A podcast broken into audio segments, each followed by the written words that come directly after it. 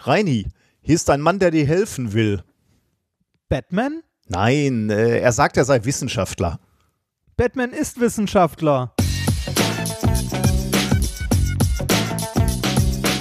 If, if, you, if you base medicine on, on science, you cure people. If you base the design of planes on science, they fly. Um, if you base the design of rockets on science, they reach the moon. It works. Bitches. Methodisch inkorrekt, Folge 175 vom 29.09.2020, direkt aus dem Springfield der Wissenschaft. Mit mir heute wieder mein alter Gil Reinhard Remfort. Der alte Gil wird irgendwann mal richtig durchstarten, wenn das alles besser geworden ist. Die Simpsons leben ja von solchen Charakteren, oder? Die so, Ja, so gescheitert also die wirklich gut beobachtet sind einfach. Und ich bin der Direktor Skinner der Wissenschaft Nikolaus Wörglück auf. Ich schaue ja gerade mit meinem Sohn die, die Simpsons und ich stelle mal wieder fest, so äh, wie, wie sich dein Leben verändert, so verändern sich auch so die Vorlieben für Charaktere bei den Simpsons. Also Ja. ähm, so ein Direktor Skinner habe ich halt als Jugendlicher nicht so richtig verstanden, muss ich zugeben. Und jetzt merke ich erstmal, wie gut er beobachtet ist. Ja. dieser, diese arschkriechende Mentalität, die ihn dahin gebracht hat, wo er, wo er hin wollte, offensichtlich. Ja, die Macht, die er hat, eiskalt ausnutzen. Das bisschen Macht, genau. Aber Ja, von ja, oben kriegt er selber immer von diesem, äh, von diesem, äh, Be- Oberstudienrat Chalmers. genau, von dem kriegt er selber, selber auf den Deckel. Ja. Also ist einfach fantastisch, wie ich finde. Da sind wir wieder. Ich finde Gil tatsächlich auch eine großartige Person Ja. dabei. Er stirbt, stirbt der nicht relativ? Ah, nee, das ist der Maulwurfmann, ne? Der immer stirbt. Oh, nee, der ich Gil ist, stimmt, immer- der Gil ist immer nur so gescheitert, ja. Der ist immer, ja, und zwar so richtig. und hat auch schon alle möglichen Jobs. Ich glaube, es gibt sogar eine Webseite, wo du nachgucken kannst. Äh, Jobs Gil Simpsonpedia. hatte? Ja, welche Jobs er alle schon hatte, weil er halt schon Ja. alles probiert hat. Irgendwie auch so ein Lebenskünstler in gewisser Weise. Ja. Gut, wir sind wieder hier für die Wissenschaft. Ähm, werden wir unterstützt, mein lieber Padawan? Wir werden unterstützt. Und zwar unter anderem von Antonia mit äh, dem Kommentar Danke für euer Engagement. Lustiger Verwendungszweck für einen durch eine ordentliche Bank durchgeführten Dauerauftrag. Danke für den Podcast von Sascha. Das ist ja ein bisschen, also tut uns leid, dass wir bei dieser Bank gelandet sind. Das war die einzige, die zu der Zeit möglich war, aus diversen Gründen. Ja, die haben kein ordentliches Interface, das ist kacke. So, ähm, wenn ihr das vorliest, wird Paul auch endlich einen Dauerauftrag einrichten, sagte David. Von Okay, David. das finde ich gut. Das sind Botschaften, wie wir sie gerne. also Paul, Das, ist, äh, das sind die Kettenbriefe der Überweisungsinformation. Oder da könnten wir auch mal überlegen, ob wir nicht einfach jede Folge äh, so random äh, sowas vorlesen mit einem Ja, Namen. ja stimmt, aber Einfach dann natürlich sowas wie Christians und Markus und so. Ne? so Ja. Ja, ähm, Ja, also Markus, Warte mal, warte- genau, warte, ich denke mir schnell einen aus. Äh, ah, Nein. Äh, ich, ich, ich mach mal weiter, äh, noch äh, zwei Stück noch. Dafür, dass ihr es geschafft habt, mich für die Wissenschaft zu begeistern, besser spät als nie, bleibt erfrischend, ehrlich und authentisch von Nicole. Und für Wissenschaft mit Haltung, äh, Shitstorm Trigger, Fuck AfD von Florian. Oh, die arme AfD, ne? Da fliegen ja jetzt sogar schon Nazis raus. Was ist denn da los bei denen? Was? Wenn, wenn jetzt schon, äh, wenn jetzt schon stramme Nazis da rausgeworfen werden? Äh, Was, der Kalwitz oder wa- was meinst du? Ist, Nee, ist, ist der dieser, raus? War dieser der komische lustig? ehemalige Pressesprecher, ich weiß gar nicht mehr, wie der heißt, äh, der von äh, Vergasung und so geschwurbelt hat. Ach, das, ja, das habe ich auch mitbekommen. Das äh, so nebenbei, das hat er in so einem Nebensatz, ne? als er Ja. dachte, das Mikrofon wäre aus. Aber ist irgendwie auch ein Ja. Anfängerfehler, ne? Muss halt wissen, bei der AfD muss man halt wenigstens so tun, als wäre man kein Nazi, ne? Ja, das, nee, das, selbst das muss man nicht mehr machen. Stimmt. Das war in den Anfangstagen so. Und das gibt jetzt wieder so viele Kommentare in Ja. den Kommentaren. Und das Schöne ist, die sind alle moderiert. So, ähm, wie läuft's für, äh, für uns, bei uns? Da können wir mal ganz kurz ähm, ich, äh, eine Sache ähm, erwähnen, äh, wo wir eure Mithilfe gerne erbeten äh, wollen würden, denn wir sind nominiert für einen Video Award, nämlich den Fast Forward Science 2020 Video Award. Ähm, der ist gar nicht mal so un legendär. Also ich, wenn ich mich nicht täusche, hat Mai den auch mal gewonnen. Natürlich noch schon vor Jahren. Natürlich in der Größe, in der sie jetzt geworden ist, hat sie das, braucht sie natürlich solche Awards nicht mehr. Äh, aber wir haben, ähm, wir sind nominiert worden in der Kategorie Citainment. Und zwar Citainment? Citainment, ja, okay. Ja, ich weiß. Ich sage mal nichts. Äh, und zwar für, de, für das Video Aussalzen, also unser Experiment der Woche Folge 150. Ihr erinnert euch, das legendäre Video, wo ich beharrlich von roten Perlen spreche. das sind braune Perlen. Ähm, ah, es geht aber. also wir sind Aber man kann auch rot dazu sagen. Danke, dass du das so sagst. Ja. Ähm, es ist ähm, nominiert in dieser äh, Kategorie Citainment und da wurden irgendwie sechs Videos nominiert und da wird dann irgendwie bei der Preisverleihung ähm, am Ende des Jahres irgendwann oder im November, glaube ich, wird ähm, der Gewinner äh, verkündet. Also äh, da können wir jetzt nichts machen, da können wir nur warten. Aber es gibt auch noch einen Community Award und da könnt ihr was für uns tun, nämlich ihr könnt abstimmen für das Video. Wir haben den Link mal reingeworfen. Ähm, da gibt es ganz fantastische Videos. Äh, ich äh, muss natürlich ganz selbstkritisch sagen, da sind einfach Videos, die eigentlich besser produziert sind. Ich fühle mich auch ein bisschen schäbig, wenn ich euch jetzt äh, bitte, für uns abzustimmen. Ah, ich, ich, also ich muss sagen, ich finde das ganz gut. Schön finde ich ja, wir sind äh, nominiert und ich fühle mich schäbig. Ich habe nämlich nichts dazu beigetragen. Na, ich habe es ja gerne gemacht und zwar auch gerne für uns gemacht und ich fre- freue mich ja auch, wenn, wenn ich ein Video mache und äh, unter der Plattform von Methodisch Inkorrekt, dass auch ein paar Leute sehen. Also von daher, das ist natürlich äh, für mich äh, auch gut. Also Community Award heißt, äh, dass wir möglicherweise 1000 Euro gewinnen können, wenn wir äh, denn dort äh, gewählt werden. Ähm, abstimmen könnt ihr ab sofort bis zum 25. Oktober. Ähm, ja, ich fänd's ganz witzig, wenn wir mit dem Film äh, gewinnen, wo ich die ganze Zeit von braune Perlen spreche. Ähm, oder von roten Perlen. So, ich habe ja von roten Perlen, glaube ich, gesprochen, ne? und sie sind in Wirklichkeit braun. Aber ich finde, das ist eh alles Auslegungssache. Klingt jetzt schon wieder so politisch irgendwie. Äh, bisschen. ähm, ich lenke ganz schnell damit ab, dass äh, ich erwähne, dass äh, in äh, meinem Haus gebohrt wird, gehandwerkert wird. Gepressluft hämmert er, ne? Äh, genau, ja, der Estrich wird rausgelöst und ich habe mich so möglichst weit äh, von der Geräuschentwicklungszone wegbewegt und ähm, auch, ich vermute ein, oder versuche ein wenig den Körperschall nicht zu übertragen und ich habe noch ein Noise Gate reingehauen.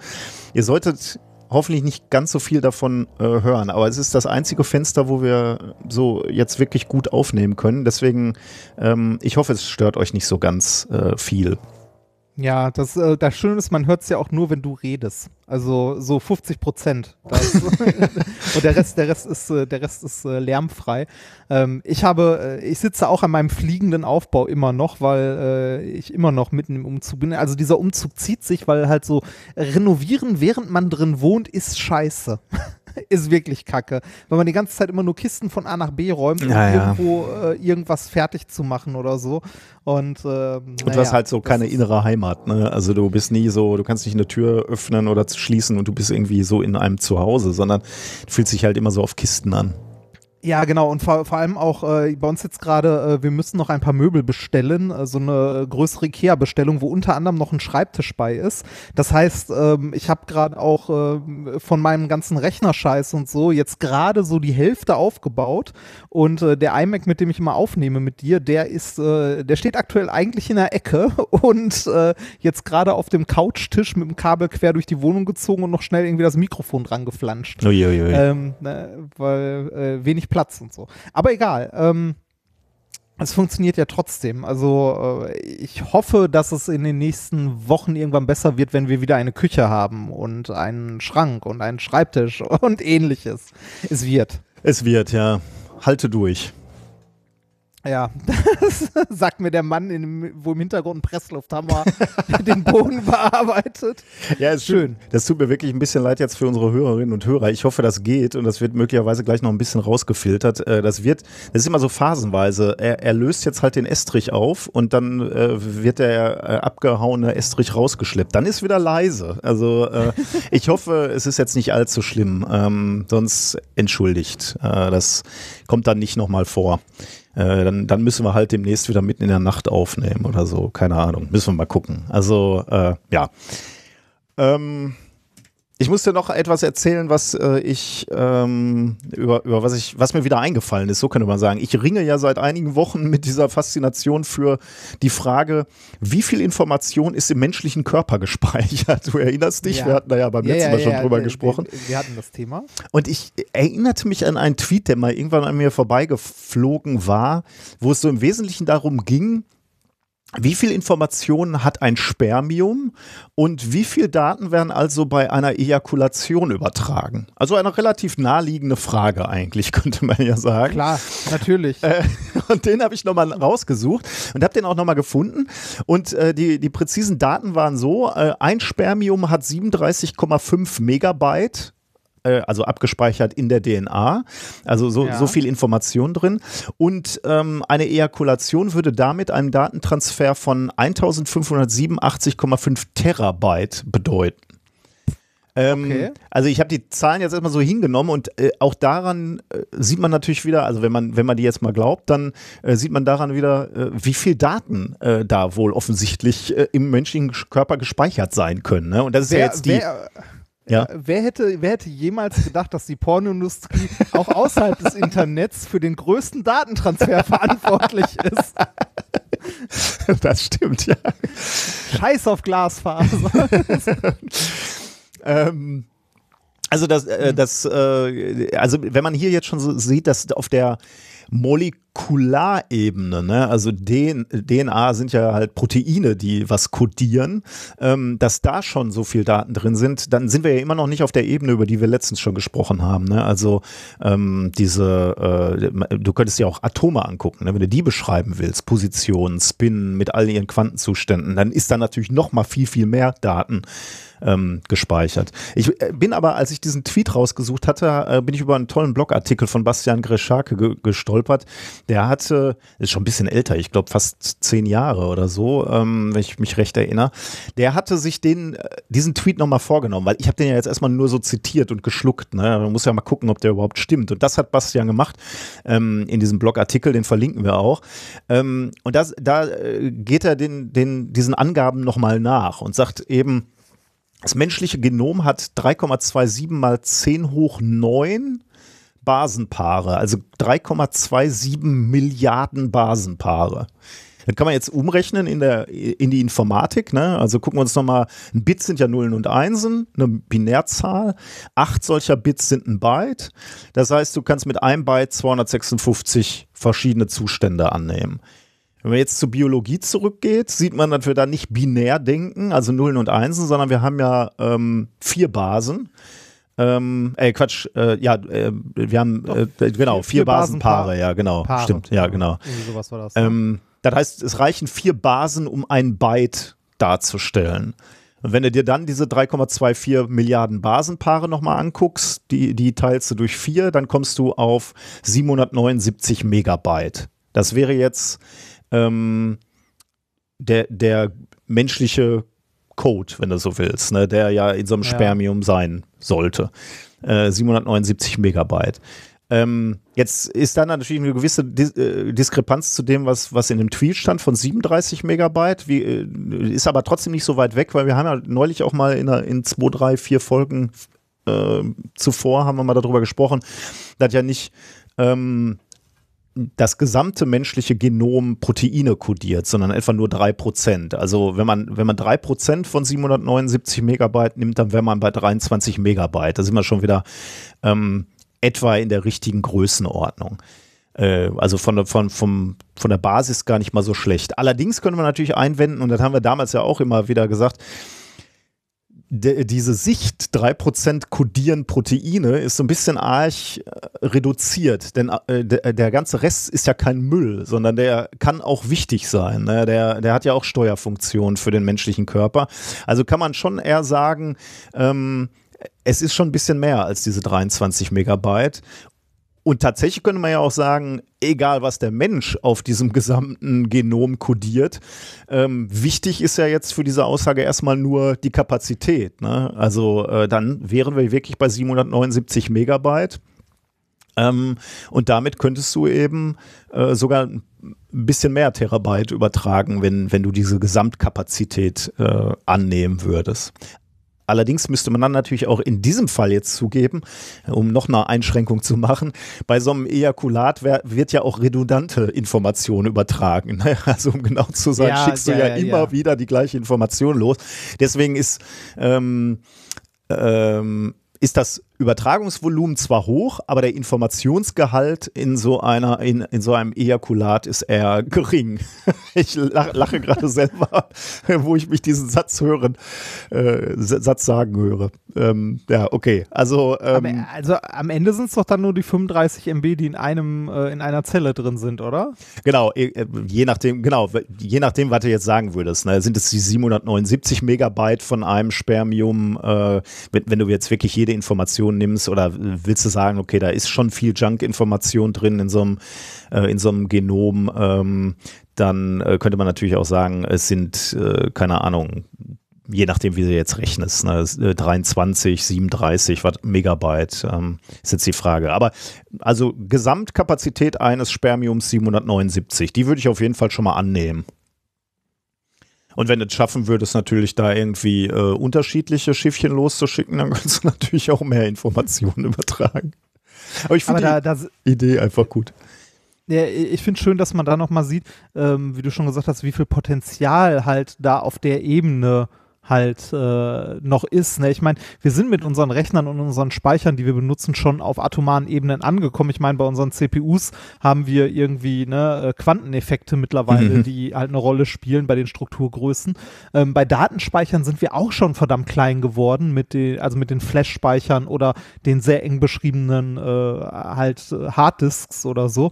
Aber trotzdem äh, gibt es immer noch, also äh, abgesehen von diesen physikalischen Zuständen, in denen wir Sachen speichern, gibt die Chemie, Bi also Mhm, ja, ja. Biologie ist das falsche Wort, wa- weiß ich nicht. Trennt man da noch so hart? Also so die, die, ähm, äh, die Möglichkeit, etwas in Molekülen zu speichern, ist nochmal, also das ist, wenn wir das mal ordentlich hinbekommen, ist das nochmal so ein, äh, weiß nicht, so ein krasser Multiplikator. Ähm, ja, finde ich faszinierend. wie effizient die Natur auch äh, Daten ablegt. Ne? Also sowohl von der Größenskala effizient, also wirklich auf kleinstem Raum, aber halt auch materialeffizient. Ne? Also ich meine, äh, mit einzelnen Molekülen oder größeren Molekülen Daten abzulegen, ist halt schon ziemlich geil eigentlich. Ne? Ja, ich bin auch immer wieder fasziniert, muss ich schon sagen. Kann man nicht, kann man nicht leugnen.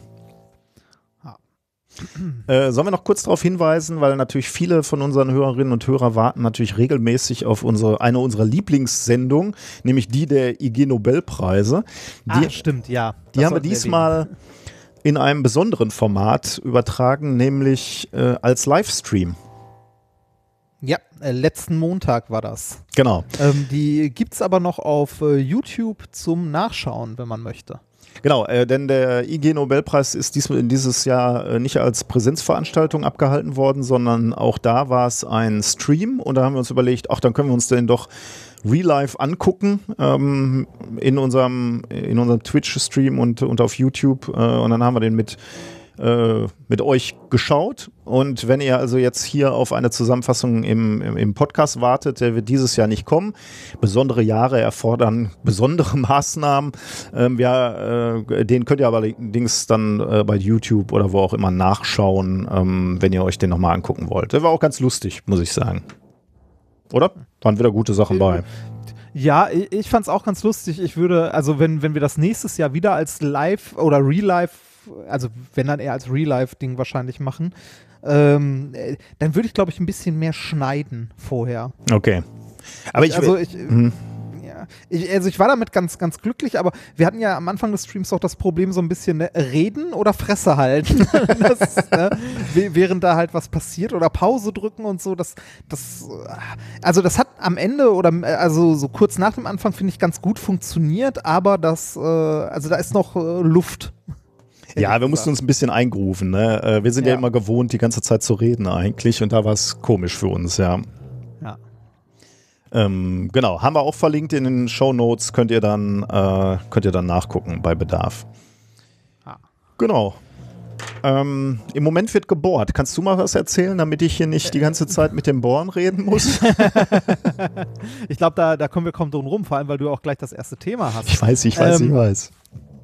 Äh, ich äh, kann noch ein bisschen was aus meinem Alltag erzählen. Ähm, ich weiß nicht, ich glaube, ich habe das hier gar nicht erzählt. Ich habe mich von, von meinem Job getrennt, aber Oh. nicht von meiner Lehrtätigkeit. Also ich äh, werde trotzdem, also ich äh, bin aktuell ja angestellt als wissenschaftlicher Mitarbeiter äh, auf nicht ganz 100 Prozent auf eigenen Wunsch äh, an der Hochschule Mannheim, äh, habe aber gemerkt, dass äh, mit, mit den ganzen Podcasts und so und jetzt vielleicht war die Wohnung auch noch so, dass der Tropfen, der es fast zum Überlaufen gebracht hat, äh, habe ich gemerkt, dass mir das zu viel ist. Also ich äh, war damit sehr unglücklich und habe halt keinen meiner Jobs ordentlich gemacht, weil alle nur so halb, weil mir, mir fehlte nicht mal Zeit, sondern hauptsächlich Energie dafür.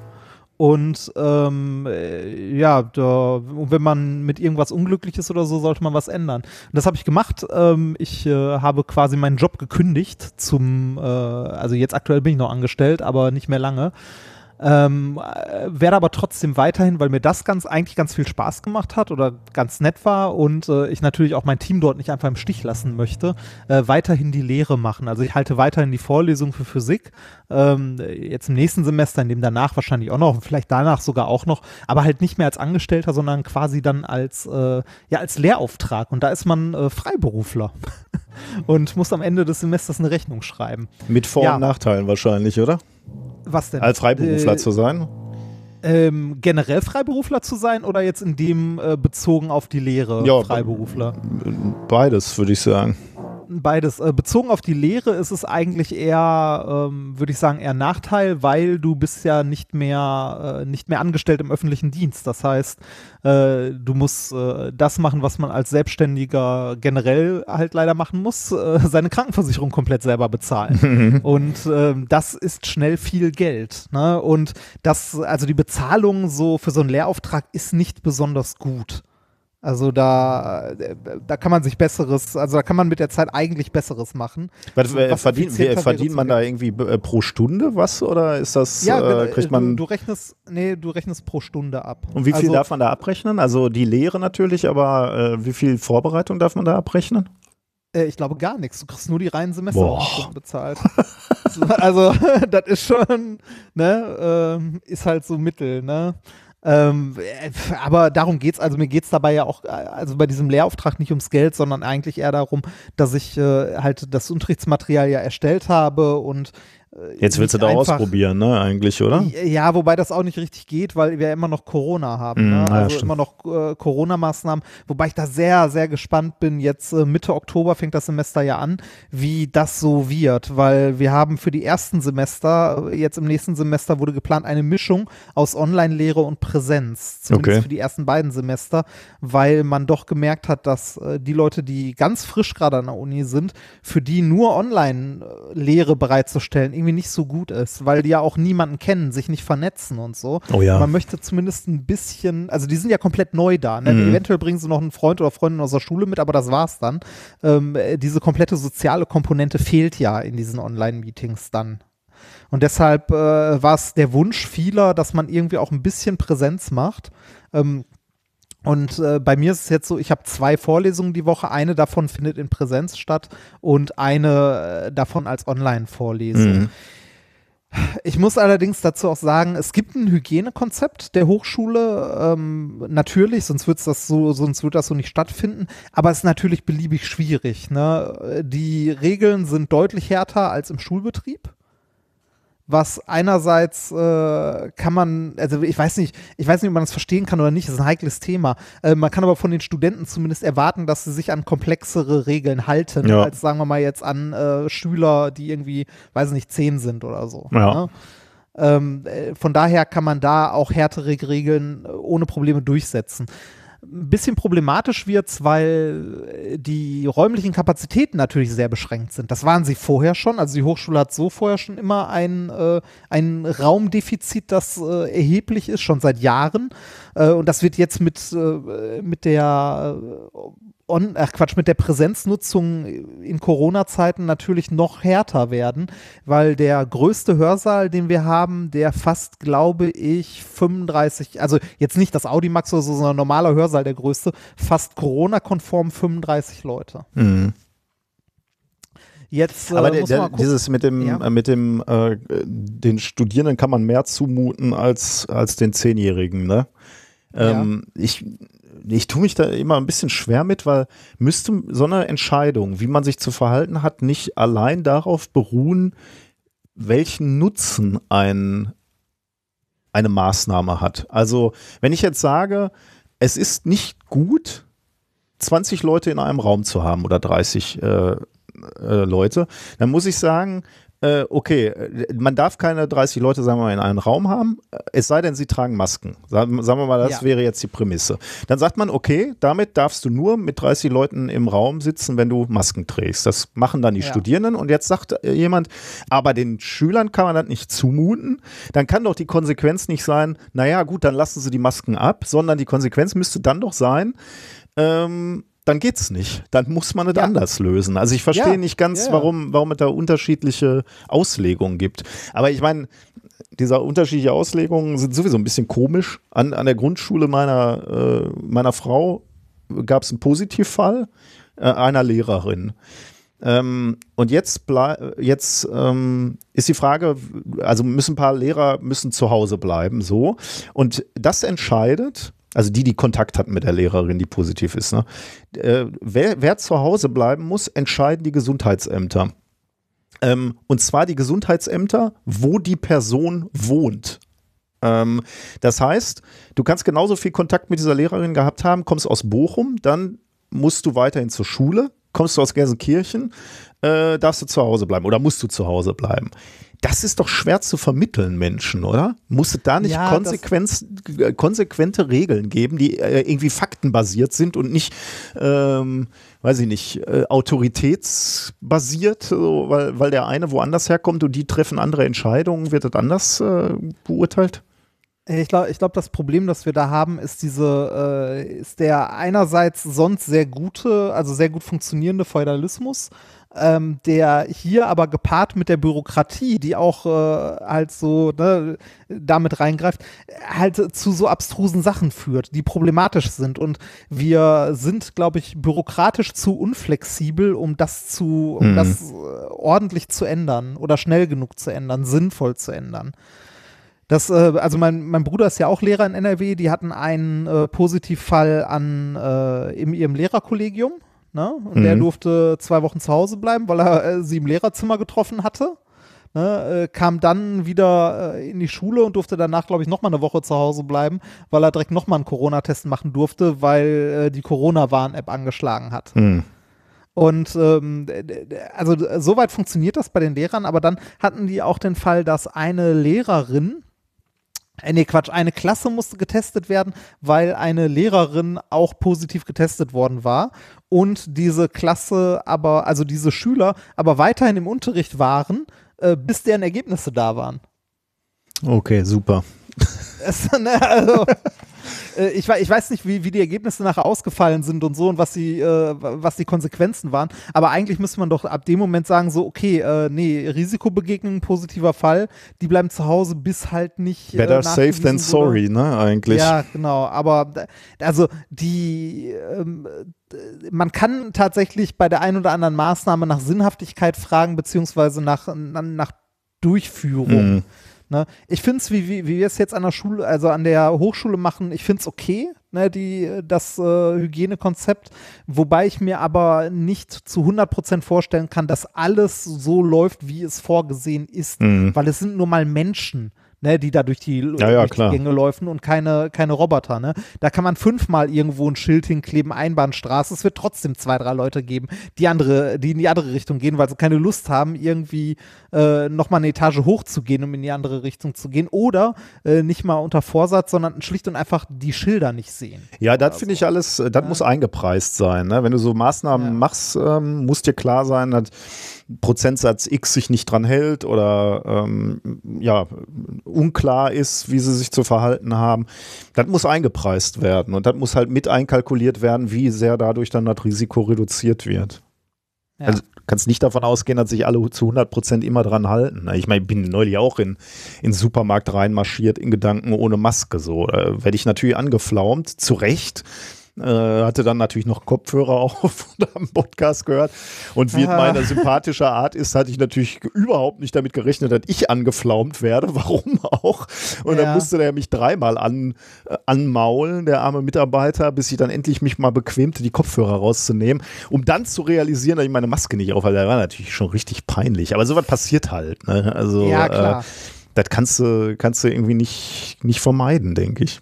Ja, ich, äh, wie gesagt, ich bin gespannt. Ich werde berichten, wie es so läuft, weil äh, das für die Studenten natürlich auch unglaublich unangenehm ist. Und so richtig, also einerseits wird so eine soziale Komponente dazukommen, andererseits so richtig zusammenarbeiten und socialisen wird da auch nicht gehen. Hm. Ja, ja, Das nee, ist nicht, nicht im Sinne, wie wird gedacht ist. Also das waren einfach Nee. die langen Nächte, die wir oder Tage, die wir gemeinsam irgendwie mit Kommilitonen in Bibliotheken verbracht haben oder in irgendwelchen Seminarräumen, aus denen wir dann immer wieder vertrieben wurden, weil, weil die genutzt werden mussten Ja. und wir wieder alles zusammenpacken mussten und wir uns wieder irgendwo anders was suchen sollten. sollten. Ja, genau. In der Fachschaft rumgelungert. Das gehört halt irgendwie dazu, ne? Ja, genau. Das, also das, das gehört dazu und das fällt halt auch da jetzt weg, ne? weil Mhm. die Leute kommen halt in den Hörsaal und gehen danach wieder und sollten dann möglichst schnell auch das Gelände verlassen. Aber es ist trotzdem, also ich finde es trotzdem ganz gut, hier und da ein bisschen Präsenz zu haben, um die auch mal greifen zu können. Ich meine, die Klar. müssen ja nicht hin, ne? die können ja kommen, wenn sie wollen oder nicht. Ich werde mir das Ganze auch angucken und wenn irgendwie, äh, weiß nicht, wenn wir nach einer Woche den ersten äh, oder zweiten Corona-Fall irgendwo an der Hochschule haben, dann ist da auch, glaube ich, ganz schnell Schluss mit, äh, mit Präsenz. Ne? Vermutlich. Dann sind wir wieder bei 100 Prozent äh, Online-Lehre. Müssen wir mal gucken, wie wie es so läuft. Aber äh, da bleibe ich, wie gesagt, bei. Ich bin nur nicht mehr außerhalb davon quasi im normalen Job. Ich habe irgendwie, äh, also ich weiß nicht, ob es einfach in Summe zu viel wurde oder ob ich einfach kein guter Arbeitnehmer bin. ich habe mich da mit anderen Leuten auch schon drüber unterhalten, äh, die mich äh, auch schon länger kennen und die meinten zu mir zum Teil auch so, Reinhard, vielleicht bist du einfach nicht geeignet als Arbeitnehmer irgendwie deinen Lebensunterhalt zu verdienen. Nun ja. Aber Mach warum? weiter- warum, warum, ja. ist, warum glaubst du, woran liegt das, du nicht als Arbeitnehmer? Also ist das, fällt es dir schwer, das zu tun, was andere dir sagen oder in so einem Ja. Gerüst zu sein? Oder? Das, ja, beides. Also mir fällt, mir fällt es schwer, ähm, wenn mir jemand sagt, mach bitte das, das dann auch wirklich zu tun, wenn ich das selber, also wenn ich da selber ent- entweder gerade keinen Bock drauf habe oder das als nicht sinnvoll erachte. Aber du lieferst ja Das- beispielsweise jetzt hier im Podcast immer ab, ne? Also äh, zugegebenerweise würde ich persönlich jetzt sagen, etwas kurzfristig, aber davon kriege ich ja nichts mit. Ne? Ja, Nein, also ja. Äh, du, du bist halt immer just in time. Aber es wär, wäre ja noch nie passiert, äh, dass du mich irgendwie montags dann anrufst und sagst so, äh, sorry, ich schaffe heute die äh, Aufnahme nicht, ich habe nichts vorbereitet. Das ist ja wirklich noch nie bei 175 Folgen passiert. Also diesem Korsett kannst du dich ja schon unterwerfen. Ja, Irgendwie. klar, aber das, äh, wir, wir nehmen auch alle zwei Wochen auf oder, äh, ne, da, das kann ich halt irgendwann machen, wann ich Lust drauf habe. Das kann ich irgendwie sonntags nachmittags machen, das kann ich montags morgens machen, wann auch immer ich Bock habe oder hier ein bisschen, da ein bisschen. Ich muss aber nicht irgendwie um 9 Uhr eine Karte durch den Schlitz ziehen, die irgendwie sagt, dass ich anwesend bin oder mich äh, in irgendeiner, äh, irgendein VPN auf den, auf den Knopf klicken, hier, ich bin da und um 18.30 Uhr, ich bin dann wieder weg und äh, gucken, dass ich in der Zeit bloß nichts anderes irgendwie mache, weil ich bin ja für diese Zeit bezahlt und so. Das, ah, das finde ich, äh, nee, das, also das, das nimmt mir so viel Freiheit, dass ich, äh, da, da komme ich nicht, da komme ich nicht gut mit klar. Oder auch äh, Urlaub nehmen dass ich, dass ich gucken muss, dass ich mir für diesen Tag Urlaub nehme, wenn ich irgendwie,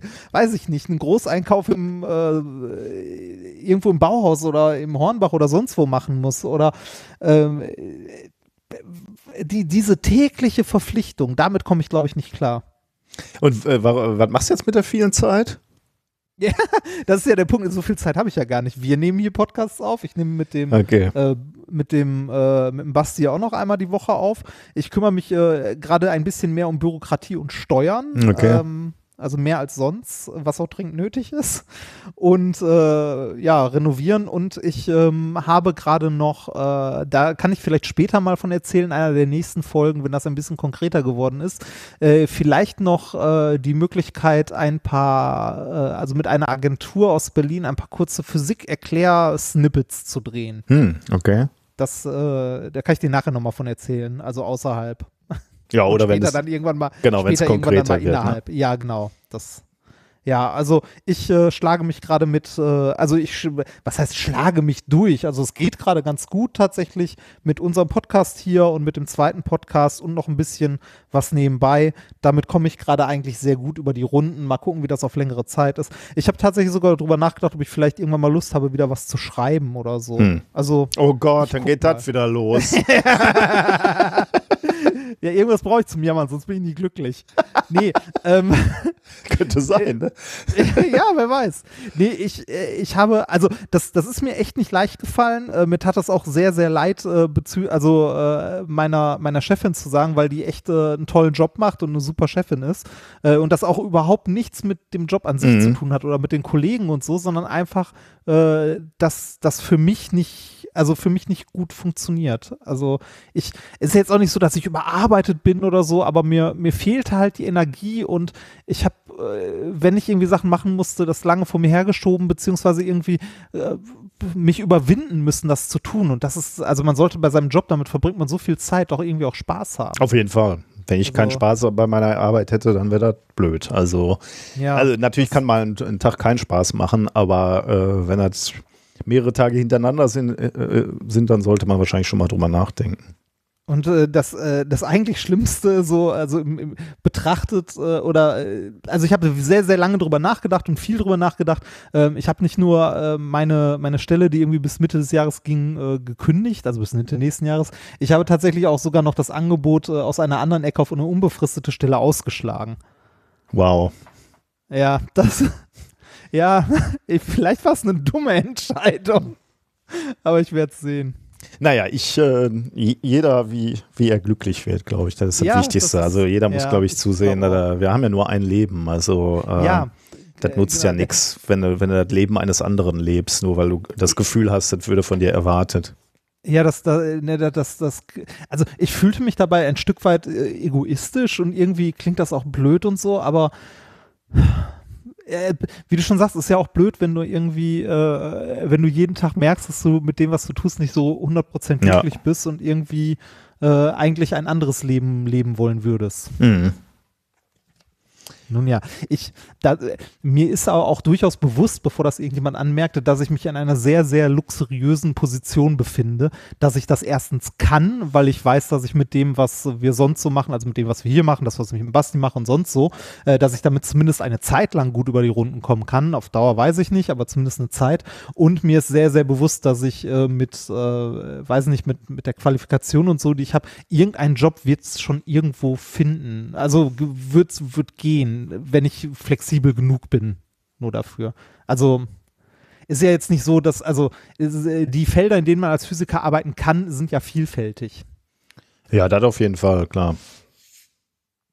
Mal gucken, wie, wie viel Jobs du nur kriegst, wenn du im Podcast immer sagst, du bist für den Arbeitsmarkt. Ja, ja, ja. Das, äh, psch, Ruhe. das, nein, das, also ich, ich bin ja gerade nicht irgendwie groß auf der Suche Ja, ja, oder klar. sonst was, aber äh, ne, du, du, du weißt, was ich meine. Ja, ne? Also Im schlimmsten Fall irgendwie, also äh, die, die Hochschulen sind immer auf der Suche nach Leuten, die Lehraufträge machen und so weiter. Also irgendwie wird man schon über die Runden kommen. Ich bin da ja prinzipiell eher ein, ein optimistischer Mensch, was das angeht. Das kann man wohl sagen, ja. Prinzipiell schon. Ja, dass du optimistisch bist, klar, aber das macht dich ja auch äh, aus und so sympathisch, ja. Gut, sollen wir mal äh, zu Kommentaren erstmal Ja, kommen? bitte. Äh, wir haben nämlich einen sehr schönen Kommentar zur letzten ähm, Sendung bekommen von Björn. Ähm, Björn, da sieht man mal, wie klein die Welt ist, der hatte nämlich mit unserem Gast Elena studiert, Geowissenschaften studiert. Ah. Ähm, ich glaube, im Bachelor-Niveau waren die beiden zusammen. Ich weiß nicht, ob im ersten Semester nur oder ein bisschen länger. Äh, er ist dann irgendwie spezialisiert, Master in Hydrogeologie und er beschäftigt sich halt ausgiebig mit Grundwasser, also äh, wo es herkommt, wo es hinfließt und so. Und er hatte noch zu dem Gespräch mit Elena etwas beizutragen äh, zu den Klimafolgen und hat, ähm, hat uns diesen Audiokommentar hier geschickt. Lieber Reinhard, lieber Nikolas, ich möchte an dieser Stelle eine kurze Ergänzung zu eurer letzten Folge liefern. Und zwar hatte Elena sehr schön die Wirkung des arktischen Meereises erläutert, das sich direkt auf unser Leben auswirkt, indem es die Stärke der Jetstreams beeinflusst und darüber die trockenen und auch feuchten Wetterlagen jeweils länger andauern als bisher. Und das konnten wir auch in den letzten vier Jahren sehr gut beobachten. Denn im Jahr 2017 hat es eigentlich den gesamten Sommer durchgeregnet. 2018, 19 und 20 hatten wir sehr lange Dürrephasen. Und ich möchte an dieser Stelle einmal skizzieren, was das für einen Wasserhaushalt bedeutet und weshalb das jeden von uns betrifft. Wenn die Niederschlagsmengen langfristig konstant bleiben, sich aber immer ungleichmäßiger über ein oder auch über mehrere Jahre verteilen, und genau das beobachten wir, wird einerseits der Wasserbedarf steigen und andererseits das nutzbare Dargebot, das heißt die nachhaltig gewinnbare Wassermenge, äh, die wird sinken. Die größte Steigerung im Wasserbedarf wird es in der Landwirtschaft geben, um die immer längeren Dürreperioden zu überbrücken. Feldfrüchte verdursten zu lassen, hieße enorme Ernteeinbußen hinzunehmen. Deshalb möchten sich immer mehr Landwirte dagegen schützen, indem sie ihre Felder bei Trockenheit bewässern. Und die, die es bereits tun, werden mehr Wasser benötigen als bisher. Das bedeutet, dass die Nutzungskonflikte um die immer knapper werdende Ressource, dass die zunehmen werden. Und die Diskussionen gehen auch schon los, wer in Zukunft wie viel Wasser bekommen soll.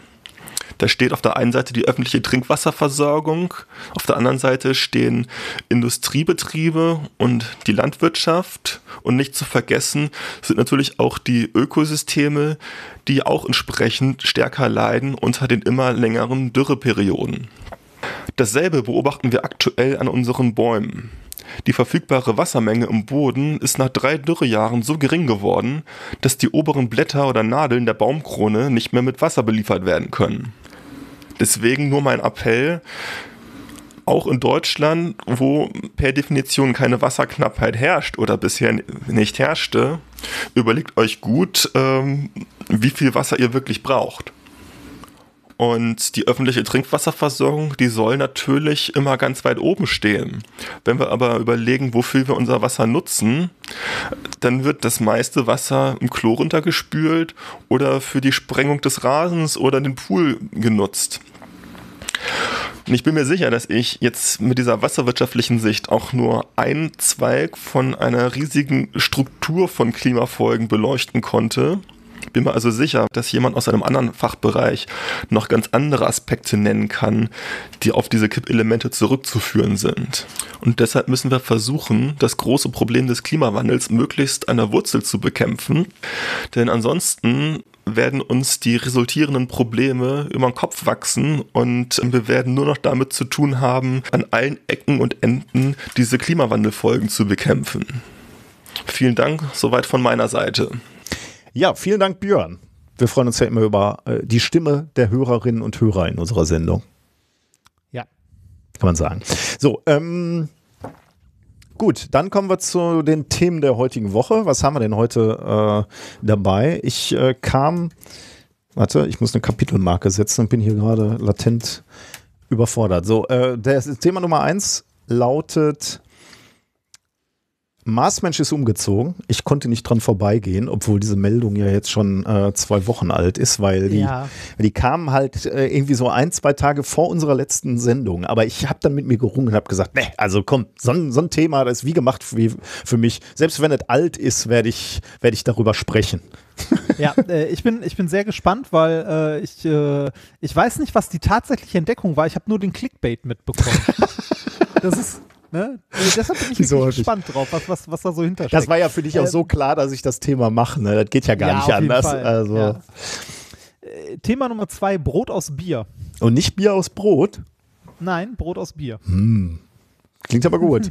ähm, kosmischer Goldrausch ist Thema Nummer drei. Und Thema Nummer vier: der Vireneintopf. Hm.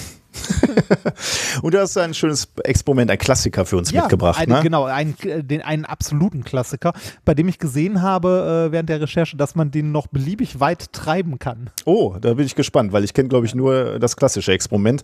Ähm, wir, wir sagen ja gerne, was ihr bereitlegen könnt, wenn ihr mitmachen wollt. Und ich glaube, dann ist es schon ziemlich gespoilert, worum es geht. Ja, das stimmt. Ähm, und zwar ein äh, Glas oder ein durchsichtiges Gefäß, ein Ei, ein rohes Ei am besten äh, und Essig. Genau. Vorzugsweise Essigessenz. Ja, die habe ich dummerweise unten stehen, aber wir haben gerade kein Ei im Kühlschrank. Ich bin ja gerade von einer Konferenz gekommen und da hab, wir haben keine Eier im Kühlschrank. Kann, kann ich leider nicht mitmachen, aber du wirst mir berichten. Und ich werde es auf jeden Fall nachmachen ja. äh, mit der lieben kleinen Marie. Die wird nämlich ganz begeistert sein, wahrscheinlich, wenn sie. Oh. Also jetzt verraten wir nicht schon, wie. Äh, nee, äh, mir, mir, fällt gerade ein, das ist ja ein Experiment, das Zeit braucht. Ne? Vielleicht wäre es sinnvoll, das jetzt zu starten. Ja, stimmt. Also wenn, äh, das ist eigentlich eine gute Idee. Ja, genau. Äh, dann dann starte ich mal kurz zum Kühlschrank gehen, ein Ei holen, während du noch was anderes erzählst. Äh, gut, ich guck mal, was ich gerade erzähle. Ah, mir fällt gerade sogar was ein. Ich, ähm, wir, wir haben in unserem ähm, in unserem Videostream mal irgendwann so scherzeshalber habe ich gesagt, die ganzen Schwurbler haben ja so komische Telegram-Channels ähm, und ähm, wir nicht. Und das wäre ja irgendwie komisch, dass die Schwurbler das haben, äh, aber die Stimme, Stimme der Vernunft, wenn, wenn ich uns jetzt mal so bezeichnen möchte, äh, wir nicht. Ähm, und das habe ich, wie gesagt, nur so als Joke gesagt, aber natürlich während des Livestreams wurde dann bereits ein Telegram-Kanal aufgemacht und dieser Telegram-Kanal, musste ich äh, neulich feststellen, hat mittlerweile 550 Mitglieder. Also falls ihr naja, ich weiß gar nicht, was ich dazu sagen soll. Also irgendwelche Unterhaltungen über Minkorrekt, aber vor allem auch äh, völlig andere Schwachsinnigkeiten lesen wollt, dann könnt ihr diesem Telegram-Kanal beitreten. Wir haben die, äh, die Adresse zu diesem Telegram-Kanal mal in die Show Notes geworfen. Und äh, was es auch gibt, darüber haben wir schon mal gesprochen, ist der Discord-Channel über, ähm, über diesen Podcast. Da sind mittlerweile über 1000 Leute. Ähm, da das ist auch strukturierter. Wollte ich gerade sagen, da geht es äh, die Diskussion etwas strukturierter ab. Also da gibt es äh, Kategorien, die euch vielleicht interessieren. Also wird tatsächlich über die Themen der, der Sendung diskutiert. Auch da melden wir uns manchmal, aber es wird zunehmend schwer, dass man sich, äh, zu, dass man überall den Überblick hält. Ähm, aber vielleicht ist das ein oder andere ja was für euch, um während der Durstphase zwischen den einzelnen Episoden, äh, da könnt ihr dann Kontakt halten zu anderen äh, minkorrekten Menschen. Was auch immer das jetzt heißt. Hast du alles geholt, Reini? Ja, ich habe alles. Äh, mir hat nur das Ei gefehlt. Äh, der Rest hatte ich schon hier stehen. Ich mach mal, mach mal äh, ein, zwei Fotos, das können wir später für Twitter benutzen. So. Ich habe jetzt dieses Ei in ein Glas gelegt und ähm, also das rohe Ei, ein weißes. Und äh, das fülle ich jetzt auf mit Essigessenz. Eine, also Essig, äh, Essigessenz ist eine 20-prozentige Säure, biologisch gewonnen aus B Brandweinessig. So, also was, was man so nicht so trinken sollte, aber ähm, verdünnt kann man das gerne benutzen. Und damit fülle ich jetzt das Glas auf und ich habe, ich habe komplett, ups, vergessen, dass danach die ganze Bude nach Essig schmecken wird. Nun ja. Nun ja, so, ähm, ich habe, das Ei ist jetzt komplett bedeckt und da geht es auch schon richtig los. Ähm, das äh, Ei ist überzogen mit kleinen Luftbläschen oder das heißt, da ist eine chemische Reaktion, offensichtlich die Gas entwickelt. Offensichtlich, ja. Und zwar äh, blubbert es überall um das Ei herum. Und äh, ja, das würde ich sagen, lassen wir jetzt mal so ein Stündchen oder so stehen und gucken mal, was passiert. Ich bin sehr gespannt. Du wirst es uns, du wirst es uns berichten. Gut, Krass, dann machen wir. Ich hätte nicht gedacht, dass das so gut und so viel funktioniert. Also, das ist schon ordentlich. So. Das ist schon äh, krass, welche Chemie so abgeht mit, mit Haushaltsmitteln. Ne? Ja. Ähm, wir, wir hatten so eine ähnliche Diskussion mal in der Arbeitsgruppe, weil äh, ich darf ja immer die Gefährdungsbeurteilung schreiben für diverse Dinge und auch Chemikalien. Ne? Und ähm, wir haben irgendwann mal so etwas flapsig die Behauptung aufgestellt, die, die gefährlichste Chemikalie, die wir in, unserem, in unserer Arbeitsgruppe haben, ist, äh, sind die Spülmitteltabs, die wir in die Spülmaschine tun, weil da natürlich Was? auch, ja, weil, also, da, da haben wir so ein bisschen dahin gesagt, aber das ist schon, schon äh, immer spannend, wie die Wahrnehmung so ist, ne? Also, sobald irgendeine Chemikalie ähm, im äh, im, im Chemielabor steht, musst du ja im Prinzip eine, eine Gefährdungsbeurteilung schreiben. Ne? Im Prinzip ja. müsste ich wahrscheinlich eine Gefährdungsbeurteilung für, für das destillierte Wasser schreiben, weil man könnte, ist ja gefährlich, man könnte ja äh, drin ertrinken. Ähm, ja, du kannst doch einfach davon ein paar Liter trinken, das ist auch nicht so gesund. genau, ja, du siehst, äh, wie, wie notwendig das ist. Aber in der Küche, und deswegen komme ich jetzt da drauf, hast du halt auch teilweise krasses Zeug. Ne? Wird ja jetzt keiner auf die Idee kommen, eine Gefährdungsbeurteilung für Salz zu schreiben oder eben Essig. Ja. Ne? Du siehst siehst gerade, da läuft eine chemische Reaktion ab. Ist das so gesund? Also wenn du das jetzt trinken würdest, wenn du das äh, massiv auf der Haut hättest. Und deswegen wird äh, ist es manchmal schon so, ich finde es natürlich gut, ich bin äh, Sicherheitsbeauftragter ja auch, weil ich die Aufgabe ernst nehme und ist auch gut. Ich möchte auch nicht, dass sich irgendeiner in unseren Laboren verletzt, aber teilweise ist es schon krass, wo, wo man dann irgendwelche Gefährdungsbeurteilungen schreiben muss oder Sicherheitsdatenblätter abheften muss und in der, in der, in der Küche bei dir zu Hause stehen Klamotten rum, äh, die willst du auch nicht, dass deine Kinder die äh, exen und wegziehen, ne? aber die stehen trotzdem nee. nicht im, im Chemikalienschrank. Also ich erinnere mich daran, dass meine Mutter damals mir immer gesagt hat, hier Essigessenz, damit musst du vorsichtig sein. Das war für sie schon bewusst eine Säure. Und also ne, so eine 20-prozentige Säure ist ja jetzt auch nicht, eigentlich nicht, also ist jetzt nicht so schlimm, ne? da kann ich mir immer noch über die Finger schütteln, da passiert nicht viel. Äh, aber äh, wenn du damit im Labor hantieren würdest, sähe das schon wieder anders ja, aus. Ne? Ja, genau. Ja ich habe äh, dieses klassische Experiment, das wir gerade machen, ne? also dieses äh, Ei in Essig, das übrigens gerade mittlerweile in dem Essig schwimmt, weil da so viele Bläschen Ui. drumrum sind. Cool. Äh, und zwar oben aufschwimmt, dass der obere Teil rausguckt, wie so ein Eisberg. Ähm, das Experiment hat äh, Steve Mold, äh, ein YouTuber, ein groß, also der hat einen großartigen YouTube-Kanal, den kann man sich auch mal angucken, äh, auch gemacht. Und ähm, der hat das Experiment noch ein bisschen weitergeführt. Was genau kann ich später mal erklären. Ähm, dem ging das aber zu langsam mit dem Essig und ja, und, äh, und vor allem, ähm, wir, da muss ich auch noch erklären, was noch ein Problem ist. Äh, der wollte auf jeden Fall, dass, äh, dass die Schale schneller weg ist. Und da, äh, also das Video habe ich mir angeguckt und äh, selbst ich habe da die Augen äh, festgeschlossen und dachte, oh Gott, wirklich? der hat das mit leicht verdünnter Flusssäure gemacht. Oh. ja. Ja. Okay.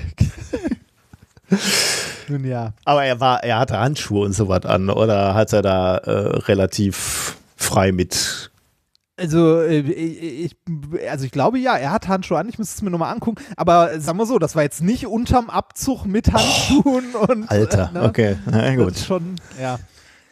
ja. Gut, Fangen wir an mit dem ersten Thema. Der Mars Marsmensch ja, ist umgezogen. Wahrscheinlich habt ihr davon äh, alle schon gehört, aber ich komme nicht umhin. Ich muss trotzdem mal drüber reden. Ich habe Redebedarf, weil ihr, ihr wisst ja, die, diese Frage, gibt es irgendwo anders Leben als, äh, als nur hier auf der Erde, ist ja für mich eine dieser ganz essentiellen Fragen. Wenn, wenn ich mir eins wünschen dürfte, was zu meiner Lebzeit noch entdeckt wird, dann wäre das tatsächlich Leben außerhalb unseres Planetens. Bevorzugt Leben, was sich auch woanders entwickelt hat, weil äh, wenn wir das da irgendwie hingeschleppt haben, wäre das naja, das wäre dann nicht so spannend. Also wäre, wäre schon toll, wenn irgendwo die Evolution auch nochmal irgendwo anders gestartet wäre. Das fände ich schon irgendwie so. Ja, das wäre schon, würde mir sehr nah ans Herz gehen, weil das würde einfach. Ja. Äh, wenn wir selbst Außerirdische wären, oder was meinst du mit woanders gestartet? Ja, also wenn, wenn dieser, also irgendwann scheint es ja mal bei uns auf, auf, dem Planeten angefangen zu haben mit dem Leben. Ne? Also irgendwelche so, Prozesse sind abgelaufen okay, ja. und ich fände es halt wirklich spannend zu sehen, ob es eben auch äh, noch woanders diesen Startpunkt gegeben hätte. Und dann. Ach so. Und du, weil, ich, weil ich vieles. ich hatte das anders verstanden. Weil vieles ergibt sich ja einfach, äh, sagen wir mal, also wir, wenn, wenn du jetzt diesen Baum des Lebens anguckst, dann sind natürlich, natürlich entwickeln sich manche Dinge dadurch, dass vorher äh, Pfade eingeschlagen worden sind, sozusagen in der Entwicklung. Ne? Und wenn ihr jetzt nochmal irgendwo komplett bei Null startet, könnte ja auch Leben entstehen, was völlig anders aussieht, quasi. Ne? Ja. Einfach äh, aufgrund der Brandbedingungen beispielsweise auch, weil, weil sich Leben, Leben anders anpassen muss. Ne? Und das ist halt genau das hier, was ich an dieser Studie jetzt auch so, so spannend eigentlich finde, weil ich ich frage mich manchmal, ob wir irgendwie mit zu vielen Vorurteilen nach Leben suchen, weil wir haben natürlich irgendwie eine klare Vorstellung, wie eine habitable Zone aussehen muss. Ne? Also die Erde liegt da drin, der Mars liegt da drin, die Venus ist halt so die Frage, ob die schon noch in der äh, habitablen Zone liegt. Also es gibt da, glaube ich, verschiedene Definitionen und nach denen könnte man sagen, ja, Venus ist auch noch äh, in der Zone. Aber wenn man sich da mal so anguckt, wie sind denn da so die, die Bedingungen auf der Venus, dann stellt man fest, ja, die sind schon relativ extrem. Also die Oberfläche hat, Tem hat Temperaturen von 450 Grad und einen Druck von 90 Bar, weil da einfach eine Atmosphäre drauf lastet, die so schwer ist. Ne? Also so, so viel Gas liegt da drauf. Also habitable Zone ist da ja auch immer die Frage, wofür habitabel. Ne? Also jetzt äh, leben wie wir, Ja, ja, ne? genau, Also so, genau. so, so Ja. humanoid Ja, genau, oder, ja. Oder, oder, oder so ein Blob, der vor sich hin vegetiert. also so wie ich. Oder, Oh. oder, äh, ne, oder irgendwie Bakterien oder ähm, weiß ich nicht. Wir, wir knüpfen Leben ja sehr an, äh, an das, was, was wir halt kennen, ne? weil, weil wir halt nichts anderes kennen. Ja, genau. Halt irgendwas Kohlen, Ja. Kohlenstoffbasiertes und so weiter. Äh, ist ja auch nicht in Stein gemeißelt. Ne? Also es gibt genug Science Fiction quasi, ähm, äh, wo, wo das ja auch schon mal durchgedacht wurde. Warum unbedingt was Kohlenstoffbasiertes? Mhm. Warum nicht auf was anderem? Ne? Es kann ja auch irgendwas anderes irgendwie unter bestimmten Bedingungen lange, Modi äh, lange Moleküle bilden oder so. Reaktionsgeschwindigkeiten müssen natürlich irgendwie sinnvoll sein, aber ja, also Ähm, ge- genau das, was du jetzt ansprichst, meine ich so mit, äh, wie groß sind eigentlich unsere Vorurteile, wenn wir nach Leben suchen? Ne? Und ich glaube, Ja. ähm, also natürlich gibt es Forscher, die schauen auch mal rechts und links, aber ich glaube, im Wesentlichen schauen wir erstmal nach Leben, was uns ähnelt. Ähm, liegt ja auch nah. Also das ist ja der einzige Datenpunkt, den wir eigentlich, äh, den wir eigentlich haben. Ne? Und da ist die Venus halt in gewisser Weise nicht so der erste Kandidat, wo man, äh, wo man suchen würde. Denn ja, ich habe gerade schon gesagt, 90 Bar, ne? diese Atmosphäre, die da drauf äh, liegt auf dem Planeten, die ist halt extrem dick und dicht und besteht auch noch aus Gasen, die jetzt, sagen wir mal, nicht, nicht in erster Linie lebensfreundlich sind. Kohlendioxid, Schwefeldioxid, Stickstoff. Ähm, das heißt, die, die Wolken, die da so rumschweben, die sehr dicht sind, du kannst, glaube ich, die Oberfläche nur, nur sehr schwer sehen, äh, wenn überhaupt. Ich glaube, du siehst eigentlich nur die Wolken.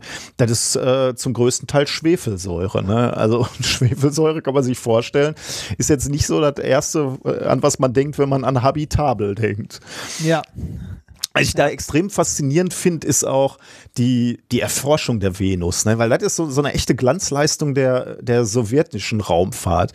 Die sind äh, unglaublich früh, ne, schon, schon zur, zur Venus gestartet. Äh, Sputnik war 57, ne? Sputnik war ja so der, ja, der erste künstliche Satellit. Und 66 sind die, glaube ich, schon zum ersten Mal zur Venus geflogen. Äh, 70 gab es dann die erste Landung. Ähm, das heißt, so 13 Jahre nach dem, äh, nach Sputnik, haben die echt schon die Fühler weit ausgest äh, ausgestreckt.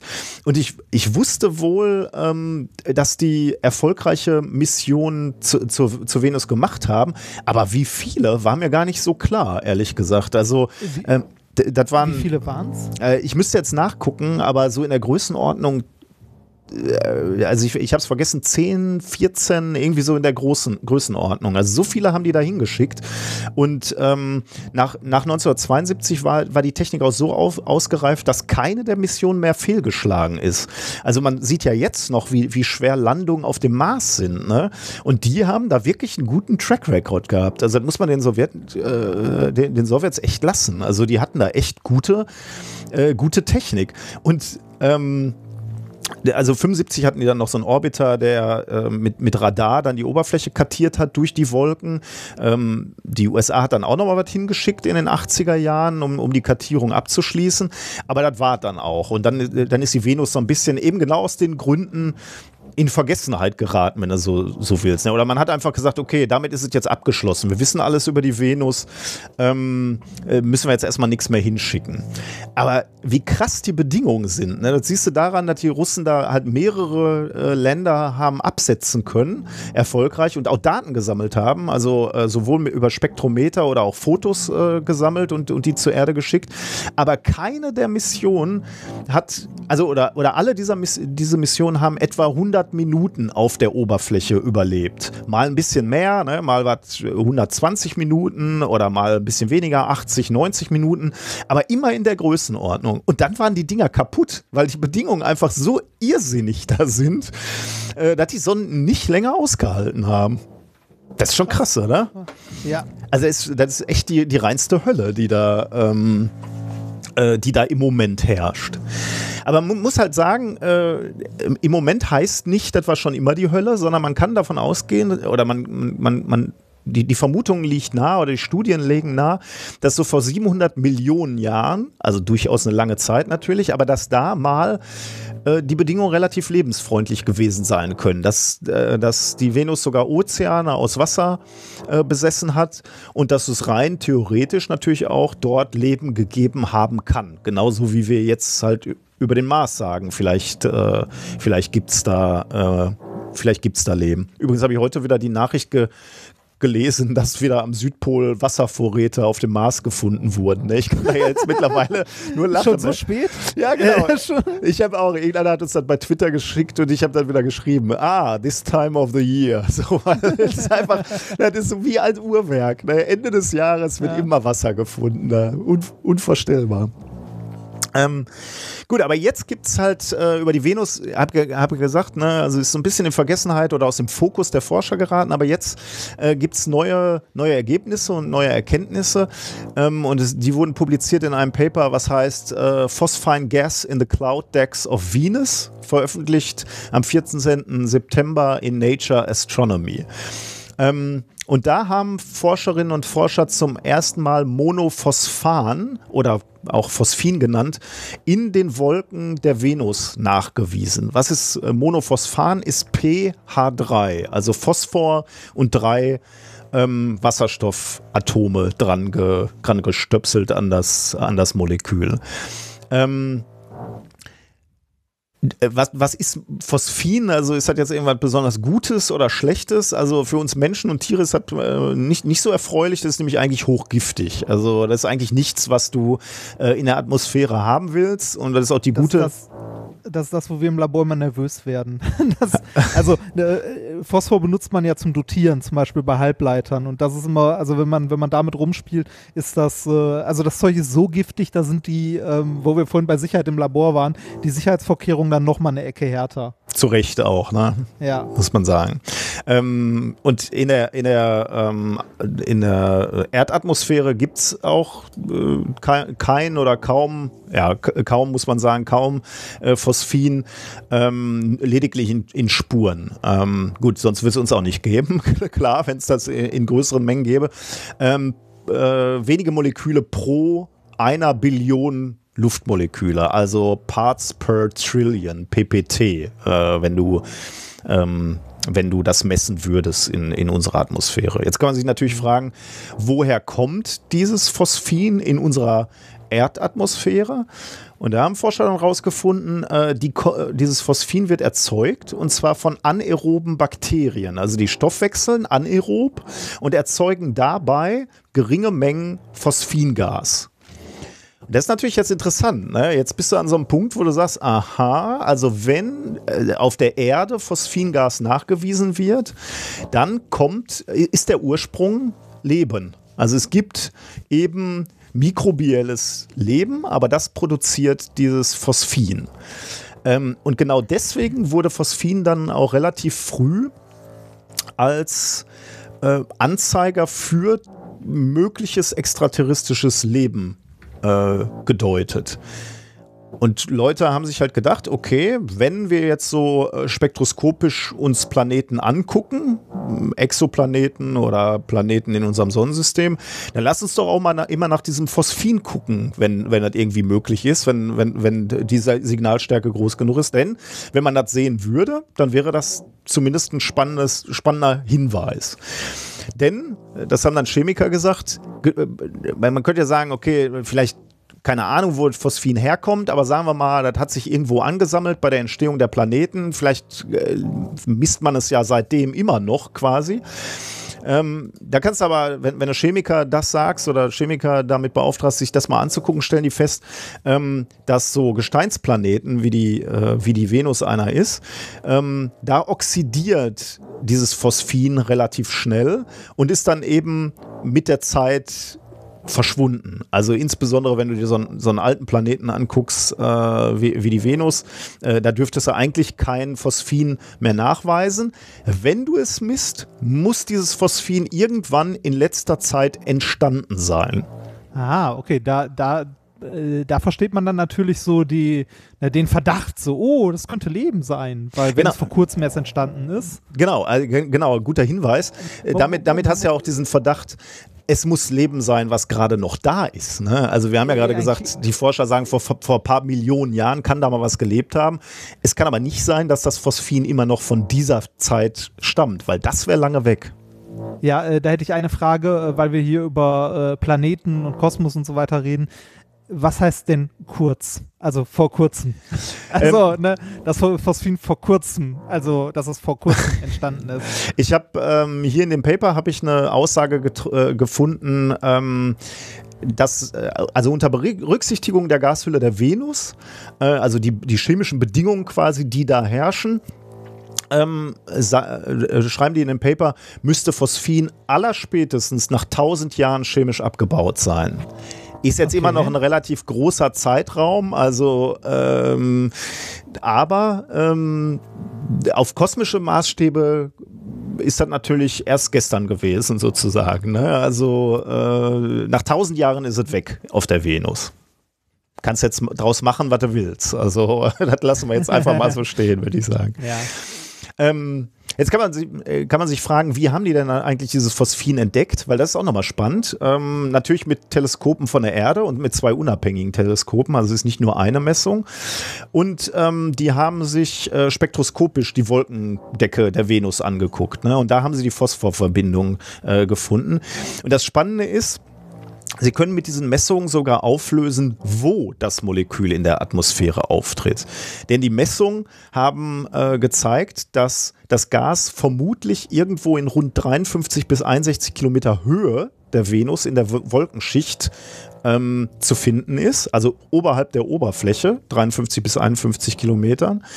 Und die stärksten Signaturen, die stärksten Messungen siehst du am Äquator, also äh, die mittleren Breiten des Planeten und nicht an den Polen. An den Polen siehst du nichts.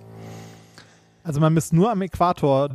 Also da zumindest am meisten, ja genau. Am Äquator Okay. siehst du am meisten, ja genau. Und auch nur in einer Höhe von 53, Komma- äh, oder 53 bis 61 Kilometer. Jetzt äh, war ich total platt, weil ich so dachte, Moment mal, wie können die denn so genau die Messungen machen von der Erde? Ne? Die messen mit Teleskopen. Ähm, also äh, woher wissen die jetzt Äquator oder, ähm, oder Pol? Das ge- geht relativ einfach. Äh, Die, die Messungen, also die Teleskope sind einfach so, haben so eine hohe Au- Ortsauflösung, dass Also du halt, du, du fokussierst quasi auf den Äquator und kannst wirklich nur Signale vom Äquator nehmen. Da bin ich schon, war ich schon wieder völlig platt, dass das möglich ist. Und du kannst halt selektiv auch dir die Pole angucken und dann siehst du halt, okay, da sehe ich kein Signal vom Phosphin. Das ist schon krass, oder? Das ist krass. Das heißt, äh, da geht es dann um Winkelauflösung, oder? Äh, genau, ja, genau. Exakt, ja. Wie groß ist der Fleck, den du von der Venus quasi misst, wenn du so willst? Ne? Und dann habe ich mich gefragt, okay, das kann ich ja noch irgendwie nachvollziehen, aber woher wissen die denn, in welcher Tiefe dieses Phosphin zu finden ist? Ne? Also 50 Kilometer oberhalb der Oberfläche, wie geht denn das? Ähm, wenn ich das richtig verstanden habe, ist relativ gut verstanden, mit welchen Windgeschwindigkeiten die, äh, die Gase da um die Venus rumwirbeln. Und darüber wiederum kannst du über ein Doppler-Shift, also du misst spektroskopisch die Linie vom, ähm, vom Phosphin und siehst, wie die verschoben ist. Und darüber kannst du wiederum auf die Windgeschwindigkeit äh, schließen. Und die Forscherinnen und Forscher wissen, in welcher Höhe welche Windgeschwindigkeiten herrschen. Und deswegen können sie sagen, Alter ah, müsste irgendwo da so 50 bis 60 Kilometer Höhe sein. Das ist Hammer, oder? Das ist krass. Ja. Also ich bin da auch total begeistert, also was man aus so Daten holen kann. Ähm, jetzt könnte man natürlich auch noch sagen, ich habe ja gerade so für die Sowjets geschwärmt und gesagt, so, äh, Moment, wir hatten ja schon mal Daten äh, oder, oder Sonden da. Haben die denn nie mal gemessen, ähm, welche Chemie da in der Atmosphäre herrscht? Also sie sind ja da irgendwie durchgeflogen, da hätte man ja mal messen können. Haben sie gemacht. Ähm, allerdings haben die nicht Phosphin messen können als äh, Molekül, sondern die haben nur ähm, einzelne Atome nachweisen können. Und die haben beim Abstieg auf die Venus tatsächlich auch Phosphor gemessen. Aber sie können nicht sagen, in welcher Konfiguration dieses Phosphor äh, vorgelegen hat. Also ähm, diese, diese alten Messungen kann man sich schon äh, nehmen und kann sagen, ja, es könnte sein, dass das Phosphin war, was damals gemessen wurde, aber so ganz hundertprozentig weiß man es nicht. Aber zumindest wurde Phosphor gemessen, als die da durchgeflogen sind. Jetzt ist das Problem, die Konzentration ist extrem gering. Ähm, 20 Moleküle pro einer Milliarden Gasteilchen, also äh, Ja. Parts per Billion.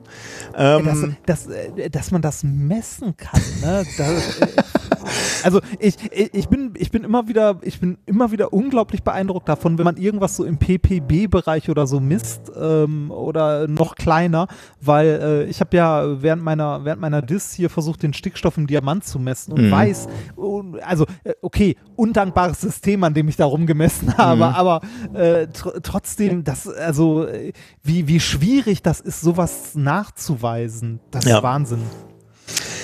Ähm, das sind im Wesentlichen die die Resultate, die jetzt wirklich veröffentlicht haben. Und da könnte das Paper zu Ende sein, aber den Forscherinnen und Forschern ist natürlich klar, wenn die sowas raushauen, dann ähm, wird natürlich, werden natürlich Interpretationen fällig oder beziehungsweise die, die, das ist natürlich auch irgendwie, als Forscher willst du natürlich auch Erklärungen liefern. Deswegen haben sie sich natürlich gefragt, wo könnte jetzt äh, dieses Phosphor oder das Phosphin herkommen in der Atmosphäre? Und dann haben sie mal halt alle bekannten weil als, als Forscher bist, bist du ja immer so, ganz steile Behauptungen brauchen auch steile Belege. Ne? Also wenn er jetzt ja. wirklich sagen will, wenn ich dich jetzt hinstellen würde, so, das würde kein Forscher machen, äh, keiner würde sich jetzt hinstellen und sagen, das kann nur Leben sein, sondern du würdest, ja. weil das ist wirklich die steilste Behauptung, die du machen kannst. Deswegen würdest du erstmal alles andere versuchen auszuschließen. Und genau das machen sie auch. Und das, denke ich, ist, ist in diesem Paper auch gut gemacht. Sie gucken sich halt ähm, schon mal so chemische Reaktionen an, die bekannt sind, dass sie theoretisch äh, Phosphin produzieren können. Also gibt es wohl irgendwelche äh, Theorien, dass Mikrometeoroiden das Zeug mitbringen oder dass Blitze in der Atmosphäre dafür zuständig sind, dass chemische Reaktionen ähm, ablaufen, die dieses Phosphin produzieren können. Aber da konnten sie in diesem Paper nachweisen, dass beide Prozesse, also sowohl die Meteoroiden als auch diese chemischen Reaktionen, einfach zu wenig Phosphin liefern würden. Ähm, aber dann äh, ist halt die Frage, was bleibt dann? Welche Möglichkeiten haben wir? Und auch da sagen sie dann nicht, ja, dann kann es nur Leben sein, sondern sie, sie sind ganz vorsichtig und sagen, dann muss es was Unbekanntes, ein unbekannter Prozess sein. Und ah. das ist ja auf jeden Fall schon mal spannende Wissenschaft. Das könnte also irgendeine unbekannte Photochemie sein oder eine unbekannte Geochemie. Was es auch ist, es ist unglaublich spannend. Ähm, aber der, der, die, erst die allerletzte Konsequenz könnte natürlich sein, dass es dann auch tatsächlich Leben in den Venuswolken äh, gibt. Das ist unwahrscheinlich, sagen Sie selber. Das sollte die allerletzte Konsequenz sein oder die letzte Möglichkeit, die man in Betracht zieht. Aber wenn alles andere ausgeschlossen werden kann, dann könnte das natürlich ähm, das sein. Ja, das Schöne ist, äh, ich kann, ich kann mir richtig vorstellen, wie, wie, wie, wie einer der Wissenschaftler mit der Pressestelle gesprochen hat und, und so. Ähm, das, äh, nee, Leben, Leben, also Leben ist das nicht. Also äh, ist sehr, sehr unwahrscheinlich. Aber Sie können es nicht ausschließen, oder? Nein, aber es ist schon sehr, sehr, das wäre die letzte. Ah, aber Sie können es nicht ausschließen. Es ist Leben. Das, also ist vielleicht der Pressestelle nicht, nicht ganz, ne? Aber. Und während, äh, also, während des Gesprächs mit der Pressestelle, die Pressestelle schreibt dann immer schon äh, erstmal sowas wie äh, vermutlich Leben auf der Venus. Und dann sagt er, nee, nee, nee, das ist eher unwahrscheinlich. Okay, dann schreibe ich äh, Leben auf der Venus. Und dann äh, die nächste Pressemitteilung ist dann äh, ähm, möglicherweise oder äh, geringe Chance. Venus möglich. Ja, genau, ja, irgendwie sowas, genau.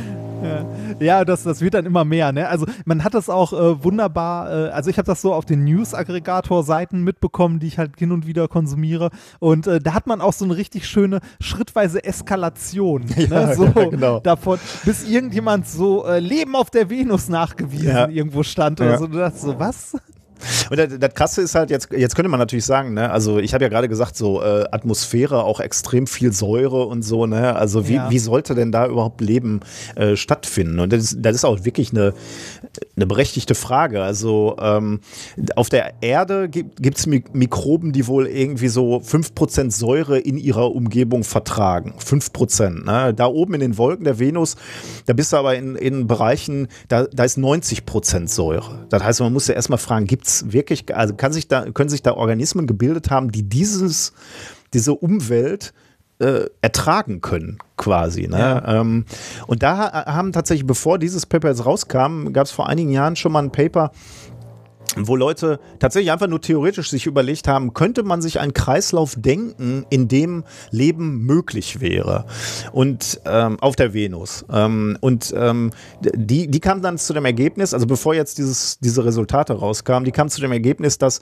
naja, so 50 bis 60 Kilometer Höhe sind erstmal die Temperaturen viel besser. Ich hatte ja gerade gesagt, auf dem Boden der, der Venus sind 450 Grad, da ist ja nicht dran zu denken, aber in dieser Höhe, 50 Kilometer, da sind wir irgendwo zwischen 0 und 60 Grad. Das ist schon mal ganz angenehm. Und ähm, was wohl ganz spannend ist, wenn die Schwefelsäure aus diesen Wolken abregnet, äh, ist auch schon wieder sympathisch, ne? so Schwefelsäure-Regen.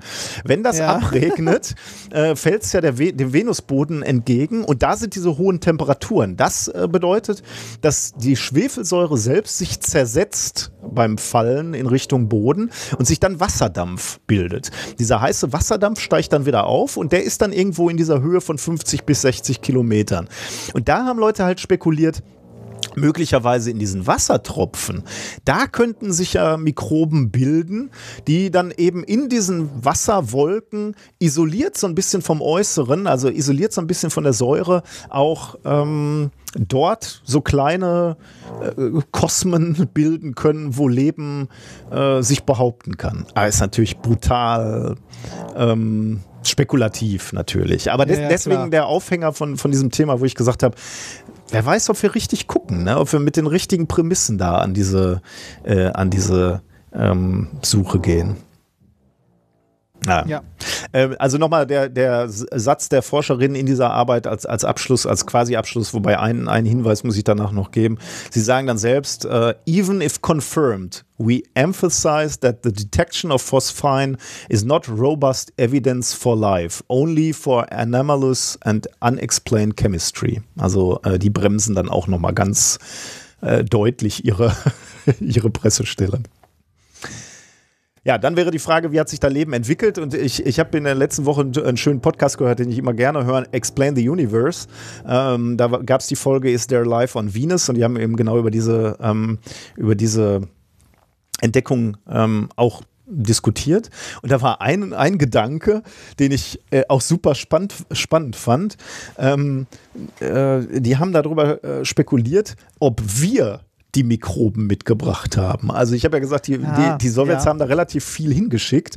Und es gibt ja diese, diese Studien, über die haben wir auch schon mal gesprochen, wie robust eigentlich das Leben ist, beispielsweise auf der, auf der Außenhülle der ISS und so. Ne? Also das durchaus denkbar ist, dass die irgendwie die äh, die Sonden nicht ordentlich äh, gereinigt haben so und dann losgeschickt haben und auf der Oberfläche eben was mitgeschleppt haben, irgendwelche Mikroben, die es geschafft haben, sich in die Atmosphäre der Venus zu retten. Und dann natürlich auf einen Lebensraum äh, äh, ähm, stoßen, wo es überhaupt keine Feinde gibt. Ne? Also, wenn, wenn die wirklich äh, ohne Leben gewesen wäre, die Venus, und du schickst da irgendwas hin, setzt da Mikroben aus, die sich plötzlich völlig frei und ungehemmt äh, entwickeln können. Also äh, wenn, wenn, wenn die einen Metabolismus haben, die da irgendwas konsumieren können, dann wäre das ja ein Paradies für die. Und das dann ist kein natürlicher Feind. Genau, ist kein, kein natürlicher Feind. Und dann kannst du natürlich sagen, okay, dann hatten die jetzt 50 Jahre Zeit, sich da auszubreiten. Und möglicherweise sind das die Signale, die wir da jetzt sehen. Und ähm, das ist natürlich auch ein Gedanke, der absolut spekulativ ist, aber nicht unfaszinierend, muss ich sagen. Ja. Äh, wäre dann natürlich auch ein bisschen kacke, weil wir dann nämlich diese Oberfläche wirklich versaut hätten mit unseren Sonden. Das wäre dann auch nochmal der Hinweis, dass wir sehr, sehr gut aufpassen müssen. Ähm, äh, wie wir, äh, wie wir uns Planetenerkundungen in Zukunft vorstellen sollten, weil wir eben Aber das nicht machen wollen, ja ich frage mich, hat man auf so, hat man äh, diese Ideen, sagen wir mal in Anführungszeichen, damals schon berücksichtigt? So in den 50, äh, ne, 50er ist zu früh, so 70er? Mhm. Äh, hat man wohl. Äh, und das, das Lustige an diesem äh, Podcast Explain the Universe ist, also derjenige, der da äh, unter anderem ähm, den Podcast macht, der ist Physiker, aber der hat eine Frau, die ist, glaube ich, Mikrobiologin und der sagt selbst, er hätte diese Frage seiner Frau auch gestellt. Ne? Sag mal, äh, kann man da nicht die Oberfläche von so einer Sonde mal desinfizieren? Haben die Russen das nicht gemacht? Und die Frau hat dann gesagt, doch, doch, das haben die Russen gemacht. Aber desinfizieren heißt eigentlich immer, ähm, die Oberfläche für irgendeinen Mikroorganismen zu optimieren, weil du kriegst nie immer alles runter, sondern du machst, du, du, du, äh, du, du erschaffst ein, ein Ökosystem dann auf der Oberfläche, was dann nur noch äh, optimal für eine, äh, für, für, einen, für eine Art quasi ist. Ähm, alles runterzukriegen wäre wohl brutal schwierig. Und dann muss da halt nur einer, weiß ich nicht, draufhusten. Gut, die, die arbeiten natürlich alle im Reinraum. Ne? Das äh, pass, passiert natürlich nicht, dass du draufhustest, aber äh, der dann irgendwie wieder zu kontaminieren wäre wohl nicht so schwer. Und wenn du dann alles andere runtergeräumt hast von der Oberfläche, dann hast du halt wieder den optimalen Lebensraum für diese eine Mikrobe, die du da noch drauf hast. Und deswegen heißt Desinfizieren Desinfizieren eigentlich immer nur optimieren für eine, eine spezielle Art quasi. Und da, der, den Gedanken fand ich natürlich auch irgendwie spannend. Ja, das stimmt. Also äh, ich habe mir da tatsächlich bisher keine Gedanken drüber gemacht über sowas, aber ich finde den Gedanken an sich interessant, dass man äh, ne, auf, der, äh, auf der Suche nach Leben gucken muss, dass man nicht Leben mitbringt. Im Zweifelsfall. Äh, und äh, dass, dass man, also dass das gar nicht so einfach ist, weil Leben halt sehr klebrig ist. Ja, also, sehr robust ist, ja genau. Und ja. Äh, das ist dann halt wirklich krass, ne? Du, du hast ja dann im Wesentlichen nur eine Chance, um mal ähm, um so einen Planeten dir äh, jungfräulich anzugucken. Ne? Wenn der erstmal versaut ist, ist der versaut. Also ja. da muss man auch irgendwie ein bisschen drauf vertrauen, wenn jetzt ganz viele Nationen losstarten, so auf den Mars oder wo auch immer, ähm, dass die alle eine gewisse Sorgfalt an den Tag legen. Ja. Tja. Zur, zur Venus soll es wohl irgendwie 2025 wieder gehen. Also äh, die Russen wollen da tatsächlich mal wieder was hinschicken. Äh, vielleicht werden wir dann wieder schlauer. Das war Thema Nummer eins. Äh, hat, hat da sonst niemand was auf dem Weg? Äh, doch, äh, also ich glaube, Mariner hießen die US-Sonden. Also die Amis waren auch da. Also beide, ähm, sowohl die, äh, ähm, die Russen als auch die Amerikaner, die mussten ja zum, zu Zeiten des Weltraumrennens mussten ja alles äh, parallel machen, aber ähm, die, die Venus war so ein, so ein Russenprojekt irgendwie. Die waren da deutlich häufiger als die, als die USA. Ich äh, würde gerne, äh, wo du mit dem Thema gerade durch bist, mal ein Zwischen, äh, äh ein Zwischenergebnis zu unserem Ei-Experiment. Oh, ja. Es, äh, es tut sich was. Also es ist, ich guck mal, ob ich davon, ah, ob ich davon Fotos machen kann von dem, was ich zeigen möchte. Da äh, ist etwas, was ich nicht erwartet habe. äh, es bilden sich Bläschen. Ne? Das Ei hat sich mittlerweile schon ein paar Mal gewendet auch, also so ein, zwei Mal äh, also von alleine gedreht. Das ist, glaube ich, der gleiche Effekt, den wir mal hatten bei den, ähm, das hatten wir doch mal mit, mit irgendwas Kleinem in Sprudelwasser. Ja, war das, das Rosinen oder war das, ähm, wir hatten das auch irgendwie U-Boot. Weintraube könnte das auch gewesen sein, ja. Ja, irgendwas, was dann halt äh, nach oben geht und äh, sich oben dann dreht, mhm. weil halt an der Oberseite immer die äh, Luftbläschen halt abdampfen quasi und sich das Ganze dann einmal dreht. Äh, den ähnlichen Effekt hatte ich hier, oder es ist einfach, dass sich die Schale aufgelöst hat. Ähm, weiter unten und deshalb sich das Ganze. Also auf jeden Fall hatte ich so einen Dreheffekt jetzt ein, zweimal dabei. Und ich habe äh, ja so äh, Fäden beziehungsweise äh, fast schon so ein Teppich aus Bläschen und Fäden, die sich am Ei.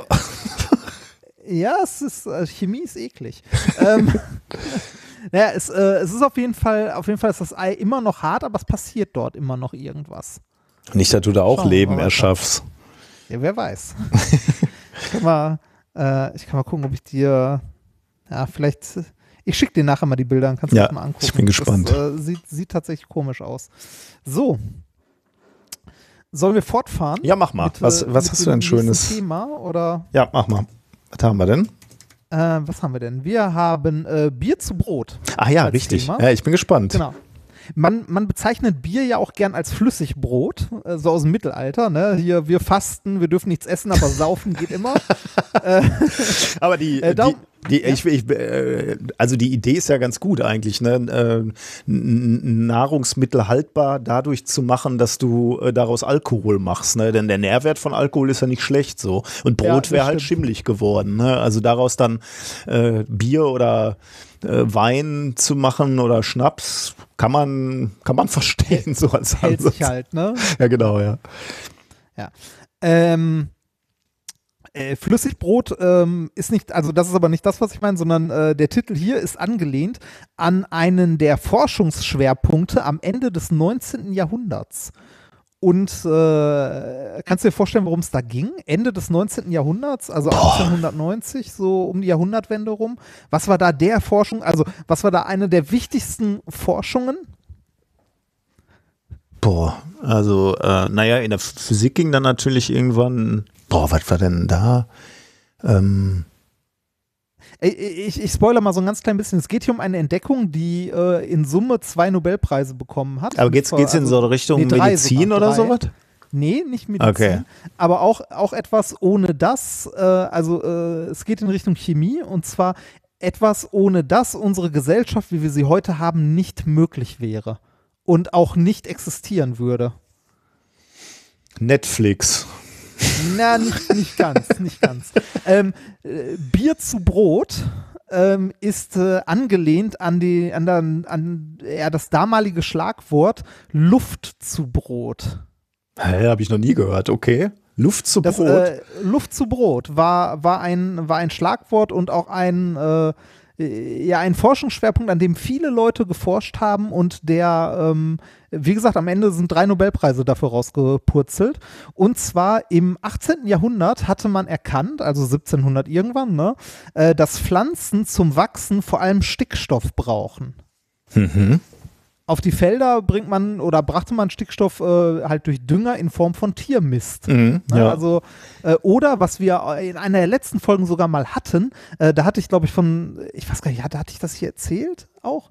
Ähm, das, da gab es auch eine Zeitsprungfolge zu mit dem Guano. Mhm, ja, ja ne, dass äh, das Guano damals so wertvoll war, weil es halt einer der wenigen vorkommenden Dünger war, die es gab. Ich hatte schon und wieder vergessen, möglicherweise hast du das damals gesagt, aber das heißt, diesen Zusammenhang Mist auf Felder ist eine gute Idee. Hat man erst wirklich so spät entdeckt oder haben das Bauern schon nee, immer nee, gemacht? Das, man hat es erst das, verstanden dann sozusagen. Man hat es erst verstanden, okay. die Chemie dahinter. Okay, also, dass, okay. die, dass die Pflanzen tatsächlich Stickstoff brauchen, um halt, äh, ähm, um zu äh, ja, um zu wachsen, mm, zu gedeihen. Ja. Und äh, man hat auch untersucht, was bei Stickstoffmangel passiert und so weiter. Also die Bauern wussten schon vorher, ne? Also ich meine, Dreifelderwirtschaft ist ja äh, Mittelalter, ne? So, dass, dass du nicht immer das, also dass du halt äh, so im Kreis um mm, verschieden ja, anbaust ja, und so. Und das Mist auf die Felder bringen auch was bringt, aber wissenschaftlich zu verstehen, warum das so ist, okay. warum das gut ist, das hat man erst, äh, oder was heißt erst, ne? Also 18. Jahrhundert, da sind wir so im Bereich von Lavoisier und so, ne? Also 1700 irgendwann. Ja, ja, ja, ja, gut. Aber also ich, so ich, ich, ich, hatte jetzt nur so im Kopf so, ich hatte doch irgendwie schon immer das Gefühl, dass irgendwie Bauern auch im Mittelalter mit ihren Wagen äh, voll ja, Mist ja, irgendwie ja. über die Felder gesagt Aber klar, äh, man muss das ja nicht verstanden haben, um es trotzdem zu machen, ne? Genau, also was da dran das ist, was, was genau, ja. was bringt. Ja. Und das, was was bringt, ist der Stickstoff, der auf die Felder äh, gebracht wird. Und äh, mit, äh, mit steigender Bevölkerung und dem steigenden Bedarf an Nahrungsmittel war man sich äh, gegen Ende des 19. Jahrhunderts, äh, also in der wissenschaftlichen Community zumindest komplett einig, äh, dass der Düngebedarf mit natürlichen Quellen so nicht mehr gedeckt werden kann. Okay. Also zumindest mit dem Wachstum nicht mitkommt. Also äh, die Felder geben nicht genug her und es gibt nicht genug Mist, äh, um halt äh, die Nahrungsmittel zu produzieren, die die Bevölkerung braucht oder haben will. Okay. Die ständig, also die ständig steigende Bevölkerung. Man musste also irgendwo Stickstoff hernehmen, der auf die Felder und dann in die Pflanzen soll. Ne? Wo findet man viel Stickstoff? Äh, in der Luft offensichtlich, ne? Hast du gerade ja schon gespoilert. Ja, okay. Genau, unsere, unsere Luft besteht ja zu einem großen Anteil aus Stickstoff und äh, den müsste man eigentlich nur irgendwie aufs Feld und in die Pflanzen bekommen. Das Problem bei dem Stickstoff in der Luft ist, dass äh, die Pflanzen den in der Art so nicht verwerten können, weil das Stickstoffmolekül besteht ja aus zwei Stickstoffatomen, also N2. Mhm. Ne? Äh, und diese beiden Stickstoffatome sind mit einer Dreifachbindung miteinander verbunden. Okay. Also du brauchst sehr, viel sehr Energie, fest. um die irgendwie zu lösen, ne? Ja, genau, wenn man es überhaupt irgendwie hinbekommt. Ne? Also man muss ja irgendwie einen chemischen Prozess finden. Also wir als Physiker sagen, denken einfach nur, ah, drei Bindungen, mehr Energie, irgendwann gehen die auseinander. Ne? Genau, hau einfach mehr, hau mehr Mikrowellen drauf oder so. Irgendwann sind die kaputt. Ja? Aber das, das ist ja so nicht, nicht nutzbar. Ne? Man muss irgendwie äh, chemisch etwas finden, um das in eine nutzbare Form umzuwandeln, die halt für die, äh, ja für, für Dünger geeignet ist, also für die Pflanzen verwertbar ist, dieser Stickstoff, also keine Stickstoffmoleküle mehr, sondern irgendwie einzelner Stickstoff woanders dran gebunden. Mhm. Ne? Äh, das ist das, was, was äh, halt die, was die Pflanzen brauchen, um den verarbeiten zu können. Und äh, das muss man irgendwie herstellen. Und einfach nur Energie reinpumpen ist halt nicht drin, ne? sondern Ja. du brauchst irgendwie einen Prozess, der das für dich macht. Ähm, die Gewinnung von nutzbarem Stickstoff aus der Luft war äh, zu dieser Zeit eine der größten Fragestellungen der Wissenschaft. Oh, okay. Ja, war mir gar nicht so klar. Aber jetzt, wo du so motivierst, macht's schon Sinn, ja. Ja, ich, ich fand das selber auch unglaublich faszinierend und ist auch eine, also da, da komme ich nachher nochmal zu, ist eine unglaublich spannende Geschichte, auch mit dem Drumherum und äh, auch was da politisch abging und so. Das werde ich nicht in voller Breite erzählen, weil ich es gar nicht kann, weil ich erstens zu wenig Ahnung davon habe und zweitens nicht so viele Quellen lesen konnte. Äh, vielleicht an dieser Stelle, wenn der Zeitsprung mal Zeit dafür hätte, die haben, die haben mal eine, eine Folge gemacht, die in eine ähnliche Richtung ging. Äh, da ging es um Salpeter und den Ersten Weltkrieg, glaube ich. Ähm, hier, das spielt ja ein bisschen danach. Ähm, gelöst wurde dieses Problem, ne? nämlich von ähm, Fritz Haber.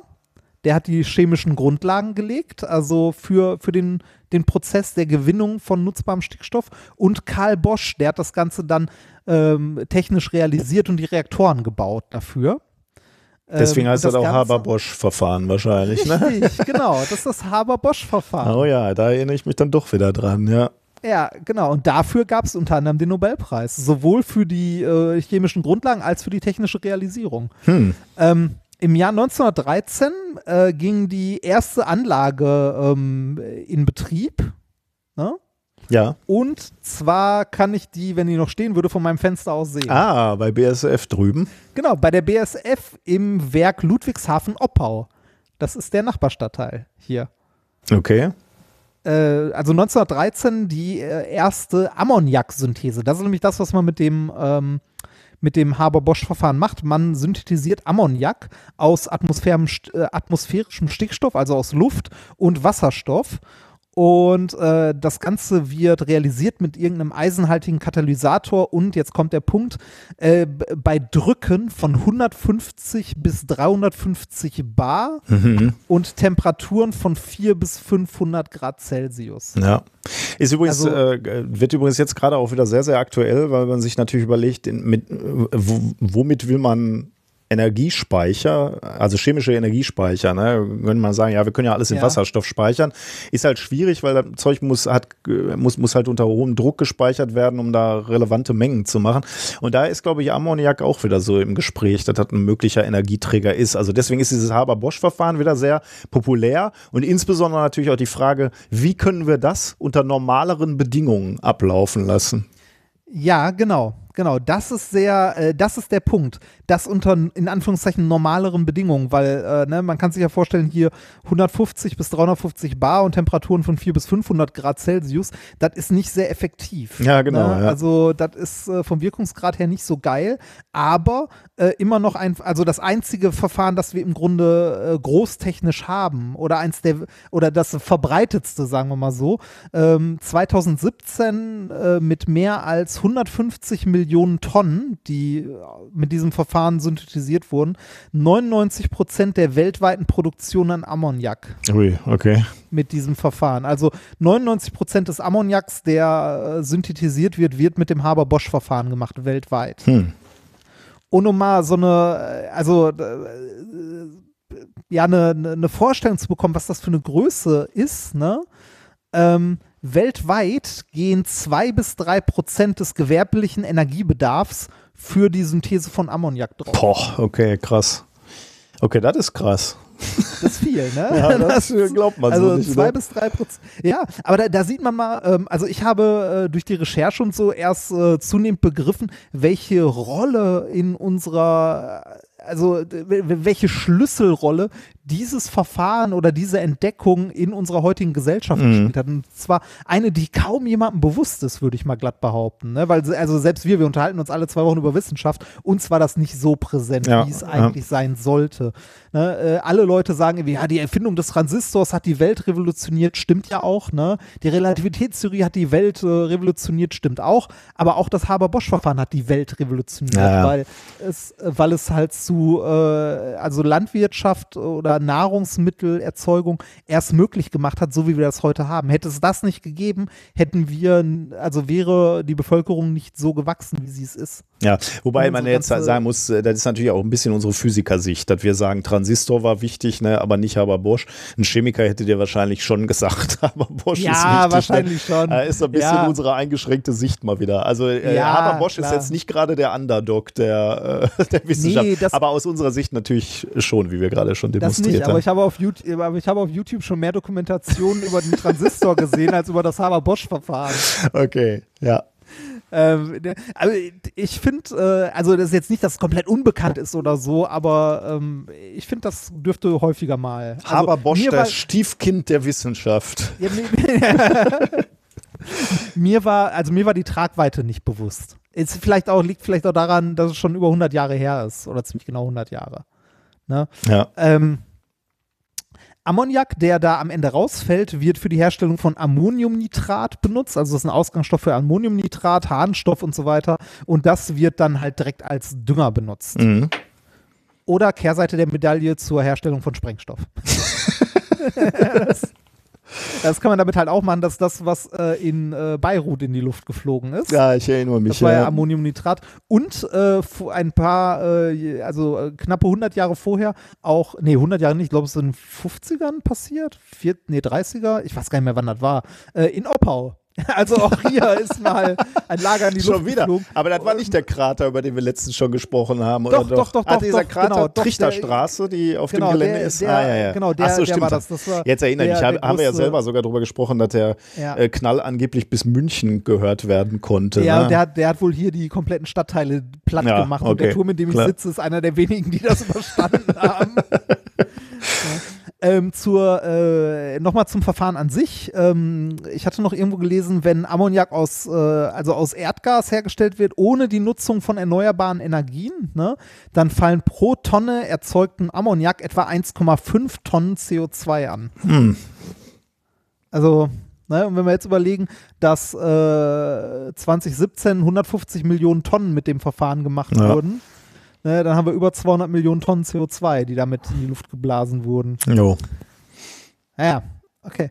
Äh, Nochmal zu den Nobelpreisen. Äh, Haber hat äh, für die Grundlagen 1918 den Nobelpreis bekommen und äh, in Chemie und äh, Bosch hat den 1931 bekommen Hm. für auch für Chemie, halt für die für die technische Realisierung. Und irgendwann, das habe ich mir jetzt leider nicht aufgeschrieben, ich glaube 2000 irgendwann so kurz vor unserem Podcast-Start gab es nochmal einen Nobelpreis, glaube ich, für die korrekte theoretische Beschreibung oder so. Ah, krass. Ir- ir- Okay. Irgendwie einen gab es dann nochmal. Also es waren in Summe am Ende drei. Ähm, so wichtig wie die Entdeckung auch war, ne, und so genial von den beiden sind die Charaktere, sowohl Haber als auch Bosch, zweischneidig, würde ich mal sagen. Ne? Äh, ich habe mal ein bisschen in der Wikipedia zu denen gelesen und dachte mir so, ah ja, vieles, äh, vieles wahrscheinlich auch den Umständen geschuldet, manches aber auch sehr moralisch fragwürdig, anderes muss, also weiß ich nicht, äh, das möge bitte ein Historiker mal beurteilen, aber ich gebe mal so ein paar Rahmendaten. Äh, Fritz Haber äh, war Gründungsdirektor und 22 Jahre lang äh, dann auch Direktor der Kaiser Wilhel äh, des Kaiser Wilhelm Instituts für physikalische Chemie und Elektrochemie in Berlin. Und das hat auch heute immer noch seinen Namen. Ja. Also, ne? Äh, na, na, na, äh, zusammen mit Max Born entwickelte Haber den äh, Born-Haber-Kreuzprozess zur Quanti, äh, quantitativen Entwicklung Gitterenergie in Kristallen. Daher kennen wir es vielleicht. Äh, und jetzt kommen wir zu der unschönen Sache. Äh, Habers Versuche mit Phosgen und Chlorgas kurz nach dem Beginn des Ersten Weltkriegs machten ihn zum, in Anführungszeichen, Vater des Gaskriegs. Oh. Unter seiner Leitung wurden die deutschen Gastruppen formiert und später erstmals Giftgas als Massenvernichtungswaffe eingesetzt. Ah, gut. Ja, das ist schon schwieriger, ne? Und äh, 1933 ist er wegen seiner jüdischen Abstammung ausgewandert und 34 ist er gestorben. Ähm, äh, also unter den Nationalsozialisten ist er auch nicht glücklich geworden, allein wegen seiner Abstammung, aber das, was da im Ersten Weltkrieg, also haha, boah, also Giftgas als Massenvernichtungswaffe Hm. entwickeln, Ja, aber da sieht man Also- mal wieder, Wissenschaft ist nicht gut, ist nicht böse, ne? Ist halt Nee. einfach nur Erkenntnis. Was du daraus machst, ist dann immer die Frage. Ja, wo, wo, wobei hier tatsächlich dann schon die Frage war, ne, äh, wenn unter seiner Leitung die deutschen Gastruppen formiert wurden, ne, Puh. Ja, okay, da, da, damit wollte ich mir jetzt nicht die, die, die, Schuld entziehen. Nee. So, klar, wenn du den Job annimmst, äh, da, da kannst du dich wahrscheinlich nicht mehr. Ja, keine Ahnung, weil ich kenne die äh, Umstände nicht. Ich glaube, Nee, genau. Ich, ich, ich halt auch nicht. Das klingt aber schlimm. Ja, also das es klingt schlimm, nicht genau, ja. Ne? Äh, Karl, äh, Karl Bosch war äh, ähnlich, würde ich jetzt nicht sagen, aber die haben halt in einer beschissenen Zeit gelebt. Ne? Mhm. Äh, 1919 bis 1925 hat der, äh, war Vorstandsvorsitzender der BSF und äh, anschließend, also zehn Jahre, äh, wurde unter seiner äh, Leitung der Konzern IG Farben gegründet. Das damals größte Chemieunternehmen der Welt. Ähm, das Verhältnis zu den Nazis war wohl zwiegespalten. Einerseits war Nationalist, andererseits gingen die NS-Bestrebungen wohl teilweise auch zu weit. Ähm, und er hat wohl 1939 einen Selbstmordversuch begangen weil er halt mit, äh, mit allem irgendwie nicht mehr zurechtkam. Aber das, also diese beiden Charaktere, ne, Haber und Bosch, hätte ich super gerne mal von einem Historiker ordentlich eingeordnet Mhm, wie das, wie das ja. damals so war. Also und wie, wie gut, also äh, wie konnte, also konnte man der Leiter eines großen Konzerns bleiben, auch wenn man, äh, also wenn man mit äh, nicht gemeinsame Sache mit dem, äh, mit der Diktatur gemacht hat. Mhm. Ging das? War das möglich? Oder ja, also ge- generell, ich hätte das Ganze zeitlich gerne mal eingeordnet. Fänd, also fände es auf jeden Fall super interessant, weil ich glaube, dass das eine sehr interessante Geschichte Mhm. ist. Ähm, äh, insgesamt ist es eine spannende Geschichte und äh, ich finde es faszinierend, weil wir es heute so selbstverständlich, als so selbstverständlich äh, wahrnehmen, oder ich zumindest, dass es halt Dünger gibt. Ja, Also und wie, so wie gesagt, künstlichen hat Dünger. das ja eine gewisse Relevanz, um überhaupt alle satt zu kriegen, erstmal, ne? Ja, ja. Ähm, äh, wir müssen aber eigentlich jetzt mal zu dem Thema kommen, zu dem ich äh, eigentlich hin wollte, nach dieser elendig langen Einleitung. Ähm, und zwar, äh, hast du das gerade schon angeteasert so ein bisschen? Ähm, ich habe ja gesagt, äh, das Haber-Bosch-Verfahren braucht sehr viel Energie und setzt viel CO2 äh, frei, wird aber immer noch massenhaft genutzt, weil halt Alternativen irgendwie fehlen. Und äh, da wollte ich jetzt ein Paper vorstellen mit dem Titel One Pot Room Temperature Conversion of Denitrogen to Ammonium Chloride at a Main Group Element. Also genau das, was du gerade gesagt hast, ähm, diese Synthese von Ammoniak beziehungsweise das Aufbrechen der äh, Stickstoffverbindungen, also im Stickstoffmolekül, äh, durch äh, Bedingungen oder durch einen Prozess, der nicht diese extremen Bedingungen braucht. Mhm. Okay. Genau das haben ein paar Leute jetzt gemacht. Erschienen ist das Ganze in Nature Chemistry am 14.09. Und es waren Forscher aus Würzburg. Okay. Äh, falls uns einer von dort hört, kann er das vielleicht mal genauer erklären, was, was sie da gemacht haben. Es ist halt Chemie, also für mich ganz viel Voodoo. Ähm, was haben die Forscher gemacht? Die haben einen mehrstufigen Prozess entwickelt, mit dem Luftstickstoff in Ammoniumchlorid umgewandelt werden kann. Äh, und das Ganze ohne viel Druck und ohne hohe Temperaturen und ohne seltene bzw. teure Übergangsmetalle, weil es gibt wohl ein paar Übergangsmetalle, die auch in der Lage sind, diese Stickstoff-Dreifachbindung aufzubrechen in chemischen Prozessen.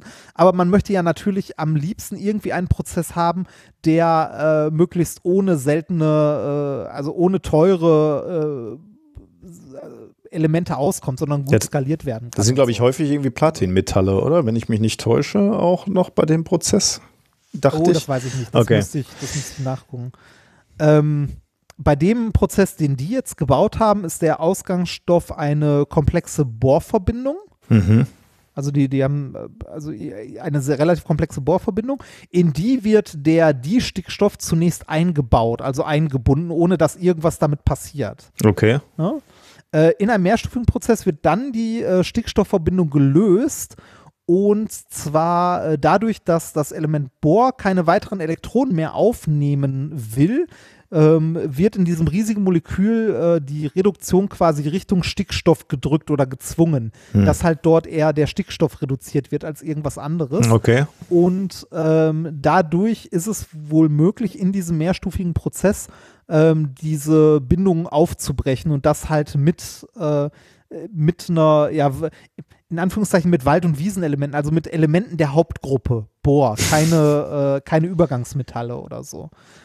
Ähm, in dem Paper stand noch, dass äh, während dieser Reaktion durch einfaches Quenchen, ein so Acid Quench stand da. Muss ich erstmal nachgucken als Nicht-Chemiker, was das bedeutet. Das bedeutet äh, eine ruckartig, ein ruckartiges Abbrechen der Reaktion, wenn ich das richtig verstanden habe. Zum Beispiel durch starkes Verdünnen oder ähnliches. Mhm. Ja, ähm, äh, wird dann das äh, Ammonium erzeugt, das man eigentlich am Ende haben möchte. Also das, was wir für den Dünger brauchen. Die Chemiker, die uns hören, mögen mir an dieser Stelle bitte verzeihen. Und ich würde mich freuen, wenn äh, ein, äh, ein Chemiker das mal in äh, einem Audiokommentar ordentlicher. Also äh, den, äh, ich kann, also ich, ich verstehe, dass das gut ist, was die gemacht haben. Ich verstehe, dass es ein einfacher Prozess ist mit, mit äh, einfacheren Elementen. Also nein, nicht ein einfacher Prozess, sondern ein komplexer Prozess, eine Prozesskette, um genau zu sein, äh, mit aber einfacheren Elementen unter angenehmeren Bedingungen. Und zwar läuft die Reaktion bei Raumtemperatur und normalem Druck ab. Ja, das ist genau das, was ich am Anfang auch gesagt habe. Ne? Da, Genau. da will man eigentlich hin. Ja, okay. Mhm. Genau. Und äh, die Reaktion an sich ist so stabil, äh, daher auch der Titel des, ähm, äh, des Papers, dass die Wissenschaftler noch so einen kleinen Science-Stand gemacht haben, anstatt äh, das Ganze in so einer wässrigen Lösung zu machen, also mit Wasser dieses äh, Quench zu machen, haben sie das auch noch mit Bier gemacht. Ah, Ja. Und äh, ich habe gerade irgendwie den, den Titel. Wie war der Titel von dem Paper?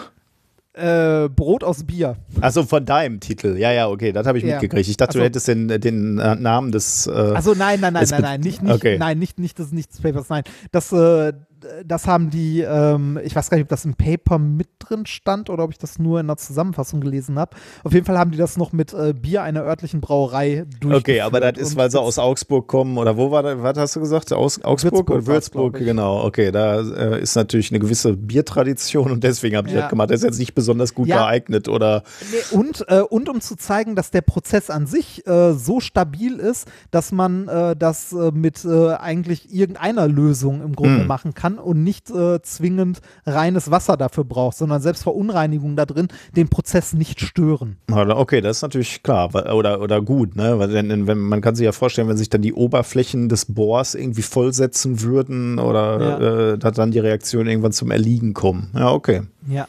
Der Prozess an sich ist allerdings noch nicht wirtschaftlich und energieeffizient genug, um den wirklich großindustriell nutzen zu können. Aber es ist ein Schritt in die Richtung. Also, ja, Tja, das ist ein Ding. ich fand's, ich fand's interessant. Also ich fand vor allem, äh, also jetzt, ich, ich habe das Paper, also ich habe von dem Paper nicht viel verstanden, weil es halt Chemie ist. Also ein, äh, ne, also da sind lange Reaktionsgleichungen und so und ich stehe da auch vor und mach so Schulterzuck. also das äh, geht einem Chemiker wahrscheinlich genauso, wenn er irgendwie ein Physikpaper liest. Äh, aber ich fand die, die Tragweite davon Mhm. ähm, äh, sehr interessant und auch die, äh, die, die geschichtliche Bedeutung fand ich super interessant. Ähm, Finde ich auch, ja. Ich bin, äh, bin ja äh, auch, äh, habe ja von dem äh, Zeug irgendwie auch keine Ahnung, äh, wobei ich neulich mal in einer in, einer, in einem Projektmeeting war tatsächlich, wo die auch sich die, genau diese Reaktion angeguckt haben und überlegen, wie sie die optimieren. Also da gibt es äh, große Bestrebungen, ähm, ja, ich glaube, ich, äh, ich weiß nicht, wie viel ich davon erzählen soll. Also deswegen sollte ich das jetzt an dieser Stelle nicht machen. Aber ich weiß, dass, dass eben genau diese Ammoniak-Erzeugung für viele Branchen echt äh, wichtig sein könnte. Also man könnte sich ja, Ja. überlegen, äh, Tanker beispielsweise, also Sch Schiffe damit zu äh, mit Energie zu versorgen als, als, als Treibstoff. Also von daher, äh, da, da steckt viel Geld drin. Also da, ähm, wenn du da ein gutes Paper hast, ähm, bist du da, glaube ich, weit vorne. Also da sind gerade Ja. die Augen drauf, glaube ich. Interessant. Da bin ich mal gespannt, ob sie das skaliert kriegen. Denn wir müssen Ja. uns ja überlegen, wo wir unsere Energie, unsere äh, regenerative Energie drin speichern wollen. Und ich glaube, da muss man mal verschiedene Optionen durchspielen. Weil da ist, glaube ich, der Käse noch lange nicht gegessen, ob es halt Wasserstoff sein wird oder ob man dann eben zum Ammoniak greift oder ob es eine Mischung aus verschiedenen ähm, Möglichkeiten und Wegen sein wird. Also ich erinnere mich noch dran, dass wir, äh, das war zu Beginn meiner Promotion mal einen Vortrag in unserem Arbeitsgruppenseminar gesehen haben. Äh, und da ging es unter anderem auch darum, was so, ich glaube, das hat sogar, den hat damals sogar unser, äh, unser gemeinsamer Prof gehalten. Hm, Ähm, echt? Da, ja, da, da hatte, das hatte der, der hatte, war auf irgendeiner Tagung eingeladen und hatte den Vortrag, glaube ich, geprobt oder so, oder hatte nochmal gehalten, weil er sagte, er wäre generell interessant. Und da ging es auch so ein bisschen am Rande zumindest um Energieträger der Zukunft, was seine Einschätzung war, was hier so Elektromobilität und so weiter angeht, was er glaubt, was äh, ein äh, geeigneter Energieträger war. Hm. Und wenn ich mich nicht irre, sagte er damals, ähm, dass sein Favorit tatsächlich so äh, Kohlenwasserstoffe sind, Mhm. also synthetisch erzeugte, die dann äh, jetzt nicht verfeuert werden in den Gefährten, sondern die dann in der chemischen Reaktion zur Stromerzeugung genutzt werden, ähm, weil es halt den Vorteil hat, dass man irgendwie elektrisch fahren kann. Äh, aber das Ladeproblem nicht hat und die aktuelle Tankstellen und äh, Logistik für Flüssigkeiten weiter nutzen kann. Hm. Aber man muss dazu sagen, das ist äh, bestimmt dann zehn Jahre her wahrscheinlich. ne? also von daher. das, das, ist, das, ist, das ist schon lange, lange her. Aber ich fand es damals trotzdem interessant. Also, ähm, weil, äh, wie, wie du ja auch schon sagtest, äh, die, äh, da ist der Drops noch nicht gelutscht, was denn da mal der Energieträger werden könnte. Ne? und ob es überhaupt einer sein wird oder ob man mehrere Ja, genau. Pfade geht. Ja. Gut, dann äh, sind wir damit durch. Was macht dein Ei? Was macht man? Es sprudelt wieder, äh, es sprudelt wieder mehr. Und äh, ich habe obendrauf auf dem Schaum, der sich mittlerweile gebildet hat, zwei farbige bunte Flecken. Okay. Du bist dir Äh, sicher, von- dass. Ja, äh, und zwar sind das äh, rosane Flecken. Ähm, das sind die, äh, die Beschriftungen von dem Ei. Ah, ah, die sind mittlerweile Ja. ab. Okay, das heißt, wir Die haben, dann haben wir schon mal die, so die obere äh, Schicht abgelöst. Aber kann man schon irgendwo jetzt mal so die, die innere Pelle sehen von dem, von dem Ei? Nee, ne, das wäre zu früh. Das dauert wahrscheinlich Nee. noch ein bisschen, oder? Ja, äh, es dauert, glaube ich, immer noch. Ich versuche es gerade mal ein bisschen zu drehen. Es ist auch immer noch hart außenrum. Ich rühre mal. Ich dachte tatsächlich immer, das dauert, äh, das dauert wirklich bis zum nächsten Tag oder so, bis das ganz weg ist. Ja, wir, wir schauen mal. Also Essigessenz ist ja schon mal eine Nummer härter als Essig. ist, wir gucken mal. Ich lasse es mal stehen. Wir Im machen schlimmsten Fall bis morgen. Genau, wir machen erstmal mit Musik weiter. Ähm, da hat uns Dagmar nämlich ein schönes Stück geschickt, nämlich vom Studienchor des Universitätsklinikums Hamburg-Eppendorf. Äh, den Song Wann wird die Pandemie vorübergehen? Viel Spaß damit. Covid-19, du kannst jetzt einfach wieder gehen. Covid-19, du kannst jetzt einfach wieder gehen. Forscher warnen vor Aerosolen, feinste Tröpfchen schwebend im Raum. Wird das Virus eingeatmet, erreicht es als erstes Rachen und Gaum. Fieber, Halsschmerz, trockener Husten, kein Geschmackssinn, halb so wild. Ganz am Anfang dieser Erkrankung sind Symptome vorerst noch mild. Masken, Lockdown, Quarantäne schützen vor der Infektion. Hände waschen, Abstand halten, helfen dabei schon. Covid-19, Covid-19, Covid-19. Wann wird die Pandemie vorübergehen? Covid-19, Covid-19, Covid-19. Wann wird die Pandemie vorübergehen?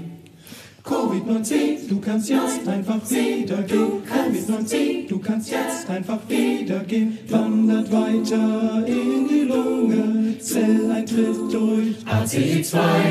Inkubationszeit im Mittel fünf Tage, spätestens 14 Tage, dann ist es soweit. Alte Menschen, Risikogruppen, trifft es öfters besonders schlimm. Kommt es erst zu Komplikationen, ist die letzte Rettung die Kern. Forschung wird forciert betrieben, eine Impfung ist das Ziel. Bis sie da ist, heißt es warten, sonst bleibt uns nicht viel. Covid-19, Covid-19, Covid-19. Wann wird die Pandemie vorübergehen? Covid-19, Covid-19, Covid-19. Wann wird die Pandemie vorübergehen? Impfzwang 5G Aluhüte, Bill Gates kauft die WHO. Führt ihr uns nicht zu Gemüte, Bullshit lesen wir auch anderswo.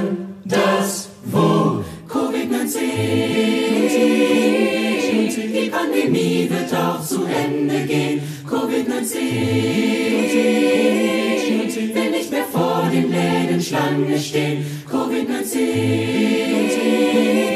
Will endlich meine Oma wiedersehen. Covid-19. Bis endlich Masken tragen, online proben, nur zu Hause bleiben, selber kochen. 1,50 Meter Abstand, Singverbote und Verschwörungstheorien zu Ende gehen, Ende gehen. Ende gehen, Ende gehen, Ende gehen, Ende gehen, Ende gehen. Covid-19. Gut, kommen wir zu Thema Nummer drei. Kosmischer Goldrausch habe ich das ja genannt. Äh, ich bin neulich mal wieder über ein Zitat äh, ge gestoßen. Äh, extrem cheesy, muss ich zugeben, aber irgendwie kann ich auch Ja. nicht äh, drumrum das zu ti- zitieren von Neil deGrasse Tyson. Der hat mal gesagt, we are all connected to each other biologically, to the earth chemically and to the rest of the universe atomically. Das finde ich irgendwie ziemlich, ähm, ziemlich beeindruckend, äh, weil es ja auch darauf zurückführt, dass wir auch da wird's, bleibt cheesy, dass wir alle aus Sternenstaub bestehen. Ne? Also viele unserer Atome, der, insbesondere die schweren Atome, die mussten ja erst in Sternen fusioniert werden, damit sich daraus Planeten bilden und letztendlich Ja. dann, äh, also Gesteinsplaneten bilden und letztendlich ähm, dann auch ähm, äh, und wir leben und so. Ne? Also äh, nach dem Urknall gab es halt erstmal nur Wasserstoff und Helium, ne? und zwar wenig Helium. Und äh, der Rest wird halt erstmal in Sternen oder äh, in Supernovae gebildet. Äh, aber das ist ja schon irgendwie krass, ne? Also, dass wir irgendwann erstmal so gebacken wurden und dann fliegt dann erstmal wieder irgendwelche Elemente äh, so durchs, durchs Weltall und die formieren sich dann wiederum zu neuen Sternen beziehungsweise Planetensystemen. Also irgendwie, das ist schon krass. Ja. Hört, ja. Das, äh, der, der, äh, das funktioniert aber auch nur, weil diese Zeitskalen wieder so krass sind, ne? die, die halt außerhalb jeglicher Vorstellungen Ja, natürlich, klar. äh, sich Ja. bewegen. Ja, wir Ja. mal alles mit Wasserstoff gestartet sind und daraus wird dann erstmal, genau, in den ersten Zyklen von Sternen werden dann erstmal ähm, äh, ja, schwerere Elemente gebildet. Ähm, aber in der Tat ist es sogar noch komplexer, ne? weil äh, wenn du dann genauer hinguckst, stellt man ja fest, meistens ist es ja noch komplizierter, als man sich dazu vorstellt. Es ist ja nicht so, dass jetzt Sterne einfach mal so das gesamte Periodensystem durchkochen, sondern Ja. ähm, die, das, was so in Sternen, in klassischen Sternen passiert, das erklärt eigentlich alles erstmal nur bis Eisen. Aber alles, was schwerer ist als Eisen, also im Periodensystem schwerer ist als Eisen, ähm, kann auch nicht in Sternen ge gekocht werden so, oder fusioniert werden, sondern da muss man äh, nochmal genauer hingucken, sagen wir, wie, wie sind eigentlich schwerere Sachen entstanden? Also sowas wie äh, Gold, sagen wir mal. Ne? Wie, wo kommt das Zeug denn her? Und das ist eigentlich nur noch äh, über Neutroneneinfänge vorstellbar oder das sind die Prozesse, die da ablaufen. Was, äh, was, äh, ähm, äh, was muss man sich darunter vorstellen? Die Hälfte der Elemente, die schwerer als Eisen sind, werden im sogenannten S-Prozess erzeugt. Ähm, was heißt das? Dieser Prozess startet mit Eisen und produziert dann sukzessiv schwerere Kerne. Wie, wie passiert das? Beispielsweise in roten Riesen, also so äh, große ähm, glaube ich, Sterne, wenn ich mich jetzt nicht täusche, am Ende ihres Lebenszykluses. Da sind relativ viele freie Neutronen vorhanden in diesen roten Riesen. Äh, also Neutronen und die können zum Beispiel auf Atomkerne treffen, die da auch in dem roten Riesen zu, zugange sind. Sagen wir mal beispielsweise ein Kry Kryptonkern. Und, und diese Neutronen werden dann vom Kryptonkern eingefangen. Dadurch entsteht dann der nächstschwerere Kryptonkern, also so ein Isotop. Ne? Also wir schießen ja Neutronen drauf, das Ja. heißt, äh, elektrisch ist das okay, aber du machst den erstmal schwerer. So, ne? Also da kommt, kommt ein Neutron dazu. Ähm, und äh, das passiert jetzt sukzessive, immer so weiter. Ne? Der wird also immer schwerer dadurch. Jetzt Ja. könnte man sich mal eben überlegen, äh, wie oft passiert denn sowas? Ne? Weil du hast ja natürlich gerade schon ein super Stichwort gegeben. Die Zeitskalen sind ja immer irre. Ne? Also äh, wie oft fängt da so ein Kryptonkern denn mal so ein Neutron ein? Ähm, und äh, so die, die, die Schätzungen, die Rechnungen, die Modelle sagen etwa alle zehn Jahre ähm, fängt ein Kryptonkern ein Neutron ein. Also ist jetzt auch nicht, äh, also ich meine, gut, so ein, so ein roter Riesen ist natürlich riesig, ne? Das heißt, äh, da, da wird natürlich schon einiges produziert, aber so für den einzelnen äh, Kryptonkern passiert da nicht so viel. Alle zehn Jahre fängst du dir mal wieder so ein Neutron ein. Ähm, ja, ich, äh, ähm, wie, äh, wie, wie, Moment. so, äh, Roter Riese ist doch ein sterbender Stern, ja, oder? Würde ich auch so sagen, okay. ja. Okay. Ähm, und das ist so, dass diese Elemente jetzt in dem roten Riesen entstanden sind oder davon angezogen wurden? Also Krypton, oder? Krypton wird da, glaube ich, äh, wenn ich mich jetzt nicht täusche, müsste ich mal aufs Periodensystem gucken. Wo, wo sitzt das eigentlich? Äh, kannst du mal kurz gucken, wo das im Periodensystem, aber kann ich auch mal kurz gucken. Ähm, Sollten wir ja wissen eigentlich. Ne? Ja, nee, müssen wir nicht. wir, wir, wissen, wo wir nachgucken können. Ne? Ordnungszahl 36. Super, okay. Ähm, 36. Das ist schon relativ weit hinten. Ne? Das ist äh, unter den Edelgasen dann würde ich sagen, ist das schon wahrscheinlich, also das würde ich jetzt mal so behaupten. Wir müssen hier nochmal nachgucken, aber wird in, in so einem klassischen Stern erstmal nicht, äh, nicht, nicht gebildet. Das heißt, ähm, vermutlich fängt er sich das auch ein, ja. Also das ist wahrscheinlich schon mal irgendwo schwerer gebildet worden und äh, ist dann, schwirrt dann da so im, äh, im, im Stern auch rum. Also so wie du gerade gesagt hast, bei der Bildung des Sterns eingefangen, würde ich jetzt mal so sagen. Okay, Aber da habe ja. ich jetzt ehrlich gesagt nicht recherchiert. Ich habe erstmal mit diesem S-Prozess nur angeguckt und okay. habe dann hab, hab festgestellt, dass offensichtlich das immer mit dem Krypton anfängt. Oder zumindest in, in diesem Beispiel, das ich jetzt gefunden habe. Weiß ich nicht, ob das immer mit Krypton anfangen muss. Wahrscheinlich nicht, aber ähm, das war jetzt das Beispiel, was ich gefunden habe. Also alle zehn Jahre fängt er sich so ein Neutron ein und wird dadurch sukzessiv immer schwerer.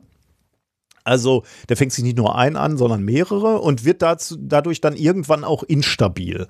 Äh, instabil heißt, der zerfällt auch wieder und zwar ins nächstschwerere Element, äh, Rubidium zum Beispiel. Ähm, wie macht er das? Ähm, durch Beta-Zerfall. Also gibt ein Elektron ab, dadurch wird aus dem Neutron wird ein Proton und dann hast du halt das nächstschwerere Element, Rubidium.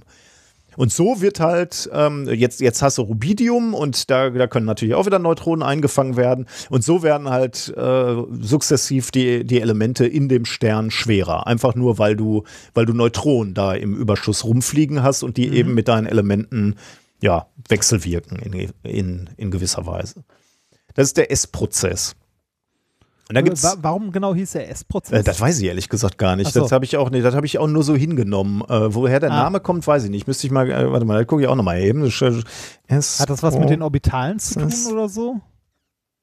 Könnte sein, weil es nämlich auch gleich noch, den, das erkläre ich als nächstes, gibt es den R-Prozess. Das äh, lässt die, den Schluss ähm, ähm,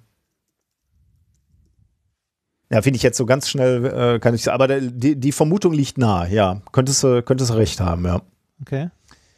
Ähm, so, das waren jetzt so die, die Elemente, die relativ schnell nach dem Eisen kommen, also schwerer sind, leicht schwerer sind als der, das Eisen. Ähm, noch schwerere Atome, Silber, Gold, Platin. Dafür brauchst du ähm, noch ein, eine schnellere Version des Neutroneneinfangs, das ist nämlich der R-Prozess. Ähm, dafür ähm, äh, also der läuft ab bei höheren Neutronendichten und bei höherer Temperatur. Ähm, jetzt könnte man sich fragen, wo, okay. wo haben wir das im, im Kosmos? Also äh, die, diese roten Riesen scheinen ja nicht mehr zu reichen. Deswegen ähm, gibt, laufen diese Prozesse auch nicht in so alternden Sternen ab. Ähm, sondern ähm, ja, ehrlich gesagt diskutiert man wissenschaftlich, wo die ablaufen können. Es gibt so ein paar ähm, Kandidaten, exotische Supernova oder äh, Neutronensternkollisionen, da sagt man, okay, da könnte die Temperatur und die Dichte an Neutronen so hoch sein, dass es ausreicht, dass dieser R-Prozess stattfindet. Ähm, dass dieser Prozess stattfindet, hat man wohl nachgewiesen. Also man hat ähm, in so Kollisionen, die man sich danach angeguckt hat, ne, also ganz man, man sieht ja so am Sternenhimmel, wo sind Neutronensterne ineinander gerasselt und was bleibt dann am Ende übrig. Und dann hat man ja. sich das auch spektroskopisch angeguckt und dann sieht man, okay, da misst man Gold, da misst man Strontium und, und so weiter, die ganzen äh, schweren Jungs. Und dann ähm, ist man eben davon ausgegangen, okay, das scheint ein Prozess, dieser Erdprozess scheint da oben tatsächlich abzulaufen. Also 2017 gab es wohl eine Studie, die genau gezeigt hat, Gold, Strontium in so einer in den Spuren von so einer Neutronensternkollision. Ähm, Genau, also da, und da gab es auch noch irgendwie Nachfolgestudien, die habe ich mir jetzt nicht angeguckt. Also 2019 gab es wohl auch noch mal eine relativ wichtige, für Astronomen wichtige Studie, die gezeigt hat, dass äh, eben äh, Neutronensterne eben genau als Elementfabrik quasi notwendig sind und äh, auch nachgewiesenerweise genau diese Elemente äh, backen. Ähm, und jetzt kommen wir zu der äh, Studie, die ich äh, heute vorstelle, wobei wir sind schon fast durch, weil äh, die, die, die, äh, die Studie wirft eigentlich nur eine, eine interessante Frage auf, sozusagen. Also natürlich wissenschaftlich, da könnte man jetzt ins Detail gehen, aber das geht für uns zu weit. Aber ich finde diese, diese, äh, die, diese diese Entdeckungen, auf denen die aufbauen und die Fragen, die sie dann aufwerfen, finde ich sehr, sehr spannend und deswegen musste ich das äh, Paper vorstellen. Das Paper heißt The Origin of Elements from Carbon to Uranium und wurde am 15. September 2020 publiziert. Die haben sich nämlich mal die Frage gestellt, okay, jetzt lass uns doch mal ähm, den Kosmos angucken und äh, lass uns mal ähm, uns die Frage stellen, wie viel von diesen schweren Elementen sehen wir denn eigentlich im Kosmos? Insbesondere auch zeitlich äh, in einem zeitlich und räumlichen Kontext, weil du kannst ja, äh, wenn du, wenn du den Kosmos, wenn du das Universum anguckst, kannst du ja sagen, okay, wir gucken auch mal so, wie sieht denn das Universum sehr weit draußen aus? Das heißt dann ja auch immer gleich zeitlich, also ähm, äh, wie, wie sieht die die Frühgeschichte des Universums aus? Wie viel, wie viel Gold beispielsweise messen wir denn ähm, zu einem frühen Zeitpunkt unseres Kosmoses? Und deckt sich das mit unseren Überlegungen, also mit unserer Vorstellung, dass wir so Neutra Neutronensternkollision brauchen? Also messen wir so viel Gold, wie wir erwarten würden, wenn wir sagen, ausschließlich kommt dieses Gold aus Neutronensternkollisionen?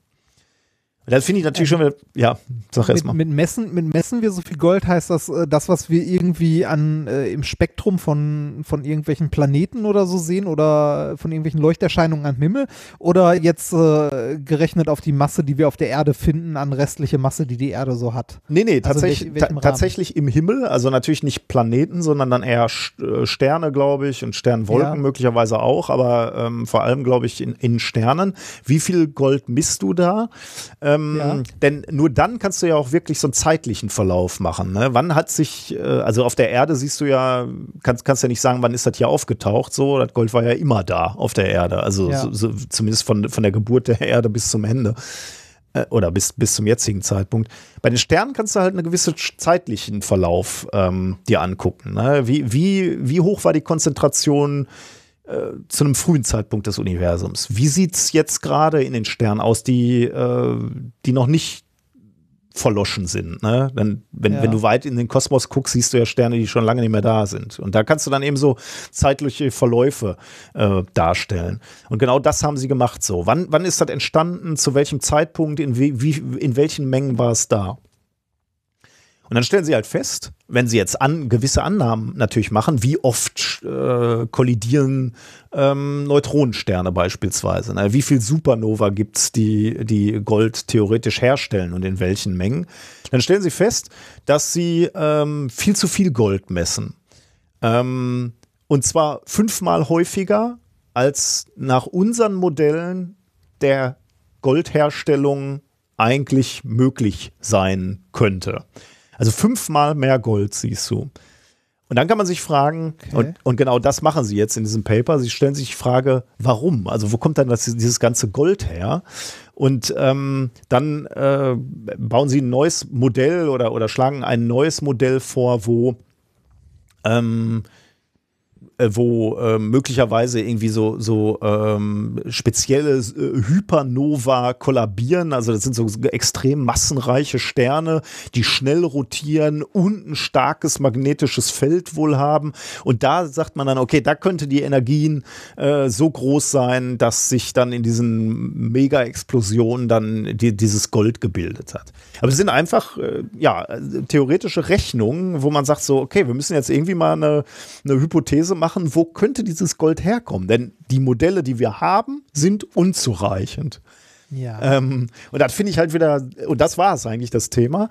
Das finde ich halt so faszinierend, wie durch, durch neue Messungen irgendwie Fragen neu aufgeworfen werden, äh, auf die sich dann Leute stürzen und sagen, okay, dann lass uns mal überlegen, wo kann denn dieses Gold herkommen? Und dann äh, schauen sie möglicherweise auch, welche, welche kosmischen Ereignisse siehst du da oben noch? Oder also vielleicht hat man, ich bin mir gar nicht so sicher, ob man eine Hypernova schon mal beobachtet hat oder ob die jetzt nur äh, postuliert wurde. Ähm, und ähm, ja, dann sagt man halt, vielleicht sind, ist das der Ursprung. Also, Finde ich schon irgendwie wieder total faszinierend. Ich sage ja schon immer, äh, der liebe Gott, wenn es ihn denn gäbe, äh, würde sich den Kopf packen, wie weit wir schon oder wie viel wir schon über unser Universum verstanden haben. Weil eigentlich waren wir, glaube ich, gar nicht, war gar nicht vorgesehen, dass wir so weit in die Vergangenheit gucken oder so viel über unseren Kosmos lernen. Ja, ich habe, äh, ich habe da eine Frage zu, ähm, äh, zu dem Gold, also zu, zu der, äh, zu dem Finding an sich. Und zwar, ähm, äh, die wissen jetzt, es gibt, oder nein, sie wussten vorher schon, es gibt mehr Gold, als wir eigentlich erklären können mit unseren aktuellen Modellen. Also das wussten die, glaube ich, nicht vorher. Das ist, glaube ich, diese Studie Also, okay. zeigt, glaube ich, zum ersten Mal, dass äh, diese Di Diskrepanz da ist von, vom Faktor 5 etwa.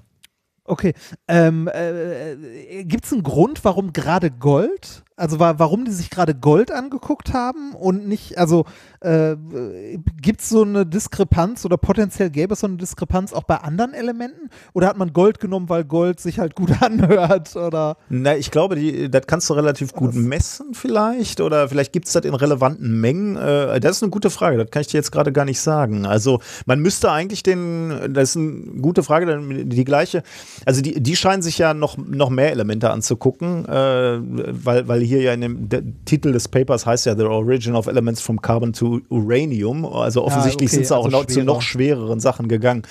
Ich weiß jetzt nicht, ob Gold besonders gut ähm, ob Gold besonders gut zu messen ist, weiß ich gar nicht, warum sie hier diese, diese Aussage getroffen haben. Gold ist beispielsweise fünfmal häufiger.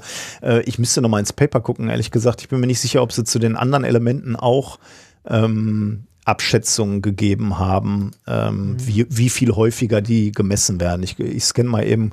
Ach, scheiße, ich, ich darf es nicht öffnen, weil ich zu Hause bin. Ähm, warte mal, ich gucke mal es noch mal. gibt doch hier, es gibt doch diese andere Seite, vor der immer so gewarnt wird. Die wurden, weißt, die, die, wurden mit dem dicht Raben. gemacht, ne? Ja, die wurden dicht gemacht. Was? Nein. Ja, nur, nur die Endung TW wurde dicht gemacht. Ach und so, jetzt ja, muss man, aber das, das, jetzt das darf man nicht ja auf. SE hinten gehen. Das äh, darf man auf gar keinen Fall. Da war die nächste Äh, Instanz, die funktioniert hat. Äh, äh, ich weiß nicht, ob wir den Tipp schon mal gegeben haben, aber bestimmt, wenn man, äh, wenn man Sci-Hub sich mal anguckt, und zwar in der Wikipedia gibt es ja einen Artikel, der davor warnt und so weiter, vor Sci-Hub ähm, in der deutschen. Wenn man dann mal auf die englischsprachige Wikipedia klickt, dann hat man da diesen tollen Service, dass aktuell funktionierende URLs immer rechts oben im Wikipedia-Eintrag stehen. Um zu warnen aktuell. Um Ne? zu warnen. Ne? Aktuell wäre das sci-hub.st und sci-hub.se. Aha, danke dir. Bitte? Auf ST darf ich nicht, sagst du, ne?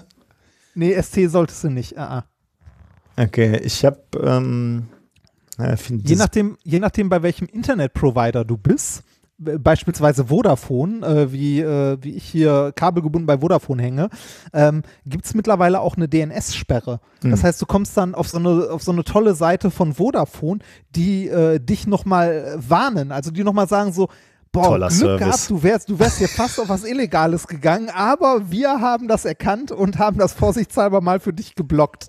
toller Service. Ja, das funktioniert aber auch nur, wenn man wirklich bei Vodafone äh, die DNS-Server von denen benutzt. Das funktioniert nicht mehr, wenn man in die Einstellungen geht und den DNS-Server in seiner Netzwerkverbindung manuell, äh, manuell wählt und da zum Beispiel den von Google benutzt. Also Oh. 8.8.8. Dann könnte man wieder, auf die, wieder in die Falle dann, tappen. dann würde man wieder in diese böse Falle tappen. Ja, oder es gibt auch noch ganz viele andere DNS-Server, die das noch listen, aber so die, ne, die, die großen, irgendwie, weiß ich nicht, Google, Cloudflare oder sonst was, ähm, die bieten diesen Service nicht. Das heißt, wenn man die benutzt, kommt man immer noch auf diese gefährlichen illegalen Seiten. Vodafone hat da zum Glück endlich einen Riegel vorgeschoben. Die Telekom wahrscheinlich auch. Da bin ich sehr froh, dass äh, du da aufklären konntest. Ähm, Ja. Ich kann leider jetzt gerade äh, auch in, ähm, also se selbst wenn ich Sci-Hub benutzen würde, was ich natürlich nicht machen würde, dann äh, kann ich dieses Paper gerade nicht öffnen. Äh, es gibt es dann nicht drin. Ähm, deswegen kann ich dir die Fragen jetzt gerade nicht beantworten. Ähm, würde ich Ah. nochmal nachgucken, weil das interessiert mich jetzt auch. Aber das, äh, ich, also sie haben sich auch alle andere, oder nicht alle, aber sie haben sich auch andere Elemente angeschaut. Ich müsste nochmal gucken, wie die Häufigkeitsverteilung bei den anderen Elementen ist. Die habe ich jetzt gerade nicht parat. Muss ich nochmal nachgucken. Okay. Aber nicht Dann, schlecht, oder? Äh, nee, äh, äh, spannend. Also ich finde das spannend, immer wieder zu sehen, wie wenig wir eigentlich wissen. Ja, das stimmt, ja. Das, Ich, ich muss noch äh, ganz kurz äh, einen Einschub ähm, machen, ähm, weil ich, weil ich das gelesen habe und äh, das fand ich irgendwie äh, in den letzten Tagen auch irgendwie äh, spannend. Wir, wir sind ja so gewissen Bedrohungen äh, ausgesetzt, ne? Also und eine Bedrohung, die immer wieder genannt wird, und ich glaube, die hat Hawkins auch, äh, Hawkins auch als äh, eine der schlimmen, schlimmen Bedrohungen der Menschheit äh, benannt, ist äh, Astero Asteroiden, ne? Also es könnte ja immer mal so ein Riesenklopper kommen und äh, in uns reindonnern und dann wäre Feierabend, ne?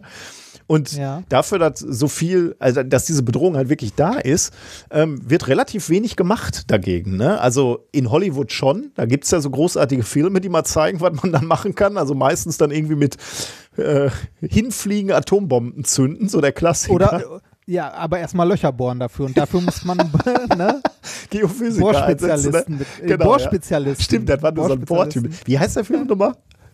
Armageddon. Ah, Armageddon, genau. Ja. Das war Armageddon. Ähm, deswegen war ich erstaunt, dass jetzt tatsächlich ein Auftrag erteilt wurde, und zwar von der Europäischen Raumfahrtagentur, äh, an eine ähm, an ein deutsches Raumfahrtunternehmen, OHB, ähm, pa ein paar Millionen, äh, 129 Millionen Euro, ähm, der äh, der Auftrag en- äh, enthält ta- tatsächlich die Entwicklung und Herstellung und Erprobung äh, von Hera. Und Hera ist der erste planetare, die erste planetare Verteidigungsmission der ESA. Also die wollen tatsächlich ein ähm, äh, gen genau das mal untersuchen. Ne? Kann man eigentlich Asteroiden abwehren? Also Hera ist da der europäische Beitrag. Es gibt noch einen äh, NASA-Beitrag, der wird DART abgekürzt, also wie so ein DART-File. Das, das Akronym steht für Double Asteroid Redirection Test. Ist doch irgendwie, klingt doch irgendwie schon wie Science Fiction, oder? Ja, ein bisschen. Ähm, auf jeden Fall. Äh, Da geht es nämlich tatsächlich darum, die beiden Raumsonden, also sowohl DART als auch Hera, sollen zum äh, Doppelasteroiden Didymos fliegen. Äh, der, Okay. äh, ich weiß nicht, ob Did- Didymos oder äh, jedenfalls Didymos geschrieben. Äh, da, da, Die Okay. kommt wahrscheinlich wieder aus der Klingt, klingt Mythologie, wie eine. Entwicklungsstufe von irgendeinem äh, von irgendeinem japanischen Pokémon oder? Naja, ja, ja, so Digimon eher, aber Ja, okay, okay. Ähm, nee, aber äh, das ist, also ist ein Doppelasteroid. Der eine ist, äh, der Hauptasteroid ist relativ groß, 780 Meter groß. Äh, und der kleine, kleine Mond, äh, oder äh, und wird von einem kleinen Mond umkreist, Dimorphos heißt der. Der ist äh, etwa 160 Meter Durchmesser, also so groß wie die Pyramide von Gizeh. Und DART, also dieses NASA-Ding, trifft da 2022 ein und der wird einfach mal mit hoher Geschwindigkeit auf Dimorphos draufdonnern und versuchen, die Umlaufbahn des Mondes zu ändern. Und dann kommen wir, also die ESA, 2024 starten wir, 2026 kommen wir dann an und kreisen dann irgendwie um, um die beiden und untersuchen dann irgendwie sechs Monate lang, fliegen wir dann drumrum und äh, gucken uns an, was hat der Einschlag gemacht auf dem Mond, was hat er bewirkt, wie hat sich die Umlaufbahn geändert und solche Sachen. Also äh, ich fand es irgendwie interessant, dass es jetzt so die erste ernsthafte, ja genau, ja, so die erste, äh, die erste Mission gibt, die sich um diese Bedrohung zumindest mal kümmert. Äh, war mir, war mir gar nicht bewusst. Finde ich irgendwie äh, spannend, dass es da in die Richtung Aktivitäten gibt. Ja, auf jeden Fall. Auf je ich finde es auch super spannend, weil, also, äh, die, die Frage wäre ja, selbst wenn man das Ding, also das könnte uns wahrscheinlich ein Astronom ähm, äh, besser beantworten, so, so wie der Florian, der nicht zu den umweltverschmutzenden Nein. Astronomen gehört, wie ich nochmal festschalten möchte. Ähm, der, äh, wie, wie früh sieht man so ein Ding? Also so ein, die, die, äh, nennt man, die, äh, heißt die Global Killer oder so? Mhm. Also wie, wie, wie früh würde man sowas sehen und wie viel Zeit hätte man dann noch? Oh ja, da können wir mal den äh, entsprechenden Blogartikel, da, da, da braucht man ja, ohne zu gucken, weiß man ja, dass Florian dazu schon mal was geschrieben hat. Den können wir mal raussuchen. Ja, garantiert. ähm, da, ich denke, das hängt von ganz, ganz viel ab. Ne? Also äh, ich, wir, wir scannen ja nicht permanent den gesamten Himmel. Ne? Also das heißt, man Ja, braucht, glaube ich, auch ein bisschen Glück, dass man gerade ähm, in die richtige Richtung guckt. Ähm, wobei, glaube ich, tatsächlich dann auch wiederum, äh, also ich habe ja gerade gesagt, das ist so zum ersten Mal, dass man wirklich eine Mission startet, um so ein Teil mal abzufangen, beziehungsweise wirklich mal zu gucken, welche Möglichkeiten hat man zum Abfangen. Aber die, die Überwachung wiederum, die ist, glaube ich, schon im vollen Gange und schon seit, seit längerem. Also äh, auch wenn es so ist, dass man ein bisschen Glück braucht, dass man ihn rechtzeitig findet.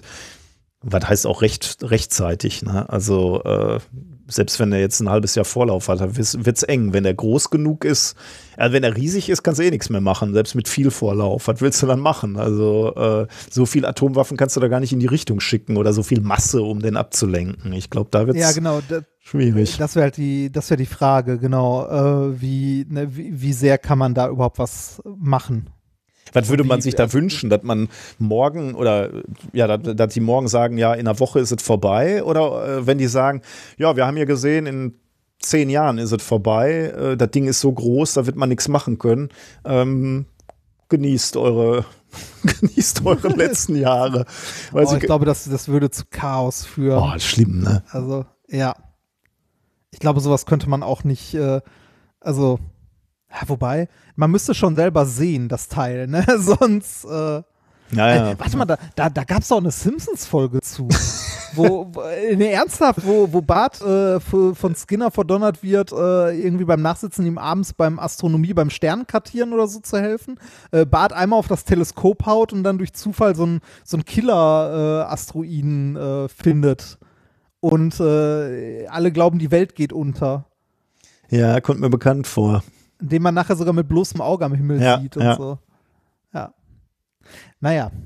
Das wäre wahrscheinlich so ein Moment, wo, wo, wo man sagen würde, ähm, die Details würden die Bevölkerung verunsichern. Wahrscheinlich Ja, würde man ja, das eher, ja. eher so lange wie es geht verheimlichen. Dann fängt irgendwann so die Atmosphäre an zu glühen und dann sagst du, nee, nee, keine Sorge. Das ist jetzt nur kleiner Sonnen normal, das- Sonnenwind, kein Problem. Vielleicht geht das Telefon mal nicht, aber weil das, will- also da bricht ja Chaos und Sodom und Gomorra aus wahrscheinlich. Ja. Okay, du hast auch noch ein Thema, ne, für uns. Ja, äh, genau. Ein letztes noch, das ist, äh, wie es immer ist, kurz, aber schön. ähm, Thema Nummer vier, der Vireneintopf. Ähm, diesmal keine lange Einleitung, sondern direkt äh, das Paper. Das Paper heißt Single Cell Genomics äh, Reveals Viruses Consumed by Marine Protists. Erschienen in Frontiers of Microbiology von Forschern aus den USA und Spanien. Was haben die Forscher gemacht? Und was ist das Besondere? Also, dass es genug ist, um daraus ein Paper zu machen. Ähm, die Forscher haben Proben aus dem Nordwestatlantik und von der spanischen Mittelmeerküste auf marine Einzeller hin analysiert. Also, sie haben geguckt, was kreucht und fleucht da so in unseren Wasserproben an Einzellern. Okay. Ähm, dabei haben sie 1700 verschiedene, äh, wie heißen die Dinger, Protisten. Das ist äh, Protisten, als Protisten bezeichnet man eine Gruppe nicht näher verwandter mikroskopischer Lebewesen, also alles so, so Einzeller-Resocks, ne, sogenannte Protisten. Ähm, die haben sie, Protisten muss man sich aber merken. Äh, klingt, klingt so ein bisschen wie Leute, die protestieren, aber halt, äh, weil Einzeller sind, aber nicht besonders helle sind. Äh, Protisten kann man sich mal merken. warte mal, ich, äh, ich, ich äh, bevor ich was Falsches äh, behaupte, schlage ich nochmal kurz Wikipedia. Die Protisten sind eine Gruppe nicht näher verwandter mikroskopischer Lebewesen, die jedoch lange als Taxon systematische Einheit betrachtet wurde. Dazu gehören alle ein- und wenig zählen, äh, zelligen Eukaryoten, also Algen, Wird ja immer besser. und Pilze. Wird ja immer besser. Ja. Äh, okay, das, das, sind die, das sind die Protisten.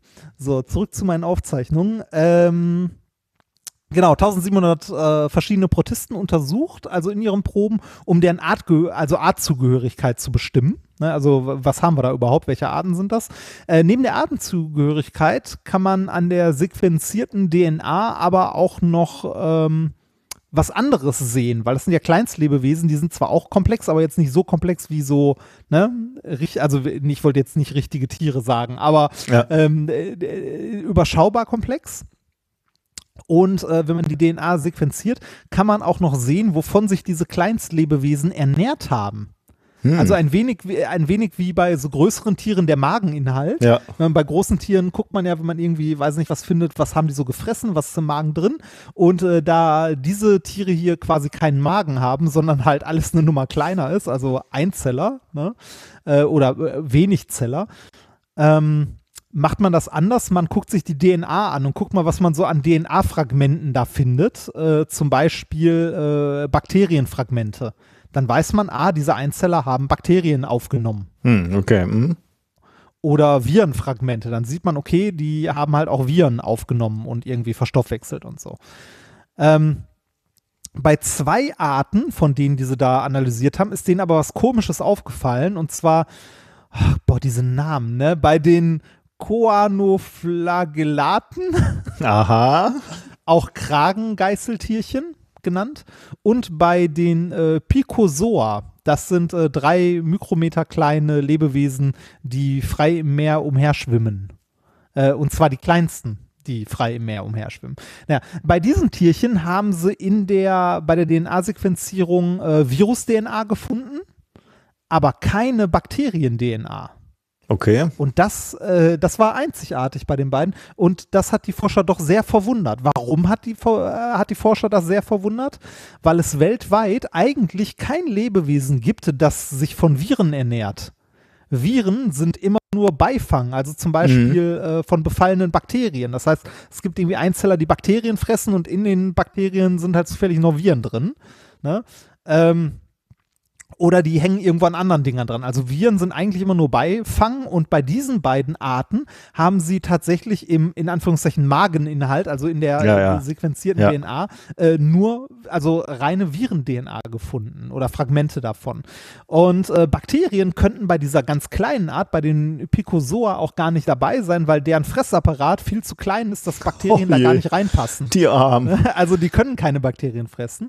Ähm, das ist äh, Viren, also warum die Viren fressen oder Viren aufnehmen. Äh, Viren an sich sind reich an Phosphor und Stickstoff und damit ähm, für Nahrhaft. diese Protisten eigentlich ja eine, gu eine gute Ergänzung zu ihrer sonst kohlenstoffreichen Ernährung. ne? ähm, und äh, ja, äh, das ist, äh, man hat damit im Grunde jetzt das erste Mal ein Lebewesen oder ein Tier entdeckt, das sich aus, also das sich nicht ausschließlich, aber das sich auch von Viren ernährt.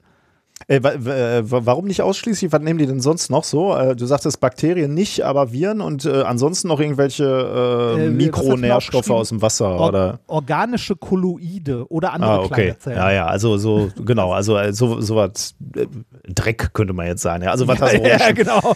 Ja, organische Kolloide, halt irgend, Kolloide sind, sind ja nur irgendwelche zusammengeworfenen Haufen, aber halt kleine, Ja, ne, ja, ja, wenn genau. man so will. Ja, genau. Okay, aber ähm, äh, und äh, jetzt so im, im Zuge der Covid-19 klingelt es natürlich sofort und alle schreien, haben wir damit den Impfstoff? Also können wir die einfach auf uns draufwerfen und er frisst gezielt unsere bösen Viren weg? Nee, wahrscheinlich nicht, ne? Sogar Nee, einfach ist nee, er nicht. Der ist nee, nicht man- selektiv kann man- wahrscheinlich, ne? Nee, kann, kann man nicht und darum ging es auch, äh, in, also da, das war ja nie Ziel irgendwie der Studie, sondern eher so ein, so ein Zufallsfund nebenbei. Ähm, die Frage, die sich die Forscher jetzt stellen, ist, welche, äh, welche Rolle diese Tiere, die sich halt von Viren, also doch schon relativ gezielt auch von Viren ernähren, welche Rolle die in der Mikrobiologie der Meere einnehmen. Ne, weil zum Beispiel diese, äh, diese, wie hießen sie, Pico, wo hab ich es mir aufgeschrieben? Picozoa, diese drei Mikrometer großen Dinger, ähm, die fressen ja keine Bakterien, weil äh, zu groß, aber Mhm. Viren. Das heißt, ähm, die ähm, leveln so ein bisschen oder könnten in einer Bakterienkolonie äh, quasi den, äh, die Viruslast leveln, weil sie Viren wegfressen. Da denke ich natürlich jetzt äh, nach, der, nach der letzten Sendung, unser Gespräch mit Elena und Tipping Points, da denkt man natürlich gleich schon wieder daran, okay, wenn wir da jetzt wieder rund, dran rumfuchteln, ne, also ohne zu wollen, also sagen wir mal, wir rotten jetzt diese Viecher aus, äh, dann haben wir eben nicht mehr diese Gegenspieler für die Viren und wir haben dann Ungleichgewicht. Ähm, dann hast du schon wieder ein Problem. Ne? Also ein Problem, von dem du vorher nie wusstest, dass du das jemals haben könntest. Das Ja, ja, ja, genau. Das, es ist halt, je genauer man hinguckt, desto mehr findet man. Ja, genau, so äh, Abhängigkeiten und so. Ne? Ja. Also vermute, ich vermute jetzt mal, diese Viecher, die du da äh, benannt hast, die sind relativ äh, robust, vermutlich. Also die werden jetzt nicht die ersten sein, die über die Klinge springen, wenn wir die, äh, wenn, wenn wir mehr ein paar Grad wärmer machen. Äh, aber wer weiß, ne? Also und, und da, da sind dann Tipping Points, auf die hast du nie geschaut. Also das ist ja irre, Ja. ja. Äh, ich finde es äh, interessant, äh, dass, dass es dann äh, jetzt tatsächlich wohl ein Lebewesen gibt, das Viren frisst. Ähm, und für die Forscher ist das unter anderem noch interessant, weil diese Einzeller oder diese Teil nicht sehr komplexen Lebewesen nehmen ja die Viren auf. Ne, werden aber selbst von den Viren nicht infiziert, sondern haben halt äh, Schutzmechanismen dagegen entwickelt. Und genau da ist jetzt der Punkt, wo es dann auch wieder für Mikrobiologen interessant wird, mal zu gucken, warum äh, diese Einzeller eigentlich die Viren aufnehmen und quasi verwerten können, ohne von denen in irgendeiner Form Hm. betroffen zu sein. Also was für Schutzmechanismen haben die gegen diese Viren entwickelt? Ja, das äh, war das letzte Thema. Kurz, äh, aber, aber schön gewesen. vitaminreich. ja, Äh, äh, wir, wir können noch mal zu unserem Experiment zurückkommen. oh ja, wie sieht's denn aus? Das, das, das sollten wir wahrscheinlich auch. Es ist noch nicht, also es sprudelt immer noch und das Ei hat immer noch eine harte Schale. Das Internet hat mich belogen. Ähm, es wird wohl doch länger dauern. ähm, ich äh, ich werde da morgen noch mal einen Blick drauf werfen und äh, ein Foto von machen. Aber ich kann dir mal kurz erzählen, was da überhaupt passiert ist. ja, ne? unbedingt. Ja. Ähm, und zwar, ähm, wir haben das Ei in Essig, also in Essigsäure ähm, geworfen und so eine Eierschale besteht zu 95% aus Kalk, also aus Calciumcarbonat. Und äh, Calciumcarbonat, also Kalk, ähm, löst sich in Essig, also wird von Essigsäure oder generell in Säure löst sich das Ganze ähm, und führt zur Bildung von Kohlensäure und äh, ja, diese Kohlensäure zerfällt dann wiederum in Wasser und CO2. Ähm, also es entsteht Wasser, CO2 und Calciumacetat, also eine äh, Lösung von Calcium in dem Essig. Äh, das ist übrigens auch der Grund, warum man äh, Marmor nicht mit Essigreiniger Oh, sauber ja. machen sollte, weil Marmor besteht zu einem Großteil auch aus Calciumcarbonat und äh, ja, das löst den, also greift den Marmor halt an. Den darf man nicht mit äh, Säuren reinigen. okay. Äh, ein kle- ein bisschen Funfact noch am Rande. Für die äh, Bildung einer Schale benötigt äh, eine Henne viel CO2 und Futter. Und ähm, man kann das sogar daran sehen, dass, äh, also man, man kann sehen, dass eine Henne mehr atmet, äh, wenn sie ein äh, Ei in ihrem Uterus trägt, als wenn sie keins Oh, trägt. krass. War äh, Okay. Fast doppelt so viel. Krass. Also ich meine, klar, irgendwo muss, es, muss der Kohlenstoff her, oder ja genau, der, der Kalk äh, im, im, le letztendlich muss ja irgendwie erzeugt werden. Also irgendwo muss, müssen dann die Elemente reinkommen, aber krass, Genau. dass du Und- die Atmung sehen kannst. Ja, und äh, die, bei der Henne ist das wohl so, dass die vermehrte Ab, äh, also diese, diese äh, erhöhte CO2-Abgabe auch dazu dient, den pH-Wert im Blut zu erhöhen, weil der durch die Bildung von einem Calciumcarbonat abgesenkt wird. Ah, krass, okay. Ja. Ich dachte tatsächlich, dass die das irgendwo über die Nahrung holt, aber Ja, äh, ein Großteil von dem Calciumcarbonat wahrscheinlich schon, aber äh, um den pH-Wert des Blutes wieder zu ändern, äh, atmet die halt nochmal. ah, okay. Mehr. Mhm, ja. Ja, also beziehungsweise gibt mehr CO2 ab. Ich hatte ja mal äh, Hühner und habe denen halt äh, auch die Eierschalen dann wieder zum Essen gegeben. Ne? Die picken die dann wieder auf und äh, ja. Kannibalismus? das, Na, nicht das Innere der, der Eier, Ja. sondern nur, äh, nur die Schalen. Naja, okay, was in unserem Experiment jetzt eigentlich passieren sollte, wäre, oder was auch mit der Zeit noch passieren wird, es dauert nur halt, ähm, dass dieses Calciumcarbonat komplett aufgelöst wird und wir am Ende äh, das rohe Ei ohne Schale haben. Also so ein, so ein Bouncy-Ei. Also die, ähm, äh, die Schale besteht ja auch noch aus, aus Protein, also da ist ja noch diese Haut drin, Mhm. diese dünne, wenn man so ein Ei schält, kennt man das ja. Und die bleibt halt am Ende übrig. Und ähm, das, was Steve Mold ausprobieren wollte, also der YouTuber, von dem ich von äh, erzählt hatte, ist, ob denn so ein schalenloses Ei, ob das, ob man das in der Mikrowelle größer bekommt, also ob das wächst, weil es ja erhitzt wird. Was? Weil einfach, Wenn du, Okay, wenn ach du ein normales Ei in die Mikrowelle packst, es, genau. platzt das. Ja, okay. Und zwar relativ Ah, laut, ja, genau. ja, okay. Wenn die äußere Schale aber weg ist und dieser, dieser leicht flexible Kern, Ah. drum, also Hülle nur noch drumherum, kann man das Ei dann da drin kochen und wird es dann größer dabei. Okay, Wahnsinn. Also die Frage muss ich echt erstmal stellen. Und Ja, um dann genau. mit, mit Flusssäure zu lösen. Diese, diese fundamentale Menschheitsfrage. Ja, das, das Problem, warum der Flusssäure unter anderem genommen hat, ist auch, dass bei der Variante jetzt mit Essig, die so lange dauert, ähm, das äh, Ei dabei auch noch größer wird. Also es wird schon größer dadurch, dass es in dem Essig liegt die ganze Zeit. Ich weiß nicht, was warum genau Osmose oder Ja, genau, wahrscheinlich. Genau, Hm. da, da, dadurch, dadurch wird es schon mal größer und ähm, das ist, ist ja. das gefiel den ihm Effekt, nicht. Ja, okay. Genau, den Effekt wollte er ja nicht haben. Den wollte er später in die Mikrowelle oh haben. Gott. Ähm, bevor jetzt jemand sagt, wir sollten das in der Mikrowelle auch mal ausprobieren, also äh, ich glaube, äh, Steve hatte bei sechs Versuchen äh, drei oder vier Eier, die trotzdem geplatzt sind in der Mikrowelle und eine Riesensauerei veranstaltet haben. Aber hat es auch mal geklappt? Ja, es hat auch mal geklappt, ja, und es ist leicht größer geworden. Was für ein Aufwand für die Erkenntnis. Super. Ja, aber Ja, gut. Ja. Aber äh, ne, ähm, ich habe dann mal geguckt äh, zu, also ihr findet haufenweise Experimente so mit Ei und Essig, das ist so, wie, wie wir ganz am Anfang schon gesagt haben, ein Klassiker der Kinderversuche, die man so machen kann. Ja. Und äh, ich hatte irgendwo eine Seite gefunden, da haben die es dann tatsächlich noch weitergetrieben. Also das, äh, das entschalte Ei dann später noch in irgendwie andere Lösungen reingelegt. Äh, du kannst aus dem, äh, aus der Essigsäure das, äh, den Kalk wieder ausfällen lassen, wenn du es mit, ich weiß nicht mehr was Ah, anderem cool. mischt äh, mit, äh, ich glaube mit Soda war das, mit Backsoda. Wenn du das nochmal mit Backsoda mischt, dann kannst du da das äh, Calcium wieder ausfällen und so. Ja, Cool. da kann man, da kann man reichlich äh, Chemieexperimente mitmachen. Relativ gefahrlos. Also zumindest, wenn man keine offiziellen Befahren, äh, also Gefahrenbeurteilungen dazu schreiben muss. Genau. Gut. Äh, da sind wir eigentlich äh, fast durch. Ne? Also wir können zumindest mal Ja. eben äh, den Deckel auf unseren wissenschaftlichen Themen äh, machen, äh, denn wir haben noch ein sehr spannendes Gespräch geführt. Aber gucken wir erstmal nochmal auf die wissenschaftlichen Themen. Was haben wir heute gelernt, mein lieber Padawan? Wir haben gelernt, dass auf der Venus äh, vielleicht Leben ist. Genau. Ähm, Nein, da ist, nein, keine. Wir, wir, wir haben gelernt, dass man, äh, dass man äh, kein Clickbait klicken sollte, sondern das Paper lesen. Das auch, ja. Du hast uns das Haber-Bosch-Verfahren erklärt und hast uns äh, die, vor allem auch die Relevanz dieses Verfahrens erklärt und gezeigt, dass es möglicherweise da eine Entwicklung gibt, wie das äh, Verfahren etwas effizienter in Zukunft noch äh, durchgeführt werden kann. Dann haben wir gelernt, dass äh, der Goldpreis äh, in letzter Zeit um äh, ein Fünftel gefallen ist. Man muss nur noch holen. Ne? Der, der, der, der interstellare ja, Goldpreis. sehr gut. Nein, also nee, also es ist eigentlich nicht ein Fünftel gefallen, sondern der hat sich gefünftelt. Ne? Das ist Also- gut, ja.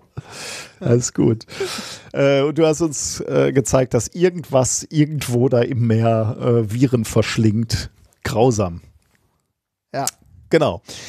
Ähm, dann kommen wir zum, zum Schwurbel der Woche. Und das ist wieder äh, ein ähm, spezieller Schwurbel, weil wir hatten wieder eine äh, Gästin, die mit uns gesprochen hat, nämlich Nora Pösel. Die hat nämlich eine Masterarbeit geschrieben und hat sich da etwas angeguckt, worüber wir beide ja auch schon immer schwadroniert haben und uns äh, überlegt haben, ob es da Zusammenhänge gibt. Nämlich gibt es Parallelen oder Zusammenhänge zwischen diesen alternativen Heilmethoden, den Verschwörungsmythen und diesen knallharten rechten Ideologien.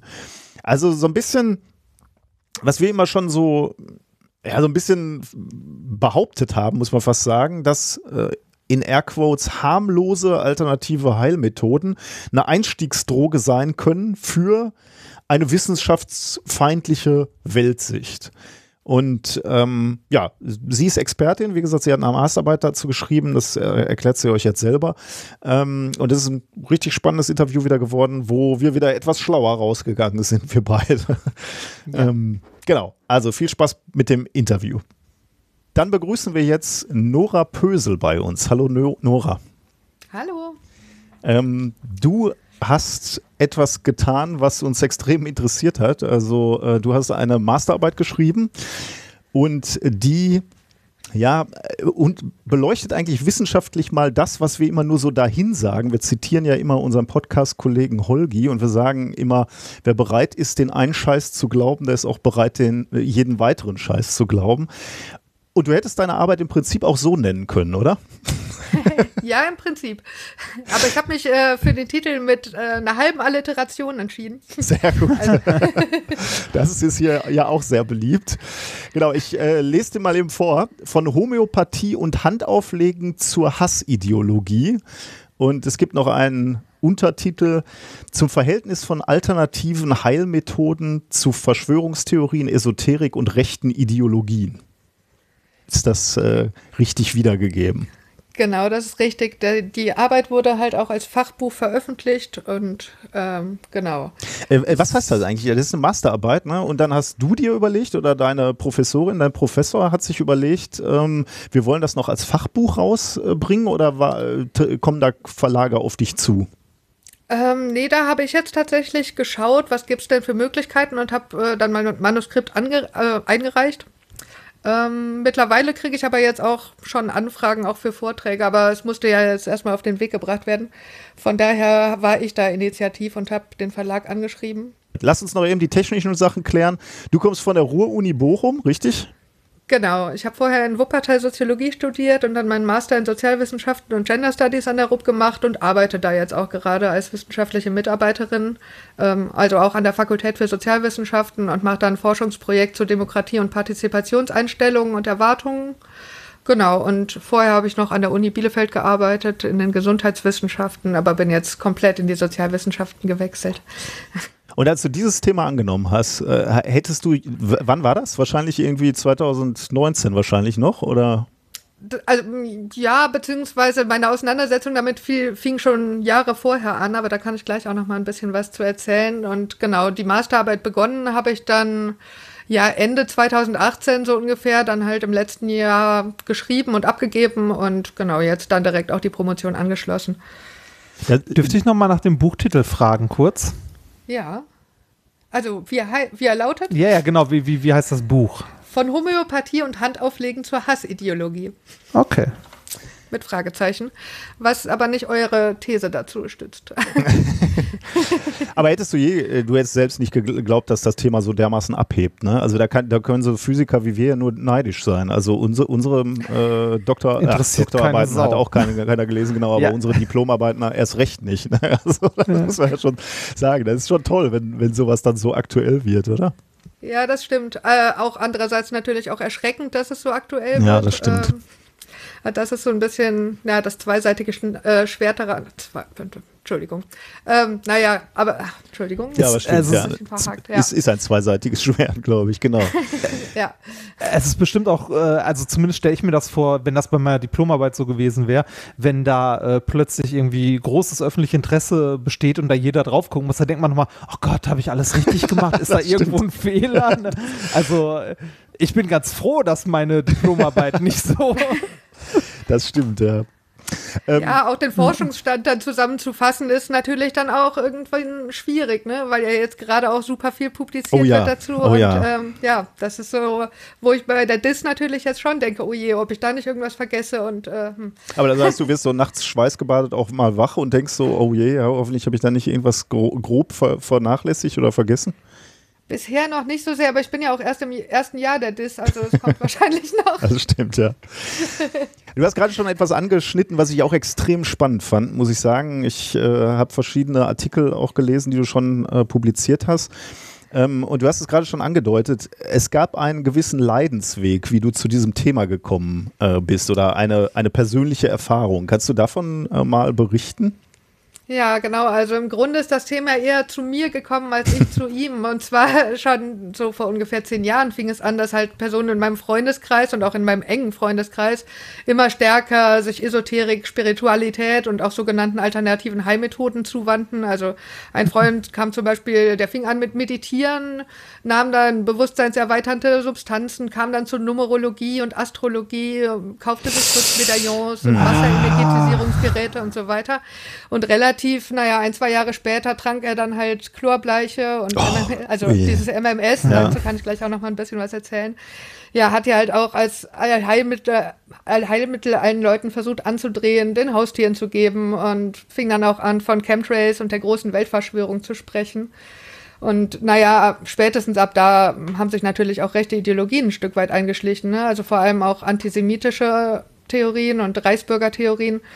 Und diese Verschwörungsbehauptungen haben sich natürlich dann auch im Freundeskreis ein Stück weit ähm, weiter verbreitet. Und allein um auf Diskussionen eingehen zu können und die zu widerlegen und ähm, ja, äh, habe ich dann angefangen, mich damit zu beschäftigen. Und um natürlich zu verstehen, wie es sein kann, dass, dass ein Mensch, den ich vorher auch als sehr rational wahrgenommen habe, ähm, zu diesem, in diesem schleichenden Prozess zum Verschwörungstheoretiker werden konnte.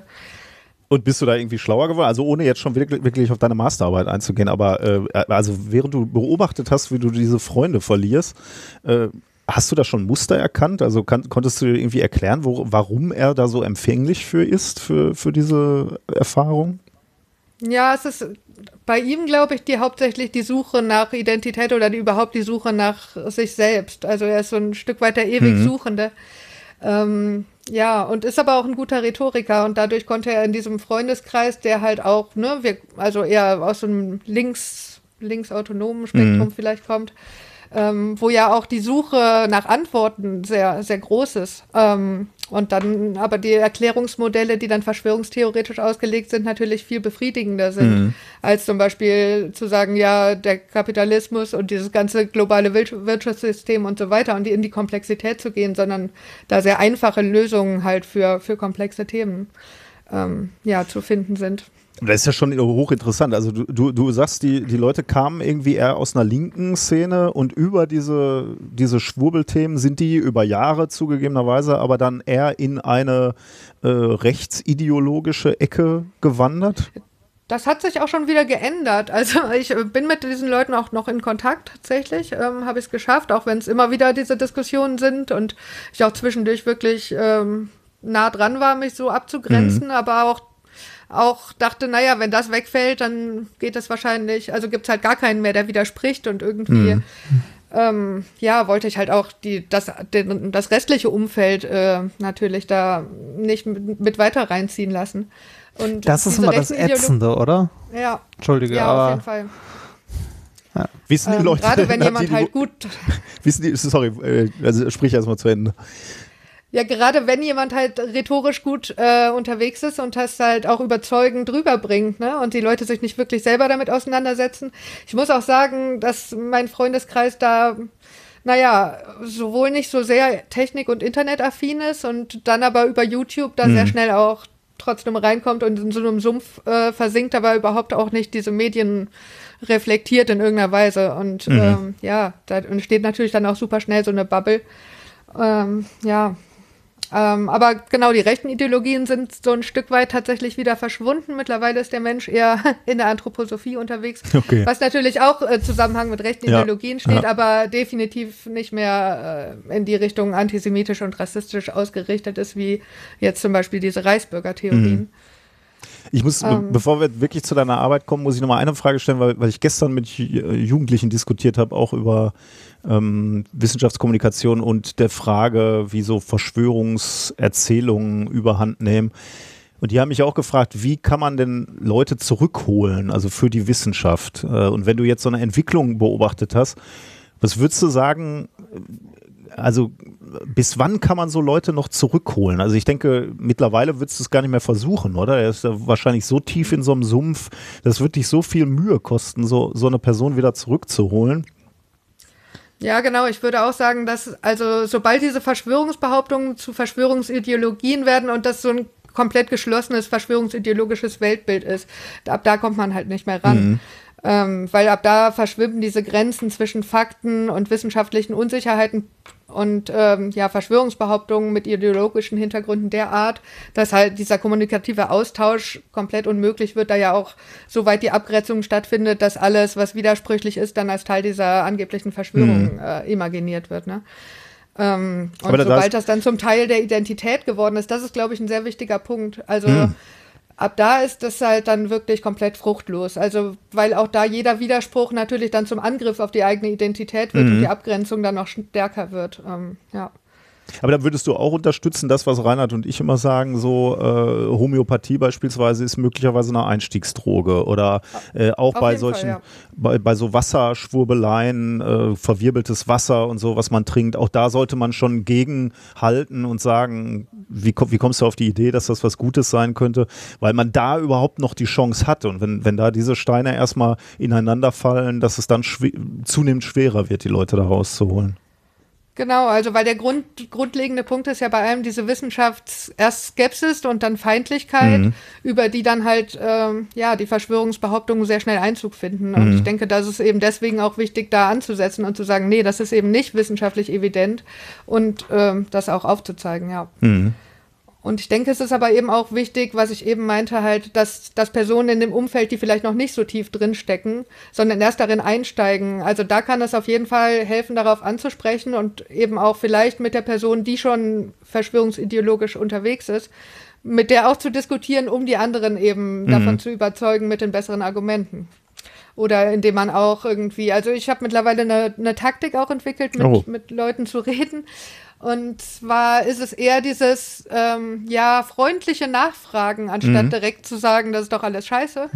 weil darüber kann man viel schneller irgendwie diese ganzen, weil die sind oft nicht kohärent und selbst in sich widersprüchlich. Okay. Ähm, und wenn, wenn ein Mensch da Nachfragen stellt und das dadurch ko- dekonstruiert, das ist eigentlich ein relativ guter Weg, mit dem ich ganz gut fahre, weil die Leute dann eigentlich selber ans Ende ihrer Theorie kommen und auch kein sinnvolles Erklärungsmodell mehr finden. Oh. Und darüber teilweise dann wieder ins Zweifeln kommen. Also das ist was, was ich jetzt über die Jahre entwickelt habe und was ganz gut funktioniert und eben weil es nicht diesen Angriff auf die Identität macht, durch die sofortige Abwertung als, öh, das ist doch alles nur, du bist doch ein verrückter Verschwörungstheoretiker oder so sondern tatsächlich dann auch mal argumentativ sich auf die Ebene einzulassen und zu sagen, ja, aber wenn, wie ist es denn und kann das denn dann überhaupt sein? Und hm, also ja, auf der Ebene kann es funktionieren, aber ich weiß auch nicht, ob es ein allgemeingültiges Rezept ist. Also, Da brauchst du aber auch schon einen gewissen, da brauchst du aber auch schon einen gewissen Grad an Selbstbeherrschung, oder? Also, Auf jeden Fall. Ja. Für dich ist das nichts, Reinhard. nee, das, äh, äh, nee, ich, ich, ich, ver- ich verstehe das, ich verstehe das Prinzip, ne, weil äh, sich solche Leute ja auch immer direkt persönlich angegriffen fühlen. Wenn man denen sagt, nee, das, was du da, was du da glaubst und so ist falsch, ist dumm, dann sagt man indirekt ja der Person, du bist dumm. Ne, dass, dass das nicht funktioniert. Ähm, mit, mit Nachfragen finde ich eine eine super gute Idee. Ich, äh, äh, ich hoffe, dass das gut funktioniert. Also du sagst ja auch, dass es gut funktioniert. Ich frage mich nur, ob das bei allen Leuten gut Nee, funktioniert. wahrscheinlich nicht. weil, Ich also denke ich. Zum, Also zum gerade mit sehr ideologischen Leuten ist es dann wahrscheinlich auch das einfach, ähm, ja. zum Bespaßen gucke ich ja gelegentlich gerne mal KenFM, so, um zu gucken, was die Gegenseite halt so tut, ne? also wenn man Gegenseite sagen möchte.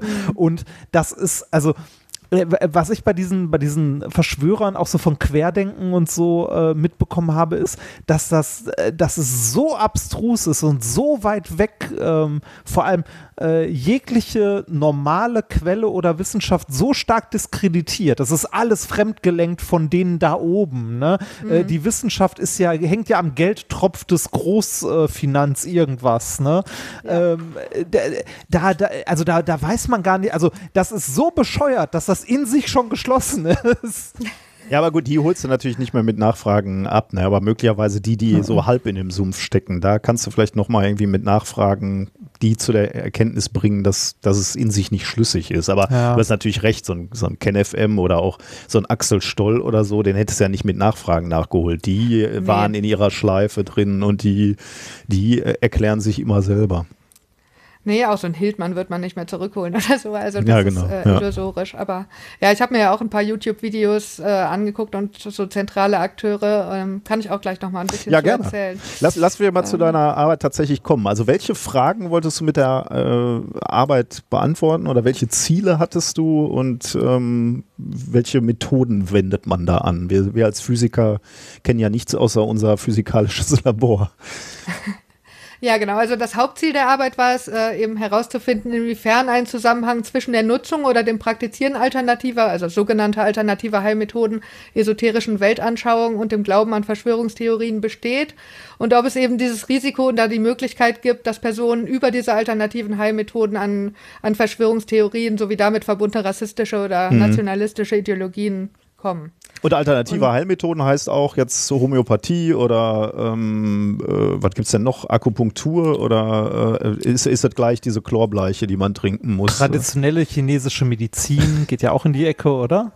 Ja, genau. Also ich habe ähm, natürlich auch mal einen Definitionsbegriff entwickelt. Also zum Beispiel sagt die WHO, dass äh, Alternativ- und Komplementärmedizin diejenigen gesundheitlichen Konzepte sind, die nicht von der konventionellen Medizin anerkannt werden, nicht der Tradition des Landes entsprechen und die nicht integriert in das derzeitige Gesundheitssystem sind, Oh, was aber dann natürlich die Homöopathie, Homöopathie schon nicht mehr raus, ja. einschließt. Okay, Das mhm. ist halt irgendwie echt schwierig. Ähm, meine eigene Definition ist jetzt, dass Alternativmedizin synonym zu alternativen Heilmethoden als Sammelbegriff verwendet wird für pseudowissenschaftliche, nicht evidenzbasierte und nicht den Wirkprinzipien der Hm, Naturwissenschaft okay. folgende Heilmethoden. Und darunter fasse ich dann eben sowohl diese komplementärmedizinischen Konzepte, ähm, aber eben nicht die Phytotherapie, also ähm, ja die Naturheilkunde, die eigentlich ja pflanzliche Arzneimittel Hm, ja. meint, weil die ja zweifelsohne eine Wirkung Die, haben. und Wirkstoffe, ja. ja. Genau. Während die Homöopathie das ja nicht hat, genau, Genau, die habe ja. ich halt auch nochmal dann speziell thematisiert.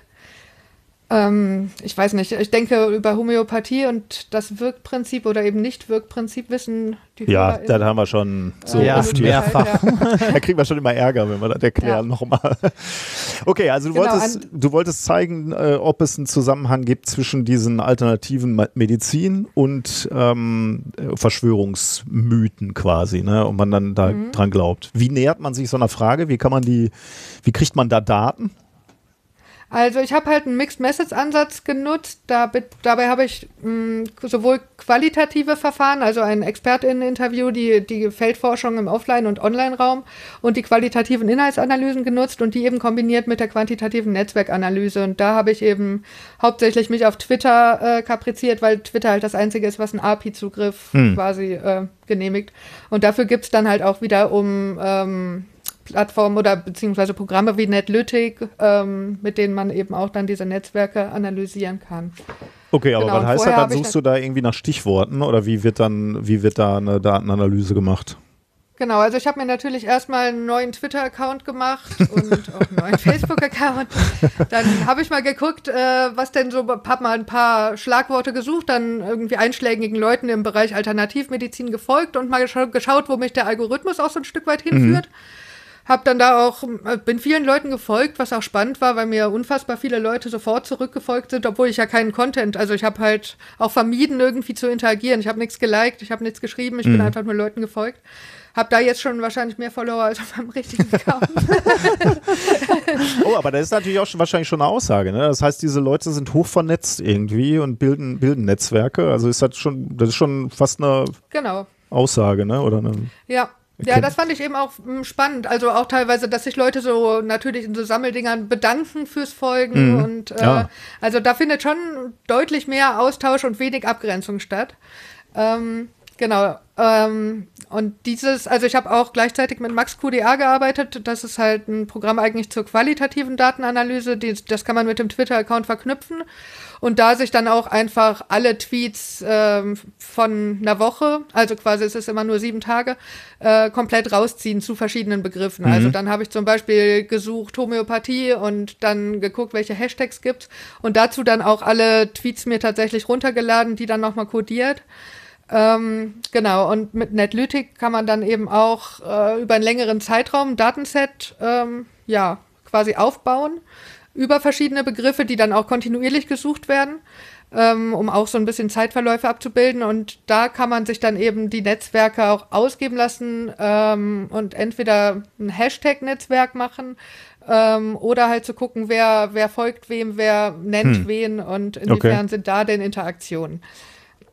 Gut, und was lernt man daraus? Also dann, dann sehe ich, wer wem folgt oder wer besonders stark interagiert oder möglicherweise auch wie groß die, die Leute sind, die einen speziellen Hashtag benutzen, aber was, was lerne ich daraus? Naja, man sieht halt, äh, man kann da halt dann vor allem diese Cluster ablesen. Also ähm, man untersucht im Grunde ähm, sogenannte Knoten, also die Beziehungen zwischen diesen, also die Relations und die Abgrenzungen des Netzwerks.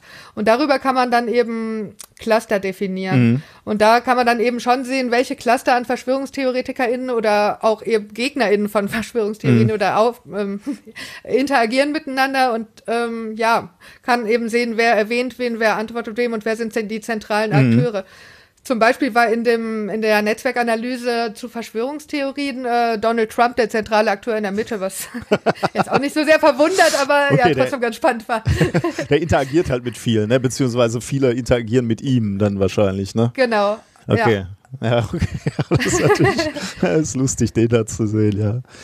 Ja, also und es zeigte sich halt auch, dass bei den, den ähm, Netzwerken zu Verschwörungstheorien sehr, sehr modulare Netzwerke eigentlich vorliegen, während bei Alternativmedizin oder Homöopathie schon deutliche Cluster und auch Verstrickungen zwischen natürlich den Leuten, die Homöopathie Pathie propagieren und die, die sie kritisieren, ähm, ja, sind da sehr eindeutige Lager, die aber sehr viel Interaktion haben.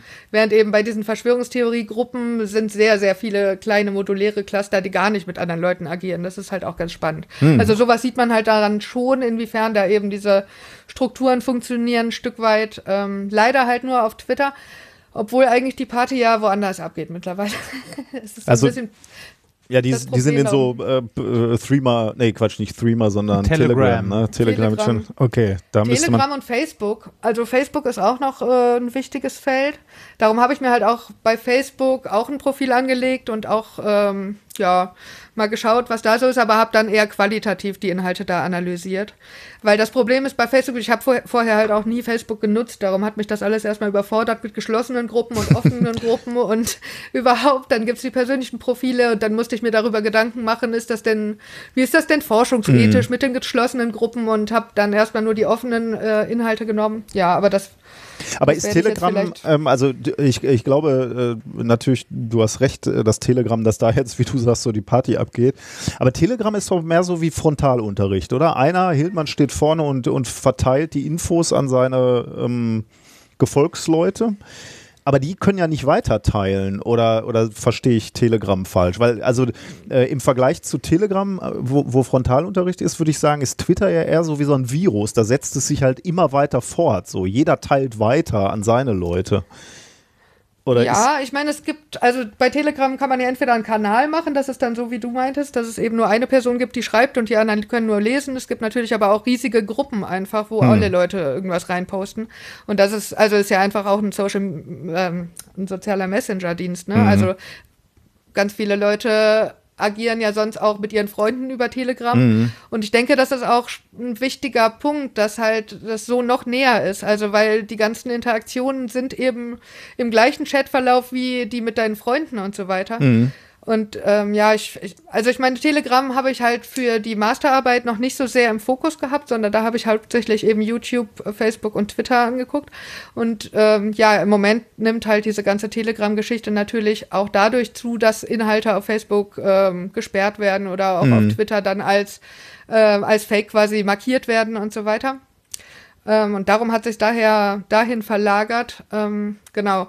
Äh, aber das ist halt auch eine unfassbare Menge an Gruppen und äh, Kanälen, die es da gibt. Und ich folge einigen und es ist halt auch furchtbar, obwohl ich die gemutet habe. Es sind halt irgendwie innerhalb von einer Stunde wieder 300 neue äh, Nachrichten darin. Also es ist, ich muss dringend mir irgendwie mal ein anderes Gerät holen und das damit machen. Es ist gar nicht gut, wenn das irgendwie dauerhaft aufploppt. das glaube ich, ja. Ähm, aber ich denke, für die Leute ist es halt auch deswegen gerade noch reizvoller, eben weil es halt ja so direkt ist. Du musst nicht erst extra auf Facebook gehen Mhm. oder dich gezielt damit beschäftigen, sondern es kommt alles als Nachricht auf dein Handy. Ne? Mhm. Das ist schon nochmal eine andere Dynamik, die da entsteht. Und ja, genau, ich habe mir halt auch so ein bisschen. Gefühlt auch persönlicher irgendwie. Ne? Das Genau. macht es natürlich noch giftiger, ja. Ähm, Ja. Kommen wir mal zu den Resultaten deiner Arbeit. Also ich, ich habe jetzt schon irgendwie verstanden, okay, du kannst so Netzwerke abbilden. Du siehst dann wahrscheinlich auch, dass irgendwie diese alternativen Heilmethoden, Netzwerke irgendwie verbunden sind mit den Clustern aus den, äh, aus den Verschwörungsmythen. Ähm, konntest du noch irgendwas mehr lernen, dass die vielleicht ähnliche Mechanismen der Überzeugung haben oder keine Ahnung? Ähm, was kann man Genau, da so also vielleicht, vielleicht sollten wir doch noch mal vorher dann bei den theoretischen Mhm. Hintergründen einsteigen und vielleicht noch mal erstmal darüber sprechen, was sind eigentlich Verschwörungstheorien? Ich weiß nicht, ob das äh, oder meint ihr, dass es für die HörerInnen Mach auch mal schon ruhig. Also wenn es eine Definition gibt, äh, Genau, ich habe nämlich eine eigene gemacht. Ähm, meine, meine Definition ist, eine Verschwörungstheorie ist die nicht verifizierte, häufig unplausible Annahme, dass ein bestimmtes Ereignis oder gesamtgesellschaftliche Zustände durch das absichtsvolle und geplante Handeln einer konspirativ agierenden Gruppe von Personen gesteuert bzw. verursacht werden, welche ein böses Ziel verfolgen oder und oder der Gesellschaft, Bevölkerung bewusst schaden wollen, beziehungsweise Schäden bei der Bevölkerung billigend in Kauf nehmen, um die eigenen Interessen durchzusetzen. Ähm, ich habe natürlich auch äh, insgesamt erstmal eine Begriffsarbeit gemacht und geguckt, wie, wie, wie, wie definieren verschiedene Leute Verschwörungstheorien. Ich glaube, das würde jetzt vielleicht zu weit führen.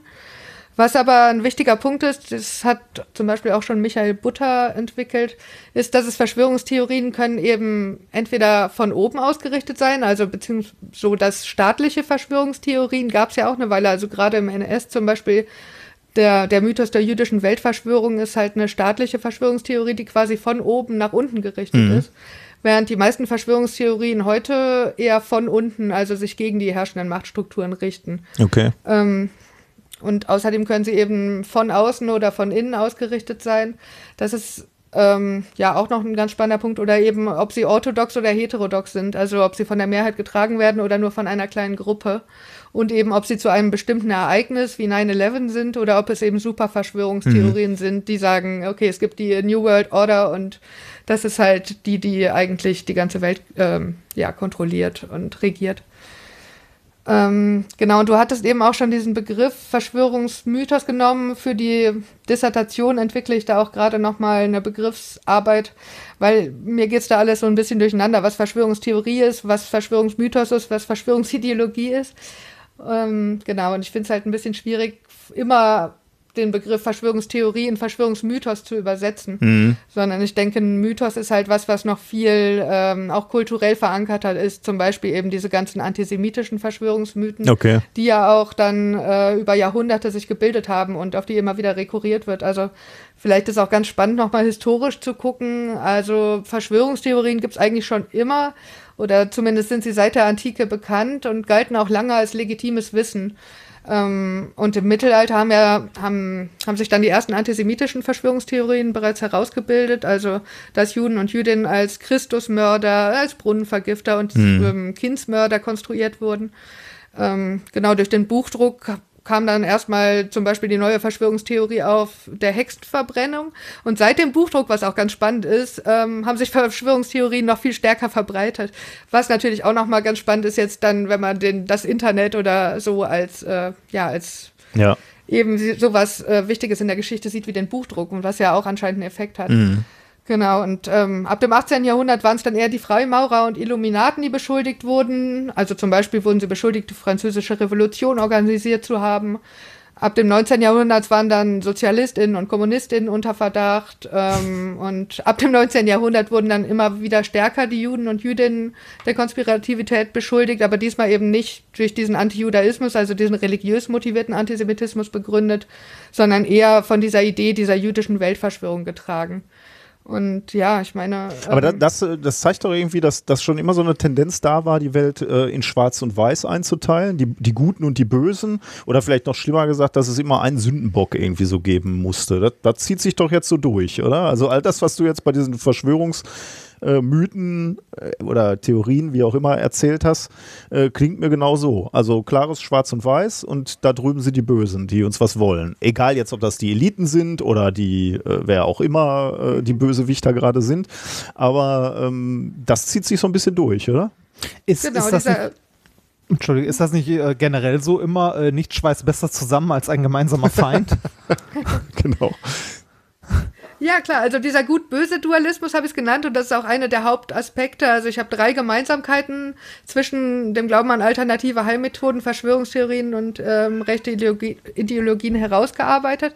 Das ist zum einen dieser gut-böse Dualismus, also dass eben eine Personengruppe als Sündenbock konstruiert wird, für alles verantwortlich erklärt wird und dass dabei auch teilweise auf diese seit Jahrhunderten ähm, rekurrierenden Mythen zurückgegriffen wird, während gleichzeitig natürlich die eigene Gruppe als Opfer stilisiert wird, beziehungsweise gleichzeitig natürlich auch als die Wissenden, äh, die, die jetzt die Verschwörungstheorie durchschaut haben. Also es ist gleichzeitig diese Stilisierung als Opfer, aber halt auch natürlich als die, die es jetzt immerhin geblickt haben. Okay, das wäre dann bei den alternativen Heilmethoden, wäre das die böse Pharmalobby. So, das wären die Bösen Genau. dann, ne? Okay. mhm. Die Wissenschaft teilweise natürlich auch als solches, klar, die ja. ja. auch als Teil wiederum dann dieser Verschwörung konstruiert wird.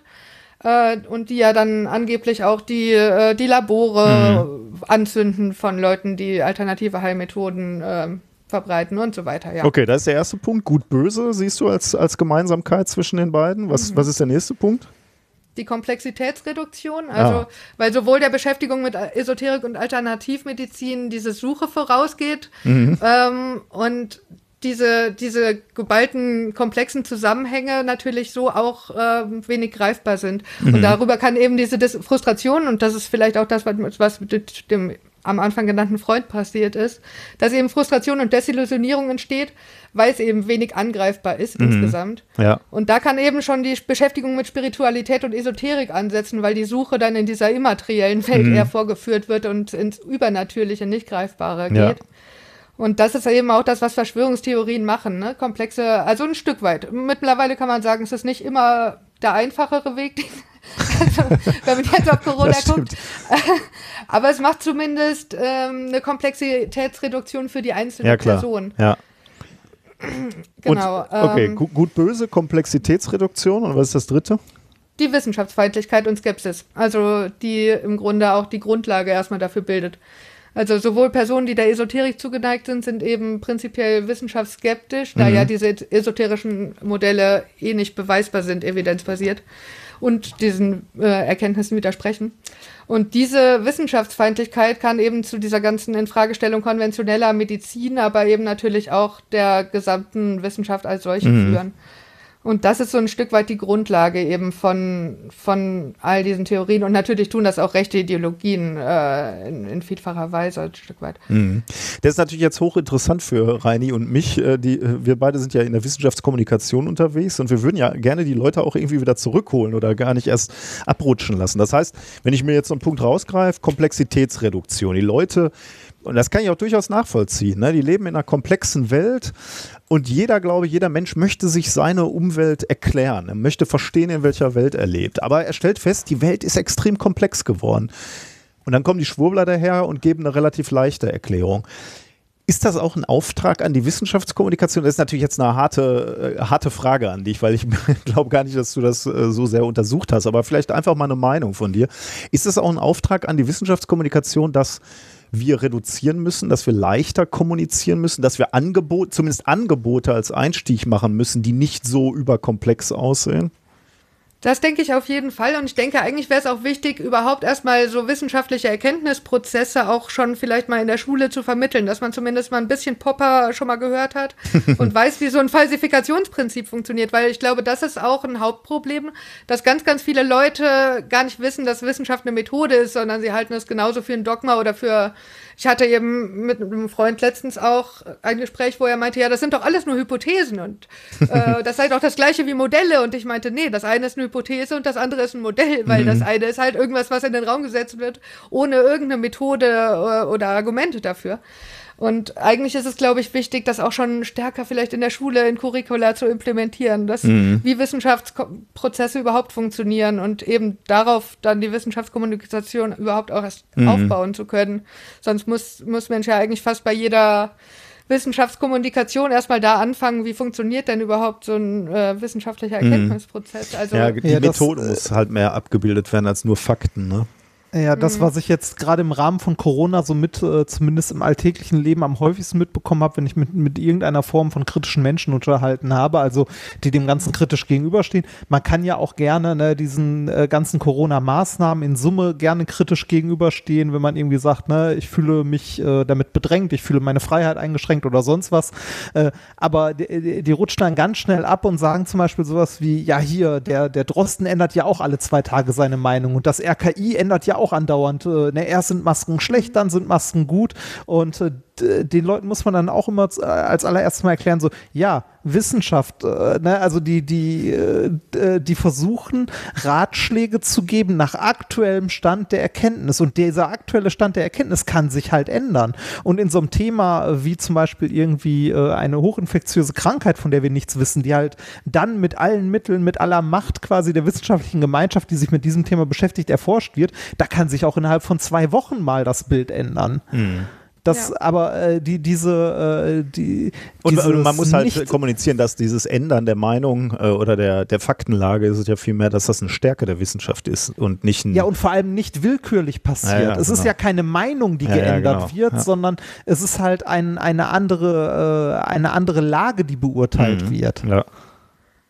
Ja, das denke ich, also da wird es auf jeden Fall besonders deutlich. Aber ein anderes Problem, was damit reinspielt, ist, glaube ich, halt auch, dass gleichzeitig haben wir diesen Föderalismus und diese politische Uneinigkeit und Unfähigkeit dann auch, also auf wissenschaftliche Erkenntnisse dementsprechend auch zu reagieren. Also wir haben sich wandelnde wissenschaftliche Erkenntnisse.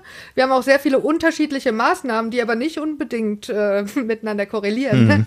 Also das führt natürlich zu noch geringerer Nachvollziehbarkeit und noch stärkerer Frustration, wenn dann halt in, in diesem Bundesland das gilt, obwohl eigentlich die Wissenschaft schon wieder sagt, das ist aber irgendwie äh, nicht so eine gute Idee. Und dadurch wird's halt dann, ja, noch, noch wirrer und noch komplexer für die Leute. Und man sucht dann halt natürlich auch wieder Lösungen, die zum einen eindeutiger sind und vor allem auch sich selber der Verantwortung äh, entlegen. Also zum Beispiel, indem unangenehme Maßnahmen halt so ähm, ja als sinnlos dargestellt werden und als Teil einer Verschwörung konstruiert werden. Also da gibt's ja auch, also vielleicht können wir gleich nochmal kurz äh, darauf eingehen, wie unterschiedlich die Verschwörungstheorien ja auch sind, obwohl sie gleichzeitig existieren können. Das finde ich auch faszinierend. Also teilweise sogar von einer Person äh, in einem Gespräch erklärt. Das ist ähm, fast, also wirklich faszinierend teilweise.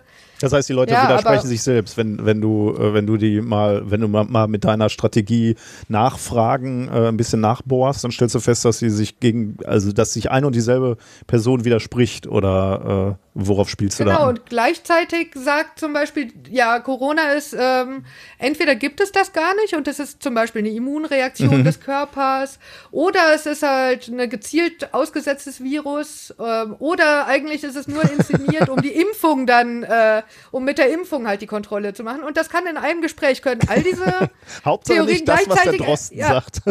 ja, also und äh, wie es gleichzeitig ein gemachtes Virus und eine Plandemie sein kann und gleichzeitig irgendwie eine Immunreaktion, Ja. ja, das kann man dann mal nachfragen. Also, ja, hm. Okay, aber, aber das, das, fand ich halt ja. schon spannend, ja. Das heißt, äh, wenn, wenn du jetzt, äh, also ich, ich stand ja völlig fasziniert, also äh, negativ fasziniert, geschockt ist, glaube ich, das richtige Wort, vor, vor dieser vor dieser Mischung, die sich da in Berlin eingefunden hat. Aber jemand wie du, der das erforscht hat, wenn du dann siehst, da stehen Nazis neben Hippies, neben Heilpraktikern, ähm, für dich ist das nicht so überraschend, weil du sagst, ähm, sowohl die Schwurbler als auch die Verschwörungstheoretiker als auch die rechten Ideologen, die verbindet eben alle dieses Schwarz-Weiß-Denken und die Suche nach einem Sündenbock und es ist für dich relativ natürlich, dass diese Mischung da zusammenkommt. Ja, gerade weil diese, vielleicht kann man sie Hippies nennen oder diejenigen, die jetzt sagen, wir sind für Love, Peace und Harmony Ja, ja. und halt auch esoterische und spirituelle Ansätze verfolgen, ähm, ja auch schon seit 2014 auf so Querfront-Demos oder diesen sogenannten Friedensdemos auftreten. Und ähm, da ist halt auch so ein Stück weit das Problem, die, die würden sich teilweise sogar eher dem linken Spektrum zurechnen als dem rechten. Aber es fehlt halt diese fundierte politische Auseinandersetzung und, und auch eine Kritik, die über wir sind doch alles Menschen, die sich alle mehr lieb haben sollten und die da oben sind schuld und wir brauchen spirituelle Befreiung oder halt auch sowas, ja, auch Nazis sollten ja ihre Meinung offen sagen können und sonst ist das ja Eingriff in die Meinungsfreiheit. Ähm, das geht halt oft nicht darüber hinaus und dadurch werden eben auch rassistische und antisemitische Äußerungen sehr schnell als legitim legitime Meinung dargestellt und gar keine politische Abgrenzung als notwendig erachtet. Mhm.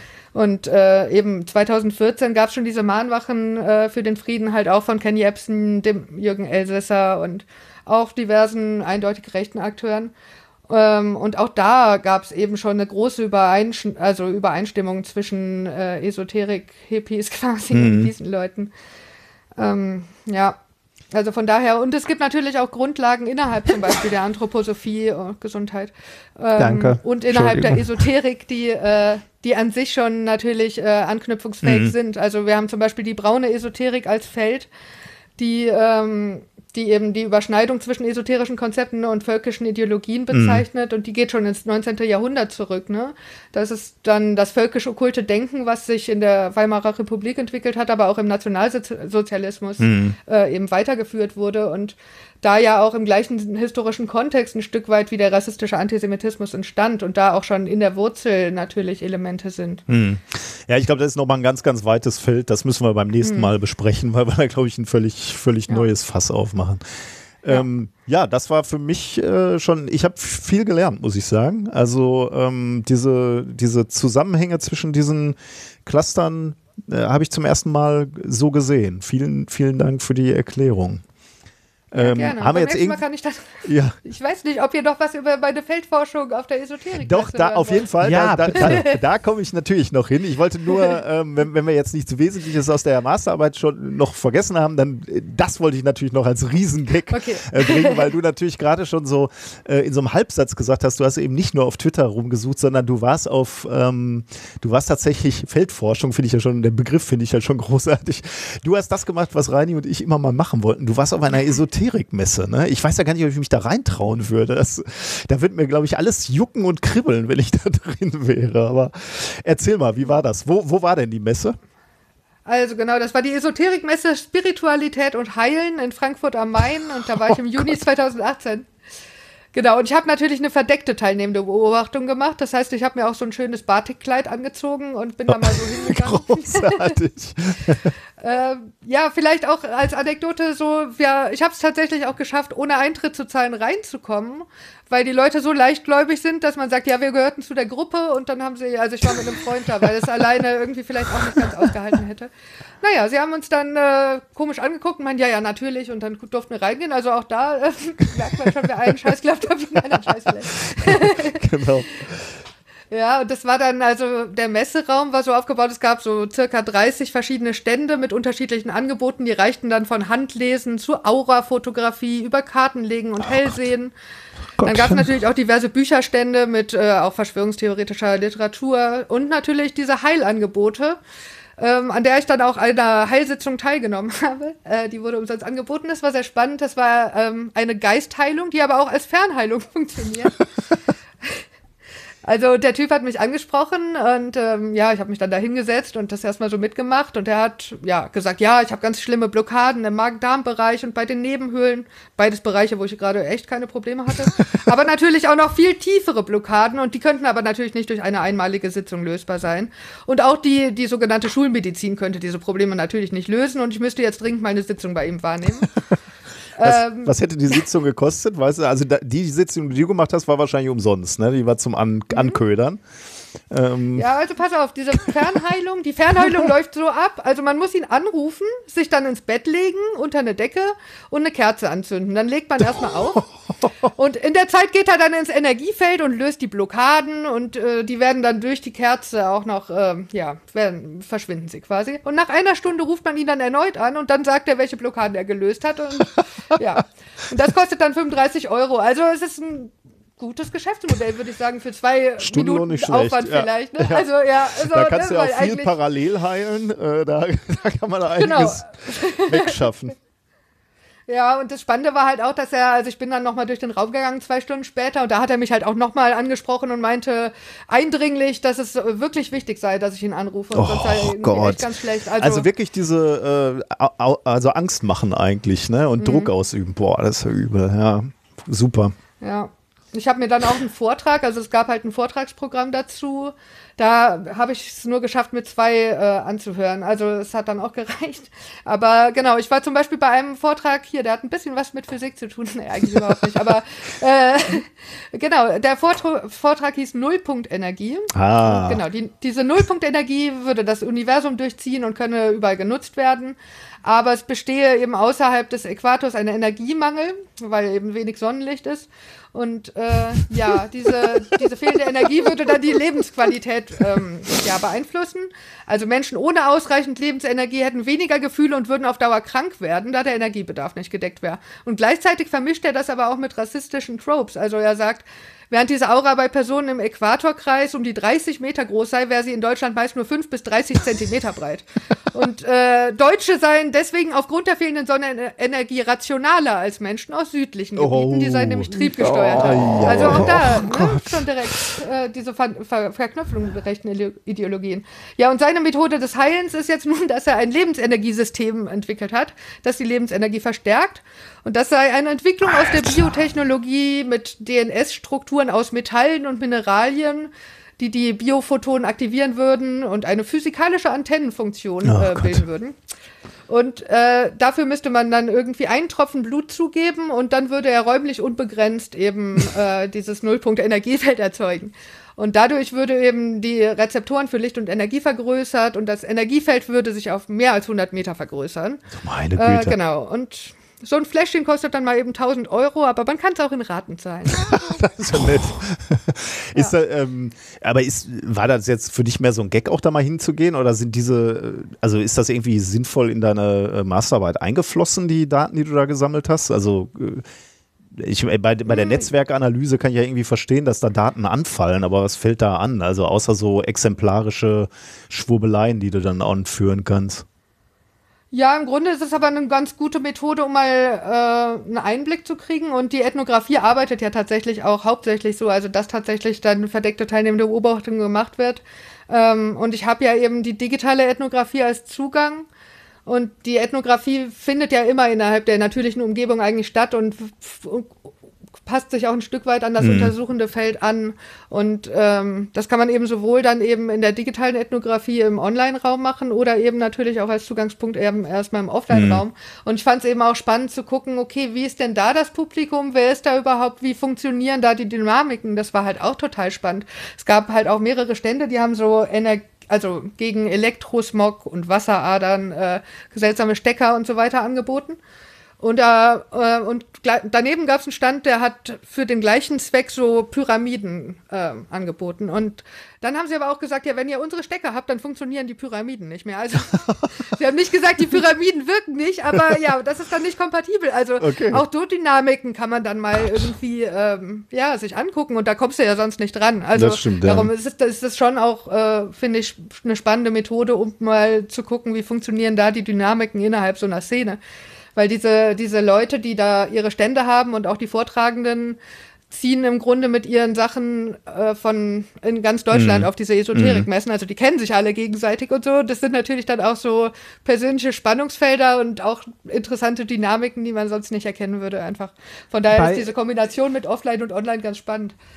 Äh, Da hätte ich eine kleine Frage und zwar, ähm, äh, du hast mit den Leuten ja geredet. Ich nehme mal an, du hast jetzt nicht angefangen, mit Leuten da irgendwie kritisch was zu hinterfragen oder zu diskutieren, weil da bist du ja wahrscheinlich ganz schnell raus, ne?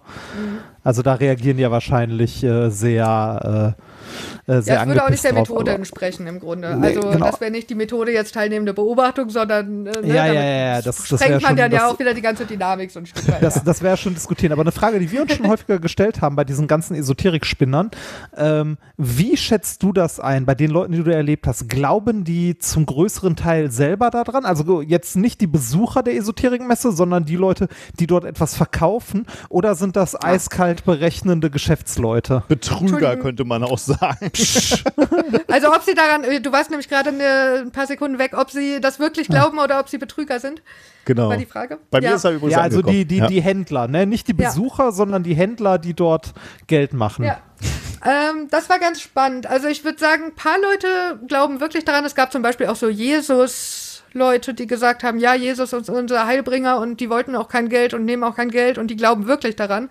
Die geben einem dann so Zettelchen und sagen, ja, Jesus schützt dich und bla. Ja, Ähm, letztens, äh, ich war letztens im Ikea und da hat ernsthaft jemand äh, so einen Psalm an die Spiegel geklebt mit so Post-its. So, du bist, du bist, du bist gut, wie du gemacht wurdest. so Guerilla-Kreationismus. Aber es gab halt auch bei diesem Stand zum Beispiel zu Elektrosmog, äh, war es sehr eindeutig, dass das Händler sind. Also, weil sobald man dann ein bisschen gefragt hat, ja, wie funktioniert das denn, die haben sich auch Leute rausgegriffen und äh, hier so dieses angebliche Resonanzding, also, dass der Arm quasi äh, nach vorne Ah, gehalten werden soll und Nummer, dann ja. wird getestet Ja. und so. Und äh, ich habe gefragt, ob sie das mit mir machen und sie haben es nicht gemacht. Also, sie haben vielleicht schon gemerkt, dass ich da irgendwie Oh. äh, vielleicht nicht so zugänglich bin. Und dann äh, habe ich halt auch eben gefragt, ja, und hier, die haben auch zum Beispiel so Obstschalen. Das war einfach nur eine Obstplastikschale. Und dadurch würde aber das Gemüse jetzt irgendwie oder das Obst halt nicht so schnell verfaulen und überhaupt. Ähm, ja, dann wollte ich halt wissen, wie das denn funktioniert und hab so, dann war auch sofort so, nee, nee, ich muss mich jetzt hier um die andere Kundin Oh kümmern. So. Ah. Also da war es sehr eindeutig, dass sie einfach wirklich einen Scheiß daran glauben und äh, ja, einfach nur ein Geschäft machen wollen. Und andererseits habe ich aber auch mal ähm, mit einer selbsternannten Heilerin gesprochen, die davon auf jeden Fall hundertprozentig überzeugt war und das dann auch deswegen ehrenamtlich teilweise angeboten hat. Und äh, ja, also es ist schwierig. Also ich denke, ein Großteil ist wirklich einfach auch nur Verkäufer. Und ich meine, hätte ich nicht irgendwie, ein, man könnte so unfassbar gut Geld damit machen. Ich habe halt auch Ja, schon frag- irgendwie. Frag uns mal, ne? Wir sagen in unserer Show auch mal, wir haben beide einen Doktor in Physik und kennen schräge Worte. Ne? So Ja. was wie Quantengravitation und so. Ja, das ist ja sowieso, die Quantenphysik ist ja immer die Erklärung im Zweifel für alles. Irgendwie. Genau, Auch ja. die Ja. Heilerin, ja. Und sie meinen ja auch, man muss das gar nicht verstehen, Hauptsache es wirkt, das ist ja sowieso das Hauptprinzip. Okay, Ähm, ja. Ja, wunderbar. Dann, ähm, ich glaube, dann sind wir am Ende. Sag uns noch kurz, äh, du hast es aber schon angedeutet, für dich geht's weiter in dem äh, Forschungsfeld. Du äh, schreibst noch deine Dissertation im ähnlichen Genau. Gebiet oder führst du im Wesentlichen die Forschung fort? Genau, ich führe die Forschung fort und natürlich wird jetzt auch Corona ein wichtiger Punkt sein, aber ich werde mich nicht hauptsächlich darauf fokussieren und habe jetzt eben auch vor, so zeitliche Verläufe zu machen. Also ich erhebe jetzt äh, eben kontinuierlich Daten, auch ähm, damit ich dann Zeitverlauf abbilden kann und auch dann so Diskursverläufe mal beobachten kann.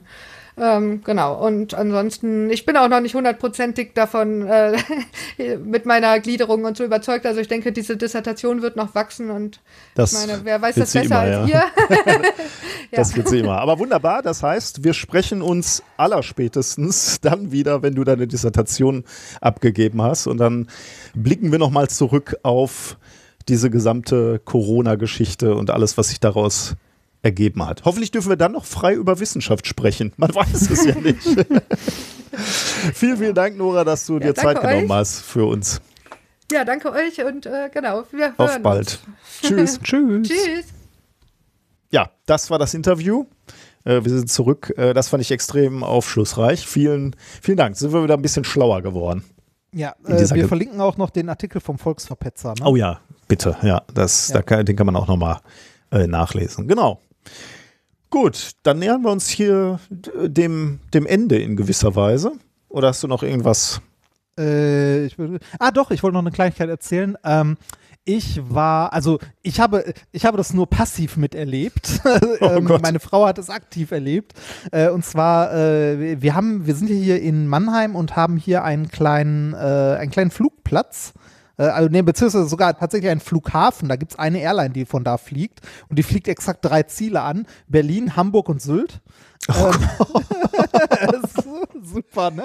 Muss man nach Ähm, Sylt fliegen Weiß ich unbedingt? nicht. Nee, keine Ahnung. Auf jeden Fall ähm, waren wir an diesem Flugplatz, weil äh, meine äh, liebe Frau einen Gyrokopterflug gemacht hat, also so einen Rundflug.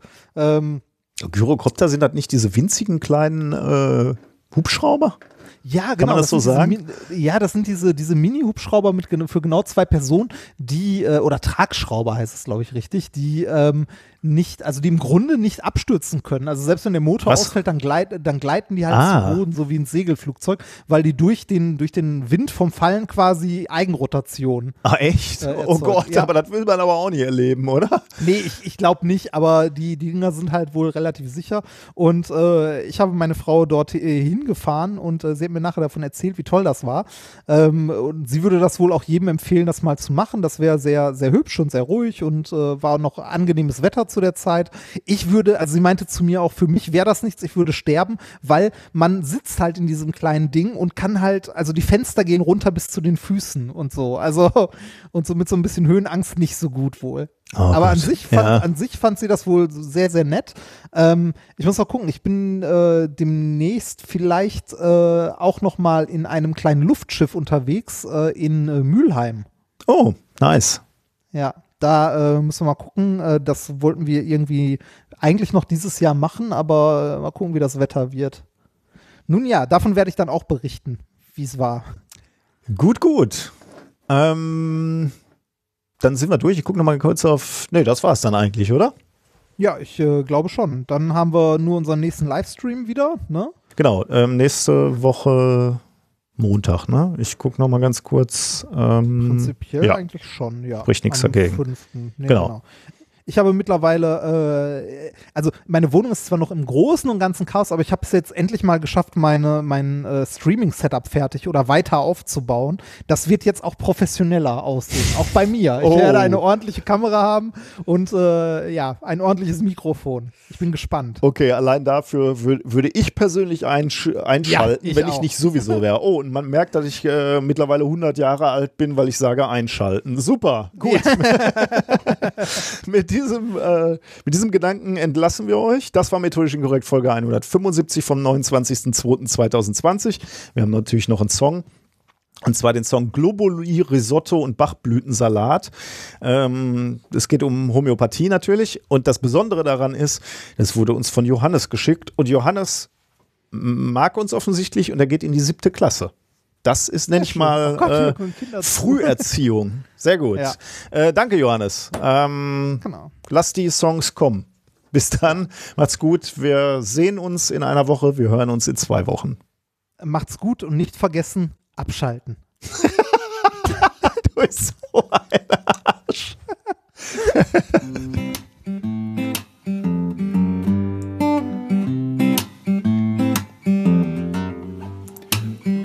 Überall in Deutschland, fast egal wohin man schaut. Bunte Bild- und Talkshows verkünden oft und laut. Medizin alternativ, das ist der neue Weg. Keiner weiß, wie's funktioniert, doch alle reden mit. Globuli trifft Schüssler Salz bei Maischberger und Lanz. Fachverstand in Hochpotenz mit Bioresonanz. Ey, da kommt mir ne Idee, wie ich mitmischen kann. Ich eröffne selbst ein Huschi-Fuschi-ESO-Restaurant. Dort gibt's dann Globuli, Risotto und Bachblütensalat. Schüsslersalz, geschnetzeltes und Reiki-Rahmspinat.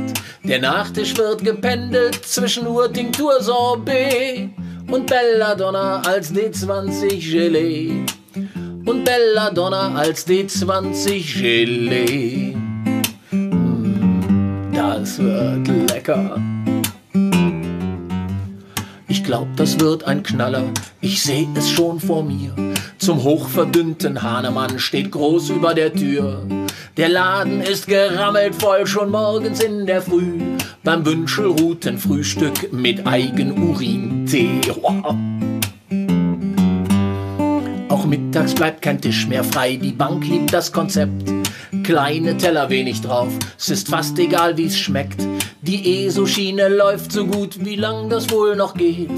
Hoffentlich liest keiner, was auf Wikipedia steht. Über Globuli, Risotto und Bachblütensalat. Schüsslersalz, geschnetzeltes und Reiki-Rahmspinat.